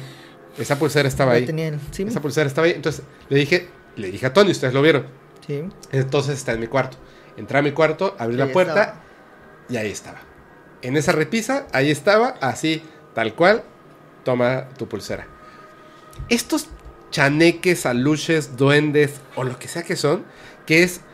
Yo le decía a Tony hace rato, en el capítulo pasado, que el, el primer boom o despegue que tuvo el podcast paranormal fue por el tema del doctor Jonathan Reed con él. El segundo y más importante, porque fue el que catapultó, digamos, al podcast, fue la historia de los chaneques que le hacían trenzas a esta persona. Tú me contaste en el en vivo pasado que a ti te hicieron una trenza. Sí. Los duendes, chaneques o aluches, se dice que los aluches son los que hacen las trenzas, también los chaneques. Sí. No solamente eso, aparte de hacer las trenzas, se roban cosas y luego te las dejan ahí. Pero están como Así siempre es. al pendiente y escuchando. Yo conté una historia, no, perdón, yo conté una historia mentira. Eh, la Maldo, en el programa que tuvimos en el capítulo con Morras Malditas, contó una historia de su hermano, si no me equivoco, que logró ver a la luche y en- al duende y dónde se escondía Sí. atrás de un mueble y estaba ahí. Y entonces se acercó y le dijo algo así como de, oye, o sea, sal, habla conmigo. Así, llevo buscando un montón de tiempo, sé que estás ahí, ya te vi que estás atrás del mueble, sal y habla conmigo. Y detrás del mueble salió una voz que le dijo, no quiero hablar. Wow. Yo creo que son reales. Ay, yo le hubiera contestado, oh, que no quieres hablar, ya molestándome tanto tiempo, mereces una explicación. ya, me, ya me trenzaste, ya me fui de mi lugar de trabajo porque me asusta, ya me moviste mis cosas, no, hombre. Ale una explicación. Desviviendo chaneques con Ale. ¿Sabes lo que costaría una fotografía o un video de un chaneque o un, una luche? ¿Qué me das si te lo consigo? Ah, Lo que quieras. ¿Qué quieres? No quiero nada, nada más quería hacer la emoción. No, de verdad, de verdad, si No. me la consigues, si, si tú puedes conseguir, yo creo que, que de las personas que han venido aquí, yo creo que tú estás muy cerca de poderlo conseguir. De hecho, no entiendo por qué ese día que estaba fuera del, de la, del remolque, o bueno, en la caja, no sé por qué no jalaste a tu celular. O sea, sí, entiendo la respuesta de se estaba cargando. Es que no tenía El- el- pila. O sea, mandaste, mandaste audios llorando y gritando porque estaba allá afuera y, nadie- y nadie, es que nadie te o era escuchaba. grabarlo pedir ayuda. ¿Y quién me iba a asegurar que el video se iba a guardar cuando solo tenía 1% de pila? Lo hubieras mandado por, hubieras hecho un live o algo live así. así, De verdad, en ese momento hubieras hecho. Pero por eso, mira, abiertamente ahorita en un en vivo yo te estoy diciendo. Te voy a conseguir una evidencia real. Ojalá me la consigas. Te mando mi. Ojalá no la también. consigas a todos. Me va a costar literalmente la vida, No, no, no, no, no, no, no, no, No, no, es broma, ¿no? Pero ¿La vas a conseguir? claramente que sí. Ojalá lo hagas.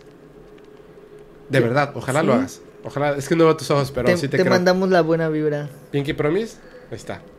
Te Ojalá mandamos lo la hagas. buena vibra. Ojalá lo hagas. Espero que lo logres. Espero que lo logres porque sería súper interesante. Es que yo doy fe. Igual y nadie me cree, no importa. Yo doy fe de que en esta casa, a partir de, de- de los sucesos con Ale, pasan estas cosas que yo creo que son duendes. Porque no, no pasa otra cosa más allá de eso. O sea, jugaron con los platos de la comida del perro. Me mueven cositas pequeñas del lugar, se las llevan. Se las llevan y cuando de plano no las encuentro, Sabes que va a estar. los lugar. regaño. Les dejo sus aparecen. juguetitos allá arriba. es que ahí fue donde pusieron algunas la maldad. Entonces ahí están sus juguetitos. Y las cosas aparecen. Es más, estaba platicando con alguien aquí del podcast y le dije, me voy a cambiar. Ya en un mes me cambio. Wow. Vamos a tener un nuevo, un nuevo estudio del podcast más grande para que podamos estar más cómodos. Y, le, y me dijo, oye, pero ¿qué vas a hacer con, con eso que se queda ahí? Y dije, pues espero que las personas que lleguen, porque yo no sé cómo mudar un duende. Es espero que las te personas que acompañan. lleguen, pues si me acompañas, es bienvenido en, en la nueva casa. Es bienvenido. Sí, que, que pues, se ponga a cargar cosas, que se gane su lugar. se gane su lugar, Sí, claro. Que no me pierda cosas, que las aparezca Exacto. aquí, las aparezca allá. Exacto. Con eso me doy más que, más que servido. Dale la ubicación y que vaya en Uber. Pero, a ver, yo quiero, yo quiero que nos cuentes, Ale, rápidamente, de esto que viste, cómo era. Vimos los dibujos. Descríbelo, cuéntanos a detalle por qué sabes que es real. ¿Por qué no es producto de tu imaginación? ¿Te acuerdas que en el primer episodio en el cual vine te conté de mi experiencia de chiquita? Ajá. Cuando lo viste sin cara. Ujú. Era lo mismo, pero lo vi de noche. Oscuro. ¿Chiquitito? Son lo mismo. Son, o sea, la misma descripción que te di, chiquititos, huesudos. Este, se le marcaba todo rostro. O sea, voy a decir rostro, ¿no? Y esto es algo muy interesante. Igual te lo conté. En el capítulo, eh, en el primero en el cual yo vine, te conté que no tienen rostro y solo lo muestran si ellos quieren. Si quieren ser vistos sin rostro o Como o los con demonios. rostro. Ajá. Pero, ¿cómo puede ser la naturaleza de un ser que pueda metamorfosear su cara o su cuerpo? O ¿Cómo es? algún poder. ¿Cómo es realmente? ¿No? Si- si- siento que están como navegando entre esta realidad y la otra. Y entonces los percibimos de manera distinta cada Sí. vez. Es raro, ¿no? Muy raro. Pues ni tanto si estás viendo que hay seres humanos que pueden teletransportarse, por decir así, a la luna, porque ellos no pueden cambiar de rostro. Porque no pueden aparecer y desaparecer. Sí, me- me- eso sí, pero, pero ¿qué es? ¿Es un ser vivo? ¿Es una deidad? ¿Es un fantasma? ¿Por qué se llevan a los niños? ¿Por qué le hacen eh, trenzas? ¿Por qué se comportan como un infante y, y les gustan los juguetes? ¿Por qué les gusta hacer esos, esos jueguitos de esconder cosas? Es, es- es- es muy extraño, ¿me entiendes? Mira, entiendo que en una casa donde viven muchas personas, las cosas se puedan perder y se cambien de lugar porque convives con muchas personas. Yo vivo solo, perdón por el babazo, pero yo vivo solo. Yo vivo solo, o sea, yo sé en mi desorden, yo sé en dónde están las cosas. Si tú me dices dónde están las memorias, sé perfectamente dónde están las memorias de la cámara. Si tú, es más, ahora que llegó este micrófono, necesita un adaptador para poder conectarse a ese tripié. Cuando llegó y lo iba a poner, ay, güey, necesito el adaptador. Sé perfectamente que está en una bolsita, en una caja que tengo en el cuarto, en la parte del fondo. Porque es donde tengo todos los elementos que tienen que ver con fierros, que no son los fierros en sí. Sé dónde está todo.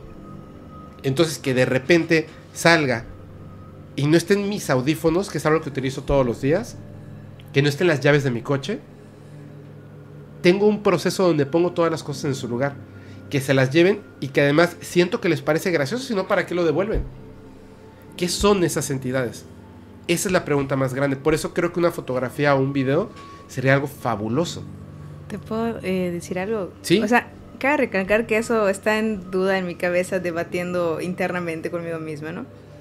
Pero bueno, he tenido tantos acercamientos con ellos que de verdad ya estoy harta. ¿Ah, sí? O sea, de- o sea, en el sentido de que ya se pasan. O sea, de verdad es como que. O sea, sé que están acá, pero ya. Ya déjenme en paz. Es tanto mi. Suena feo. Suena feo y chance y. Me hagan más cosas después de lo que voy a decir. Pero estoy tan harta. Tan harta que no me dejen en paz. Que si veo uno. Fuera de grabarlo, no. No, no, no, lo agarro. Pero. Si en dado caso, te repito, estas cosas tienen la capacidad de desaparecer y aparecer, ¿quién me asegura que si, no sé, lo, guardo y lo capturo, va a estar ahí? A ver, voy a, voy a retomar una historia. Si tú, se supone, Tú me habías contado una, una vez que fuiste a grabar exactamente, que se había convertido en... en- en- un notario en, en madera o piedra, no me Sí. acuerdo. Bueno, era madera, era Y una la madera. tenían guardada y, y tú preguntaste, ¿no? Esa es mi duda. ¿Lo puedo tener? ¿Me va a desaparecer o cómo lo voy a comprobar bien?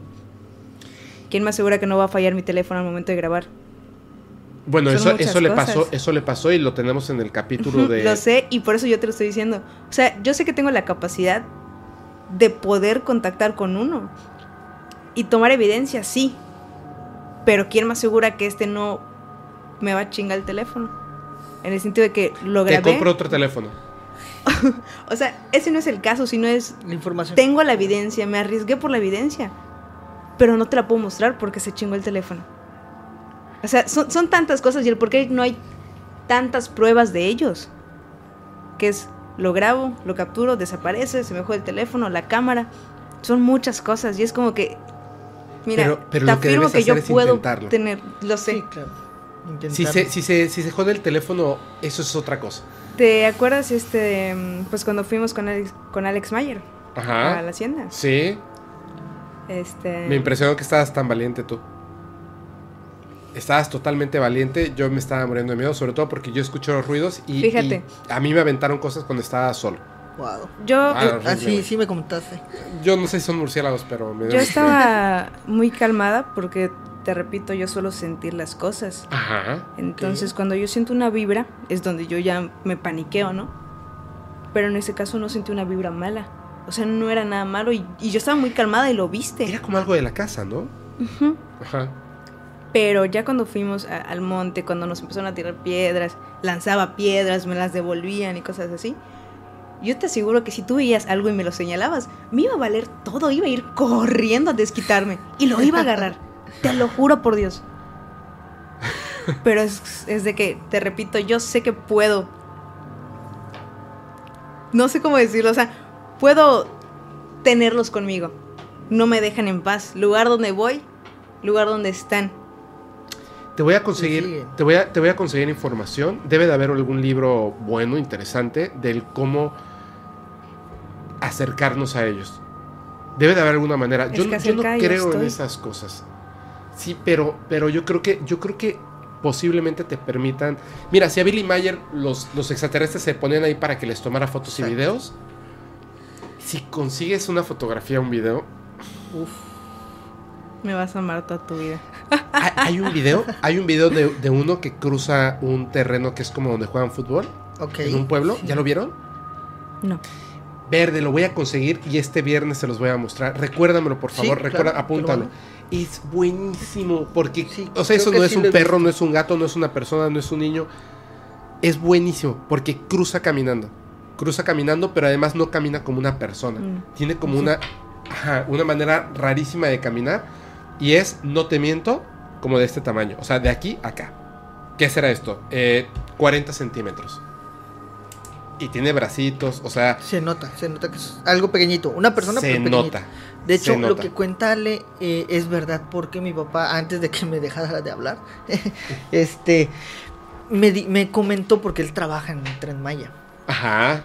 y él me ¡Ay, comentó, él me dijo que en lo que iban, porque mi papá tienen esas camionetas que se suben a las vías del tren. Y, van- y me dice mi papá, él trabaja en 2, 3 de la mañana, o sea, todo el día, ¿no? Está, y en uno de esos viajes que les dijeron que pararan, o sea, los militares les dijeron, paren, vamos a esperar que pase, este, que vamos a esperar que, es que hay, hay un problemita más adelante, ¿no?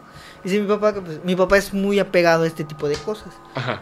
pues lo que conté la vez pasada, ¿no? De mi acercamiento a mí con los aluches, ¿no? Él, mi papá, cuando dice que él estaba ahí viendo estas cosas, de hecho él me lo comentó, ya tiene como un año, año y medio, más o menos cuando estaba empezando, cuando estaban haciendo el desmonte de todas las vías férreas, Ajá. Que fue que, este, para empezar ahorita a construir las nuevas. Y él me lo dijo, me dice que, me dice, hijo, de verdad, no sé, pero vimos que cruzaron así como uno, sí, Pero los, los, este, los militares le confirmaron que había duendes más adelante a luces. No, ¿O no, no, solamente le dijeron, va, Párense. párense. ajá, porque ellos estaban, o sea, los militares venían adelante de ellos. Ajá. Y ellos iban, por ejemplo, no sé, unos 100, 200 metros más. Ellos pararon y les dijeron, regresaron hacia decirle a ellos que por favor pararan y que O sea, los a- militares sí los vieron así de... De hecho, el militar me recordó muchísimo al video que presentaste hace como dos semanas. Sí, a una donde semana. cruzan. Donde en una cruzan. algo así. Y de hecho te lo iba a comentar, porque no se me acordó. Pero ahorita que lo dijo Ale, porque dice mi papá que les, les negaron usar sus celulares, porque estaba, eh, la, los militares estaban en, la- en- en el vehículo esperando. Pero que- ¿por qué no pueden usar celulares si están los militares? eh, los militares dijeron, no, pues no. No saquen los no celulares". saquen los celulares. Y el amigo de mi papá que venía en la camioneta, dice mi papá que, que dejó de funcionar su celular. Dejó, igual que la Dejó. historia. Igual que en historia, literal. Dejó de funcionar su celular. Dejó de funcionar y de hecho hay muchas historias que he estado escuchando y leyendo sobre el- esto, este tipo de cosas en el tren, eh, en lo que es el tren Maya. Sí, sí, sí, sí, sí. Que, que de hecho hab- había como un este una casita de Exacto, aluches sí. y la tumbaron y luego fue un caos Fue un que tuvo caos. detenido el tren Maya, la Sí. construcción del tren Maya. Sí, así es. Hasta que tuvieron que cambiar, literal tuvieron que cambiar De ruta. de ruta Sí. para no pasar por eh, la casita de los aluches, que bueno, que ya habían destruido. Sí. Sí, es, es curioso, pero que esto fue hace un año, año y medio más o menos. Ese creo, creo que los militares no dejan que graben porque imagínate si, si ya tiene problemas este gobierno para construir el, el tren Maya porque están los, los de, este, salvemos la selva. Los pseudo... Sí, los pseudo... ecolo- ecologistas. Sí, sí, sí. Ayer, ayer este, eh, consumían drogas. Ayer estaban a favor de otro proyecto que No, destruía no, el mar. no, todo, claro. todo. lo- Ayer, ayer decían, sí, construyen un aeropuerto aquí en un mero manto acuífero. Exacto. Aquí. Y hoy... Destruyen la vida y hoy es no pasen por la selva. Pero bueno, Exacto. la política es una basura, es una basura. Así es. Entonces, por el otro lado, me imagino como, como jefe del proyecto del tren Maya, el decir, oye, si la gente se entera que hay duendes, te van a super parar la obra. Sí, obvio. No puedes salir una foto ni nada de aquí. De hecho, Síguete. está, está ahí, que está aquí están muy respetados. Más que eso. Más que eso, quieren terminar la obra Sí. a costa de lo que sea. ¿Sabes cuántos millones de pesos debe de costar cambiar un O sea, pedacito de la a- ruta? A los Sí, aluches. no, Sí, los aluches, sí. Están muy Aluches. respetados acá. Eh. Y referente a lo que cuentas de del amigo de tu papá, es fácil. Mientras no ellos no se den cuenta que estás ahí, los puedes grabar. Todavía porque hay videos de ellos. Pero Si ellos no se dan cuenta. Si Sí, ellos no se dan cuenta. Pero una vez que O de lejos. sepan que estés ahí, date cuenta en, en la mayoría de las historias que yo te conto de ellos, Ajá. no menciono mi teléfono. Sí, ¿no? porque yo sé, ¿sabes? Y ahorita yo ya te prometí una evidencia. Se me juega el teléfono o no, te la voy a traer. Como sea posible. Si le tengo que cortar un brazo, te traigo el brazo.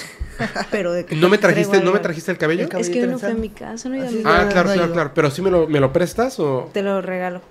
Ok. Es que para los que no sepan, Ale tiene. Se, cor- trencita. se cortó una trenza que despertó y tenía una trenza de los aluches y se cortó esa parte del cabello. De atrás está pelona. Nah, se, no, se cortó un pedazo de, de- de esta trenza del cabello y la guardó. Vamos a. Vamos a. a- Proteger. O sea, Protegerla. la, la trenza como tal, por ejemplo. la tenías ahí, ¿no? No, atrás. Atrás. Pero es una trenza, está medio rara, porque una trenza normal, o las más ¿De conocidas, tres? son de tres. Estas no. No. Son de dos. Literalmente es una cosa así. Y difícil. Que sí, si se tú nota. amarras esta cosa, Se deshace enseguida. Y queda normal. Esas no, son de dos porque ves la división de dos y está amarrada con tu mismo cabello. Ajá. de ahí el por qué no la puedes desenredar. Porque si fuera una trenza normal de dos, se vira solito y queda normal y, y pues nada más te tienes que quitar esto de acá. Sí. Pero esas no, o sea, de huevo yo me la tuve que cortar porque no busqué la forma de quitármela. Sí, Son muy sí, raras. muy- Sí, yo, la- yo las vi en caballos. En caballo, yo la igual la vi en un caballo que tiene al final, tiene un nudo así nudito impresionante, así súper... O sea, Como chiquititito. Sí, Como si tuvieras una micromanita. Sí, yo imaginé el de Scary Movie haciendo las, las manitas. Sí, o sea, la manita. tiene eh, una manita chiquitita. para poder hacer eso. Sí, te, está, Oigan, a ver, Bueno, esos, esos son los, los chaneques y los aluches de los que hemos hablado mucho, muchísimo. Yo creo que, que mañana, eh, bueno, estos días voy a hablar más de ellos. Hay una historia que a mí me encantó, que es la de los, los eh, caníbales que se comen a los extraterrestres. sí. ¿Ustedes sabían que esto ha ocurrido en más lugares del mundo?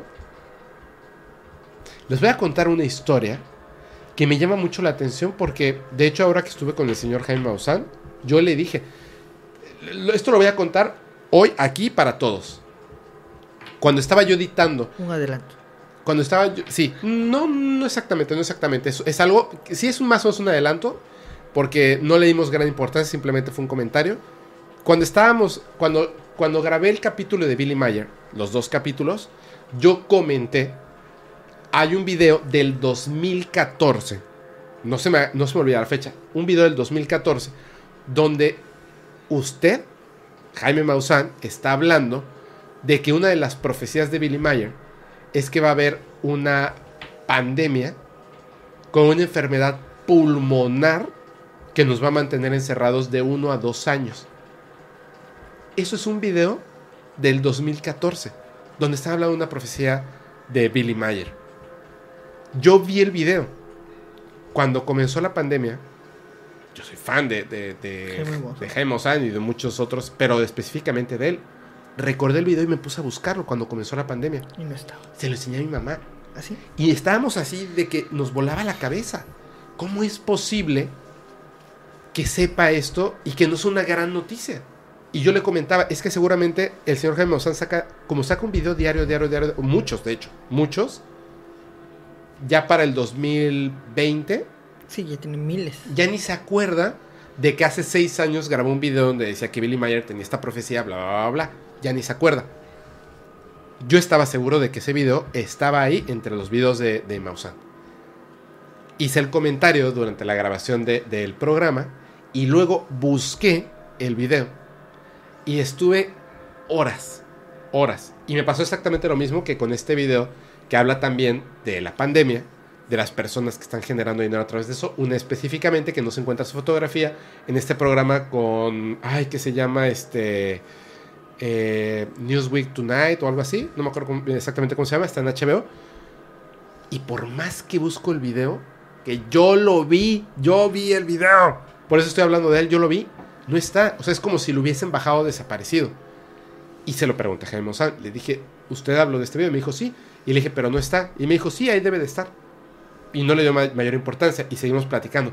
O sea, ojo con eso. El video sí existe. Sí. Sí es del 2014. Y él confirmó que sí. Y él lo confirmó. Pero, Pero el no video no está. ¿Verdad que no está? No, está, no está en YouTube. No está en YouTube. No está. O sea, lo desaparecieron. Tal cual, lo desaparecieron. Y hay un video en la página de UFO TV, que es una productora. Hay un documental de una mujer antropóloga que va a Brasil porque hay unas, una, una tribu en Brasil que hablan con gigantes. Esta tribu en Brasil en algún momento peleó contra estos gigantes y después se dieron cuenta de que eran buenos y se quedaron como deidades protectoras. Hombres y mujeres gigantes que están ahí en el Amazonas. Entonces, esta mujer va para aprender de ellos porque es una tribu con una, un conocimiento antiguo vivo el día de hoy. Y va y habla con ellos y le hablan de estas deidades que son hombres y mujeres gigantes. Y le dicen, cada cierto tiempo vamos al lugar donde viven ellos y hablamos con ellos. ¿en dónde viven ellos? En la selva. Hay un punto donde viven ellos. Y cada cierto tiempo vamos y hablamos con ellos. Entonces ella, obviamente interesada, les dijo, ¿me pueden llevar con ellos? Sí. Y la llevan. Llegan a un punto donde hay de estas plantas que las hojas son Sí, más grandes que una persona. O sea, son enormes y planas, como las del plátano, así. Y decía que parecía como si la selva de repente tuviera una pared de plantas que no te dejaban ver del otro lado. Y entonces llegaban a esa pared de plantas y decía, ellos están del otro lado. Si les hablas, te responden. Wow. A ver, habla con ellos. Y ellos hablaban. Y del otro lado, habían voces que contestaban. Wow. Y entonces ella se asomó. Y habían un hombre y una mujer de tres metros de altura del otro lado. La única diferencia era esta. Parecían humanos, vestían muy parecido a estas personas de la tribu, pero no eran humanos, porque ellos la vieron a ella y se dieron cuenta de que ella no pertenece a esa tribu y hablaron con ella y le dijeron, nosotros no somos de este planeta. Venimos de otro lugar. Pero nos gusta estar aquí. Y a veces los ayudamos a ellos. Y ella les dijo, ¿me puedo tomar una foto con ustedes? No. Y le dijeron, ok. Bueno. Y se tomó una foto con un hombre y una mujer de tres metros. En la selva. Que no son humanos. Y lo presenta en una ponencia de un documental que está en UFO TV. Pero el video no está.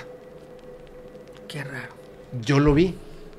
Esto ha pasado en muchos lugares. Y hay una cosa bien chistosa. Las memorias, conforme las recordamos, cambian. Sí. Sí, sí. Los hechos en la historia han habido tiranos que han borrado a personas de la historia. Literalmente de las fotografías los han borrado. para que nadie recuerde que existieron. Y hoy en día, como son casos tan explícitos, sabemos que existieron. Pero hay muchas personas, muchos hechos, muchas situaciones que creemos que no son reales, aunque fueron reales, porque se han encargado de borrarlos de la historia. Como han borrado estos videos, porque es necesario que no sepamos que existan. Si hay alguien que está borrando estas cosas.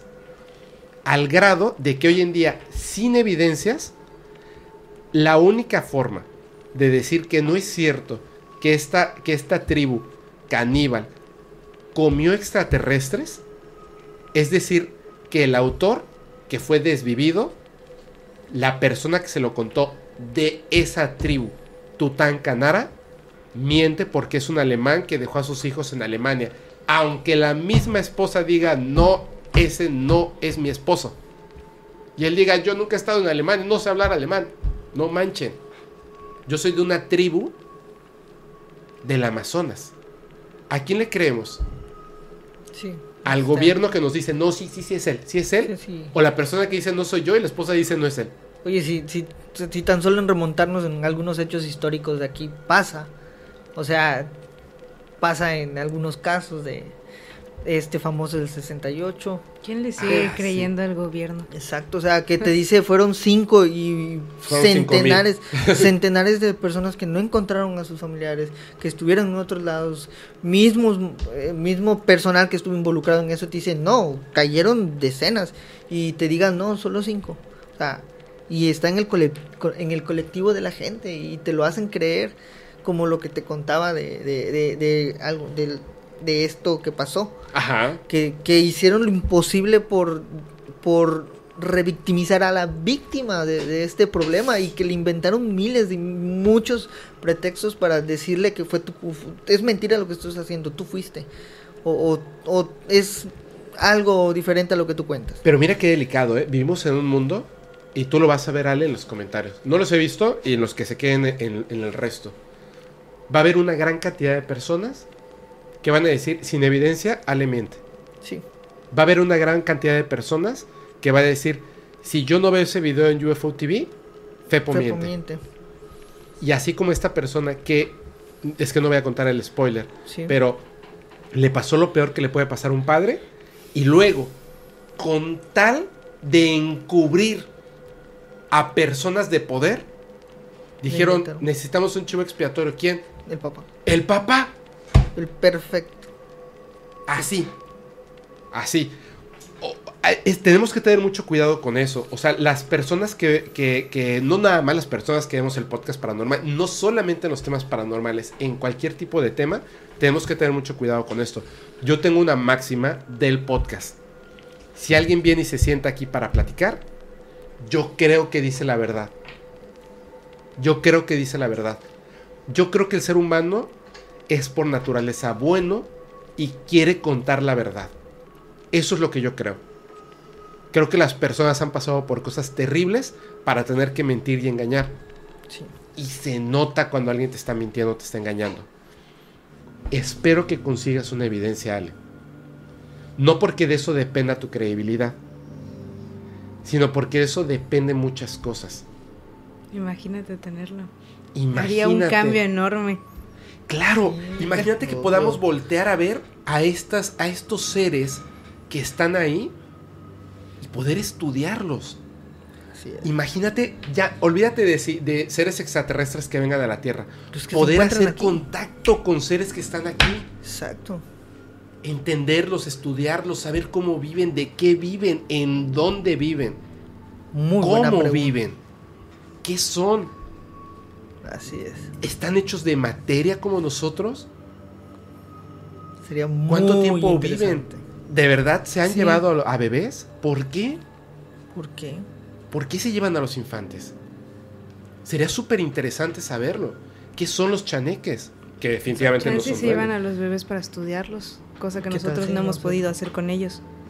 Puede ser. Puede si ellos tienen acceso a nosotros y nosotros no a ellos. Sí, son, son muchos temas que vimos en esta primera temporada, que fueron 50, 50 capítulos. Con cada capítulo llevaba más o menos tres temas. más los que iban saliendo. Así es. Dos o tres temas, algunos fueron uno en específico. Eh, hay otros temas que se quedaron de fuera que yo quería platicar hoy. Pero, pero bueno, es que no se puede hablar absolutamente de todo. Tocamos muy poco de Jacobo Greenberg. Tocamos cero del enano de Uxmal. Y yo quiero hablar de él porque acabo de ir Uxmal. Perdón, Ay, que no te invité. Bueno, ah, Hablamos poco de Pachita. poco. No hemos hablado nada de asesinos seriales. Y no hemos hablado nada de arcontes. Hemos hablado poco de Ingo Swan Inusual. el día de hoy. Pero llevamos, justo acabamos de llegar a- al al límite de tiempo. Pero sí me gustaría que habláramos. ¿Tienes una historia de un asesino serial que quieras contar que no hayas contado antes? Eh, sí, ¿Sí? ¿Sí? sí. ¿Sí? ¿La quieres escuchar? Sí. No digas palabras este, Ya que nos sabemos, vayan eh. a, que nos vayan a, A censurar. a censurar. Ay. Te voy a pedir un favor. Bueno, a los dos les voy a pedir un favor. Porque voy a salir un, un minutito. Pero mientras tanto, por favor, saluden a la gente y díganles cuáles son sus redes sociales y cómo se pueden poner en contacto con ustedes, por Claro. favor, a esta cámara. Primero, primero, primero, primero, Ale. primero Ale. Ale, Ale, por A mí me pueden encontrar en Instagram, Facebook y TikTok como ale.quijano. Muy importante que el quijano va con dos O al final. Wow. Bueno, pues a mí no me pueden encontrar en redes sociales porque no tengo, no tengo ninguna. Tuve que cerrar por una cosita que te cuento detrás de cámaras. Tuve que cerrar todo, absolutamente todo. Desde, desde Instagram, Facebook, cambié correos, o sea, hasta de número. De hecho, hasta de número. Este, pero, este, pues ahí, ahí podemos estar platicando en, en WhatsApp, en alguno de los grupos. Este, y si no estoy en algún grupo, háganme llegar algún link y con mucho gusto ahí me uno con ustedes. Este, ¿mande? Se exacto, se pueden unir al Telegram y ahí puedo, ahí, ahí a veces contesto, porque realmente tampoco estoy muy frecuente en Telegram, pero ahí estoy ah, echando el chisme alguna, alguna, dos o tres veces que entro. Es al WhatsApp, sí, pues por trabajo y por todo eso, sí, sí lo tengo más frecuente. Y pues nada, ¿a quién le quieres mandar saludos? Mandaría saludos, pero no veo. ¿No ves? No veo. Pobrecita, a alguien que tengas en la mente. Ah, fíjate. Sea, Este, el 11 ya, pues ya pasó. Eh, fue el cumpleaños de mi mamá. Ah, y, pues, felicidades a tu mamá. A la la pasé- suegra de muchos, ¿eh? Ahí en los comentarios, a la suegra de muchos. Me la pasé pues trabajando, entonces Eh, sí me siento mal de, de no No haber importa, luego la festejamos entre todos. ella. No, pues un saludo a, a, a los Paranormida, a Raquel, A mis bestias. a, tus a todos los alabestias, este, a Tony que me pidió ahí un, un saludo especial, a Tony me lo mandó por WhatsApp, este, saludos Tony, este, a, ay, pues a, a mi familia que siempre está pendiente, bueno, cada que vengo, jeje, están ahí, ahorita ya es tarde, mi mamá debe estar ¿No ahí, leer, igual. pues, Claro, dice? Ale, te amamos, saludos desde Ecuador, Ay, Javier Montalva. Gracias, Javier. Dice José Cruz Gómez Rodríguez, dice... Ay, ya pasó José. José decía, estoy enamorado de Ale. wow. Ay, qué lindo. Eric, te agarró una tóxica Kenneth Castañeda. Castañeda. No, ojalá hubiera, ojalá hubiera sido así y con gusto hasta lo cierro, pero no, no fue así. Fue algo un poquito más fuerte, ahí luego les contaré. Este, y pues ya llegó Fepo, así que saludos para todos, saludos para todos. Este, ah, igual a, Ah, antes de que me Ahí olvide. está, ahí está. No, ya, ya, ya. Perdón. listo. Perdóneme, fue una brevísima pausa. Sí, tenía que correr. Eh, vamos a. Vamos a contar esta. Este quería decir algo, yo, pero al terminar, Ok, ¿nos cuentas esta historia, por favor, Claro. Eric? sí, sí. Venga. Este, pues mira, eh, esta persona em, es reciente, literal es reciente, este es aquí en México.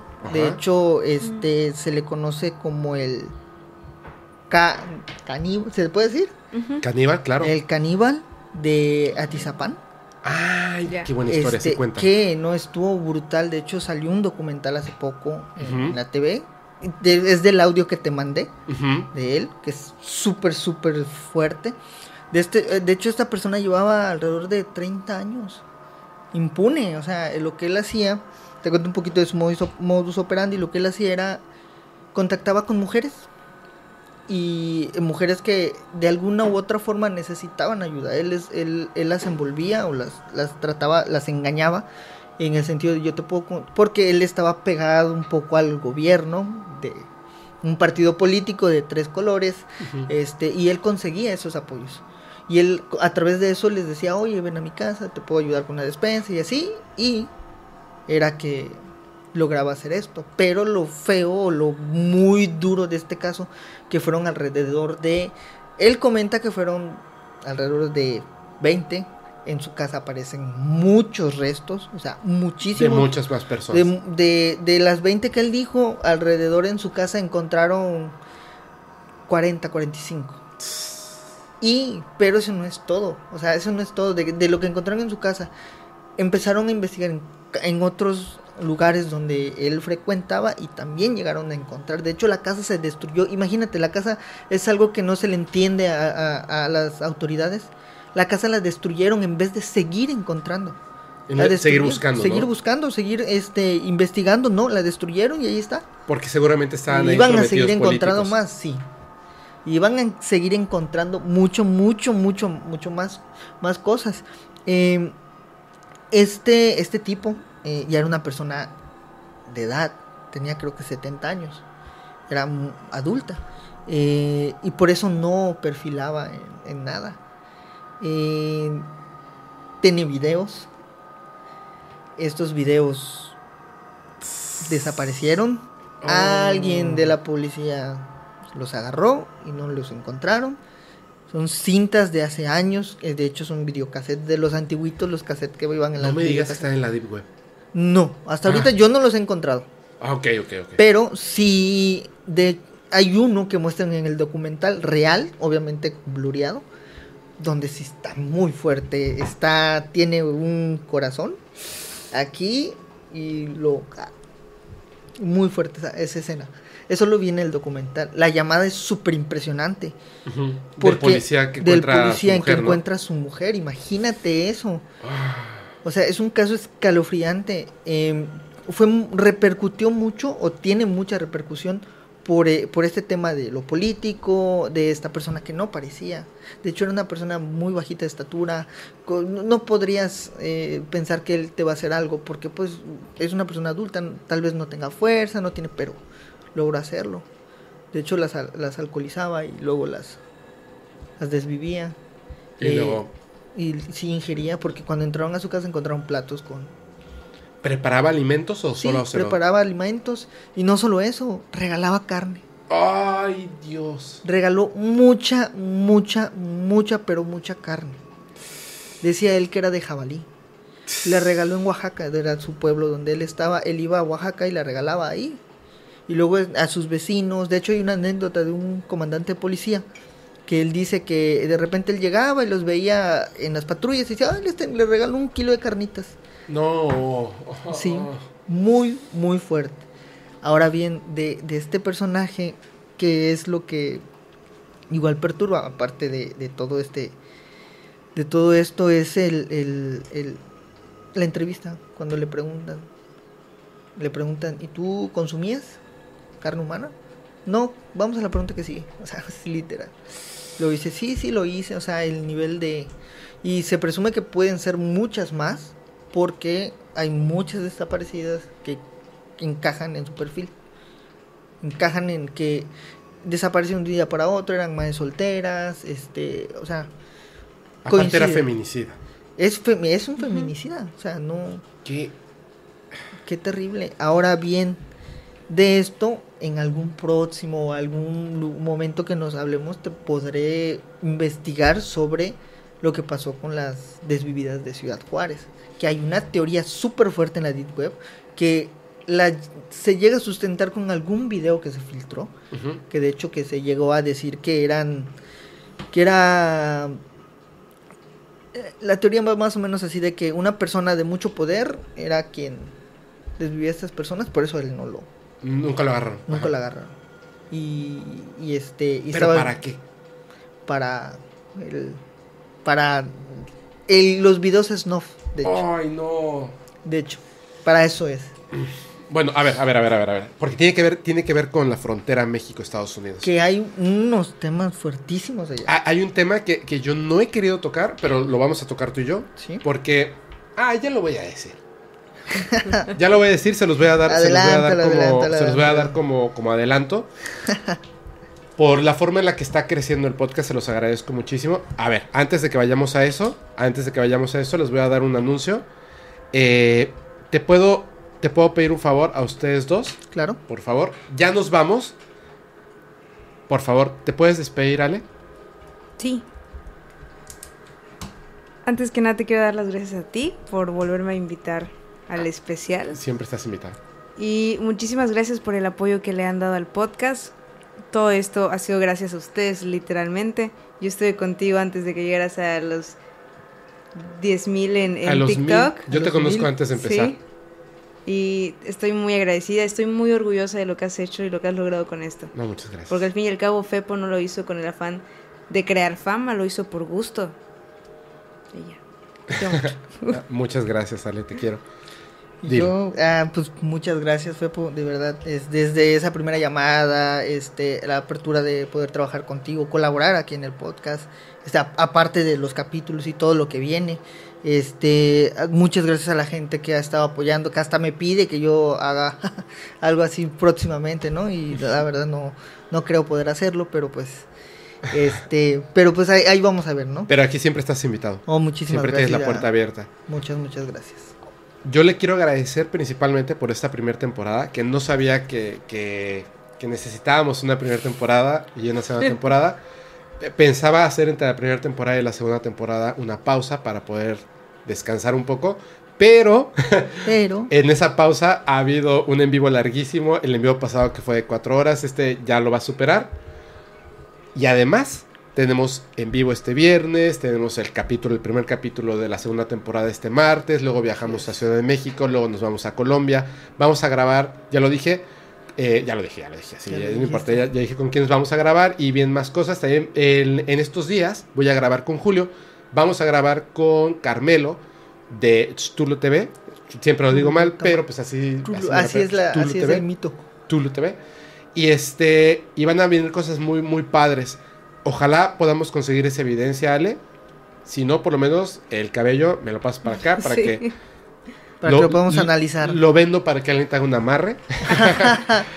Así es. Vienen, vienen nuevos capítulos porque vienen cosas súper interesantes. Hay un tema que yo no he querido tocar, prometí que lo iba a hacer para el primer capítulo de la segunda temporada, pero se dio la oportunidad de grabar con el señor Jaime Maussan y ya llegamos al capítulo 5 grabado. Pero yo creo que en el capítulo 6 o 10, entre el 6 o 10, vamos a hablar de, eh, eh, bueno, Bob Lazar, que va a estar buenísimo. Pero hay muchos temas que van a estar muy buenos. Yo primero que nada le quiero agradecer principalmente a la comunidad paranormal, a, a ti que estás en este momento aquí en el en vivo, que estás aquí con nosotros, te lo agradezco de todo corazón, porque ustedes no solamente son la gasolina, el motor y el corazón de este programa, sino que todos en conjuntos ya lo sabemos y ya lo saben, somos los que hacemos el podcast paranormal. De verdad, de todo corazón se los agradezco. Vamos a terminar el capítulo, y digo así entre comillas, vamos a terminar el capítulo para que en Spotify y en YouTube pueda estar Ching. finalizado como si fuera un capítulo pregrabado. Pero vamos a leer ahorita, voy a leer ahorita, o vamos a leer ahorita los... lo- bueno, tú no, porque no puedes ver con esos Los pupilentes. superchats. Pero vamos a leer los superchats, vamos a leer algunos mensajes, vamos a leer los cumpleaños y más. y lo que les iba a decir era lo el siguiente. anuncio. Vamos a. En, en algún momento ya lo habíamos platicado. Viene la merch. Gracias, Lalo. Gracias, Terca. Gracias, Lalo. Alex, Eli, Monserrat, Julio, eh, Gaps, Lulu, Cat Balo, Ki. Eh, son muchísimos, son muchísimos. Muchísimos. Kenny Castañeda, que vamos a grabar Kenny. con él en Colombia, aunque él es venezolano. Cecilia, que es venezolana, que también está por acá en el chat. A todos los que, que han aguantado tanto tiempo, que nos han aguantado tanto y que prefieren este podcast, se los agradecemos muchísimo. Eh, gracias por todos sus comentarios, gracias por sus likes, gracias por compartir, gracias por suscribirse. Vienen cosas muy buenas para todos.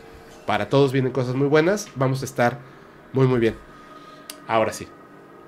Vamos a dividir el podcast. Le voy a, voy a hacer, creo yo, para esta segunda temporada. Vamos a ver en qué momento, pero vamos a dividirlo en unos canales. El primer canal que se va a dividir va a ser el de tus historias, tus miedos. Vamos a hacer un canal por separado para poder atenderlo como se merece. No que sea así de el que sale el jueves, sino que sea bien, que esté Vamos a tener que contratar eh, personal para que nos ayude con eso. Eh, Eric está encargado junto con Armando de todo lo que tiene que ver con, el armado de las evidencias, la imagen eh, y visualmente. Lalo está encargado de todo lo que tiene que ver con el diseño gráfico, produce los podcasts en vivo, pero vamos a, a ir incluyendo más personas. Estás por supuesto invitada a esto, este, eh, Ale, y vamos a, a crecerlo para que más adelante pueda tener dos capítulos a la semana. Pero también estamos haciendo una prueba de uno que el estreno va a ser en Podcast Paranormal. Se llama Criminalmente. Criminalmente vamos a hablar, como hablamos aquí del fenómeno no humano y de los fenómenos paranormales de manera seria, aunque los viernes es, ya saben, es mucho más, más relajo, más guasa, más risa, más este, screamers. Vamos a hablar de manera, aquí sí vamos a hablar de manera súper seria, súper cuidadosa, tratando de entender la psique, los motivos y el porqué de todo lo que tenga que ver con asesinos seriales, con sectas y con conspiraciones. Vamos a hablar de esos temas y primero, antes de que se vuelva un canal por separado, vamos a iniciar con un primer capítulo que grabé aquí con, con Eric, donde hablamos de tres, Tres. Tres asesinos seriales, tres historias, bueno, más de tres asesinos seriales, tres. eh, por pero tres historias. Tres historias. tres historias que están muy fuertes, no recomendable para menores de edad, Definitivamente. no. no recomendable para menores de edad, serio, no van a ver así que, que nos vayamos a reír Sí, no, de, de algo, no hay burla. Y la idea de este, de este programa es justamente para que ustedes, si les gustan estos temas, lo vean como algo, no, no tanto, o sea, o no tanto digo porque sí hay una parte de morbo, pero no de una manera morbosa, sino de para que comprendamos por qué ocurren estas cosas, qué fue lo que pasó, las detestemos y las evitemos a toda costa. Y no las idolatremos. Como No las haciendo, idolatremos, exactamente. Como lo que se está haciendo. Las detestemos y no se repitan. Son muy interesantes y lo vamos a hacer con mucho respeto porque para que se puedan contar estas historias, personas perdieron la vida de una manera terrible. Se va a llamar terrible. Criminalmente de Podcast Paranormal. Va a estar, por supuesto, en Spotify, en YouTube. Dudo que esté en Facebook. Sí. Pero vamos a tener eh, esa parte y vamos a ir creciendo esta parte de la comunidad del podcast paranormal. Esto va a ser para todos ustedes. Mi idea es que llegue un momento en el que podamos tener contenido todos los días de la semana, de lunes a domingo, contenido interesante, contenido que pueda ser consumido, algunos solamente por adultos, otros por toda la familia, y tengamos un crecimiento para que estos temas de estudio, fenómenos paranormales, criminales y no humanos, puedan ser vistos de una manera distinta, como algo de estudio y no risible. Todo es con respeto, todo es con respeto. Esta es una promesa que yo les di desde el principio y se la sigo manteniendo. Les quiero agradecer muchísimo a todos ustedes y ahora sí, muchísimas gracias Eric, Gracias a gracias ti. Ale, gracias al documentalista, gracias a Isaac, gracias a Isabel y gracias a Tony Nusa y gracias a los que no pudieron venir. Julio está en este momento en. Colombia, estaba invitado, por eso no pudo venir. Eh, Angie está viviendo ahorita en Playa del Carmen, pero va a venir este viernes y va a traer también a Lulu, pero me gustaría juntar a Lulu con Isabel o con. Angie sube el día o traer a Lulu y a mi mamá para hacer un capítulo acá. Eso estaría buenísimo. Buenísimo. Va a estar buenísimo. Así que vamos a estar en eso. Más todos los nuevos invitados e invitadas que van a venir más adelante. Yo les agradezco muchísimo. Mil gracias a todos, gracias al equipo. Y ahora sí, Gracias a todos. me despido. Ya lo saben. Yo les recuerdo, vamos a poner, ojo, no se me vayan, no se me vayan. Voy a despedirme y después vamos a leer los comentarios. ¿Ok? Va. Yo les recuerdo que los... ah, Bueno, yo les recuerdo, yo soy su amigo Fepo, si quieren mandar sus evidencias, no traten de engañarme porque me doy cuenta, sus evidencias o experiencias, mándelas por favor al correo fepo. Ahora sí. Yo soy su amigo Fepo y les recuerdo que los capítulos del podcast paranormal se disfrutan mucho mejor si los escuchas mientras conduces en una oscura y terrorífica carretera y no tienes a nadie A a quien abrazar. Chao.